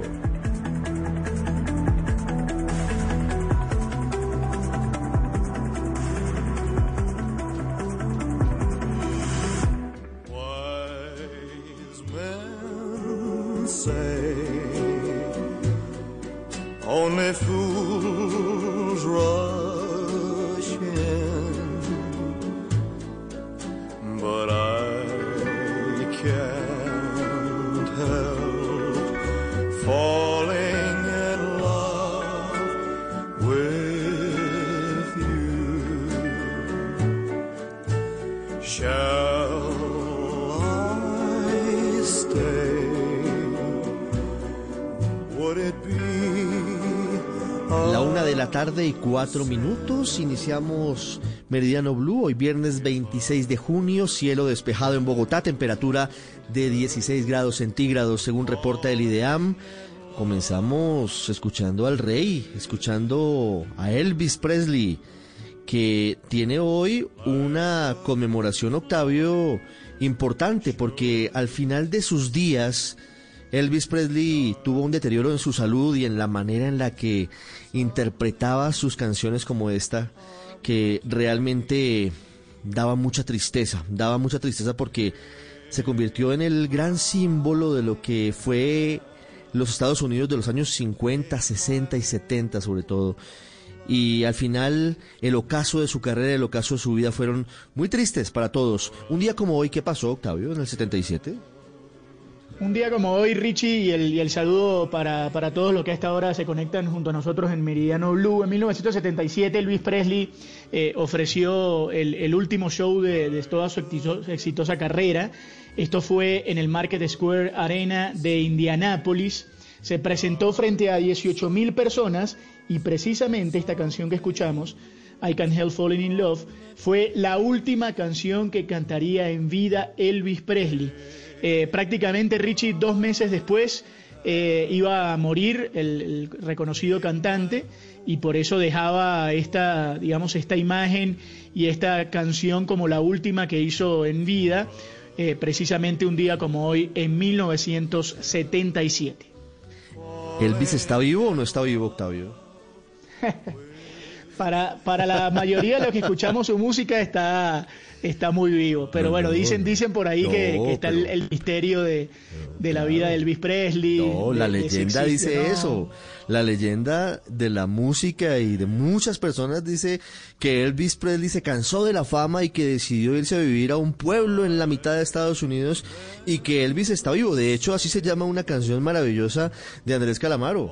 Es una, es una leyenda, por supuesto, es un mito urbano, como quien dice que Paul McCartney murió en un accidente de tránsito en los 60 y que quien está ahora apareciendo desde ese momento es un doble, una cantidad de historias, pero para todo eso da el rey, el rey Elvis Presley, con quien comenzamos hoy Meridiano Blue, unas seis minutos. Vamos a México en instantes. La violencia del narcotráfico alcanza niveles insospechados.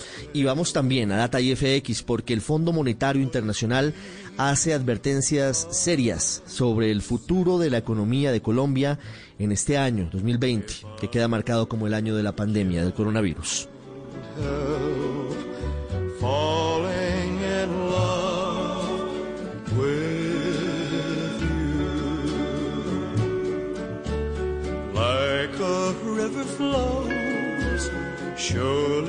to the sea.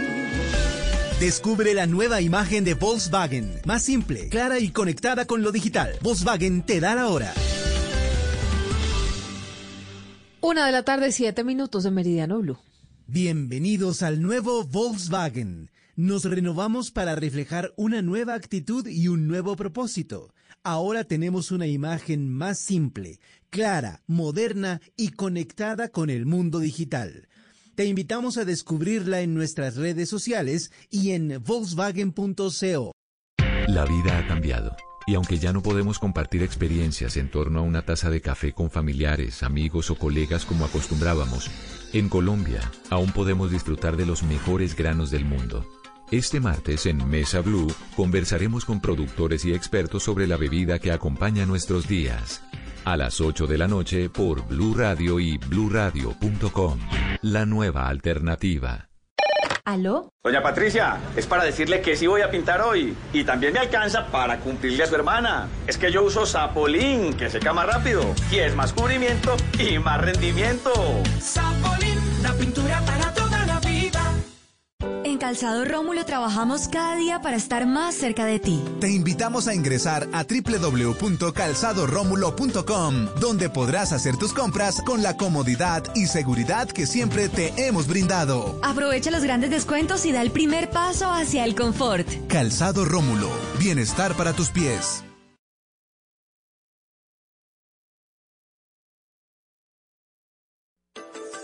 El precio del dólar, las bolsas, los mercados, en Meridiano Blue. Una de la tarde y nueve minutos hablamos de las consecuencias económicas del coronavirus en el mundo. Ya vamos a ir a Estados Unidos que tiene un rebrote impresionante de COVID-19. Estaremos también en instantes en Barranquilla que endurece medidas hasta el próximo 15 de julio. Vamos a la vía El Llano que sigue cerrada, tiene problemas por derrumbes en medio de este puente festivo que no es de viajes sino de quedarse en casa. Pero antes, como les decimos, hablamos de la economía. El Fondo Monetario Internacional acaba de emitir un informe muy serio, a pocos minutos, entre otras cosas, de la presentación por parte del Ministerio de Hacienda de Colombia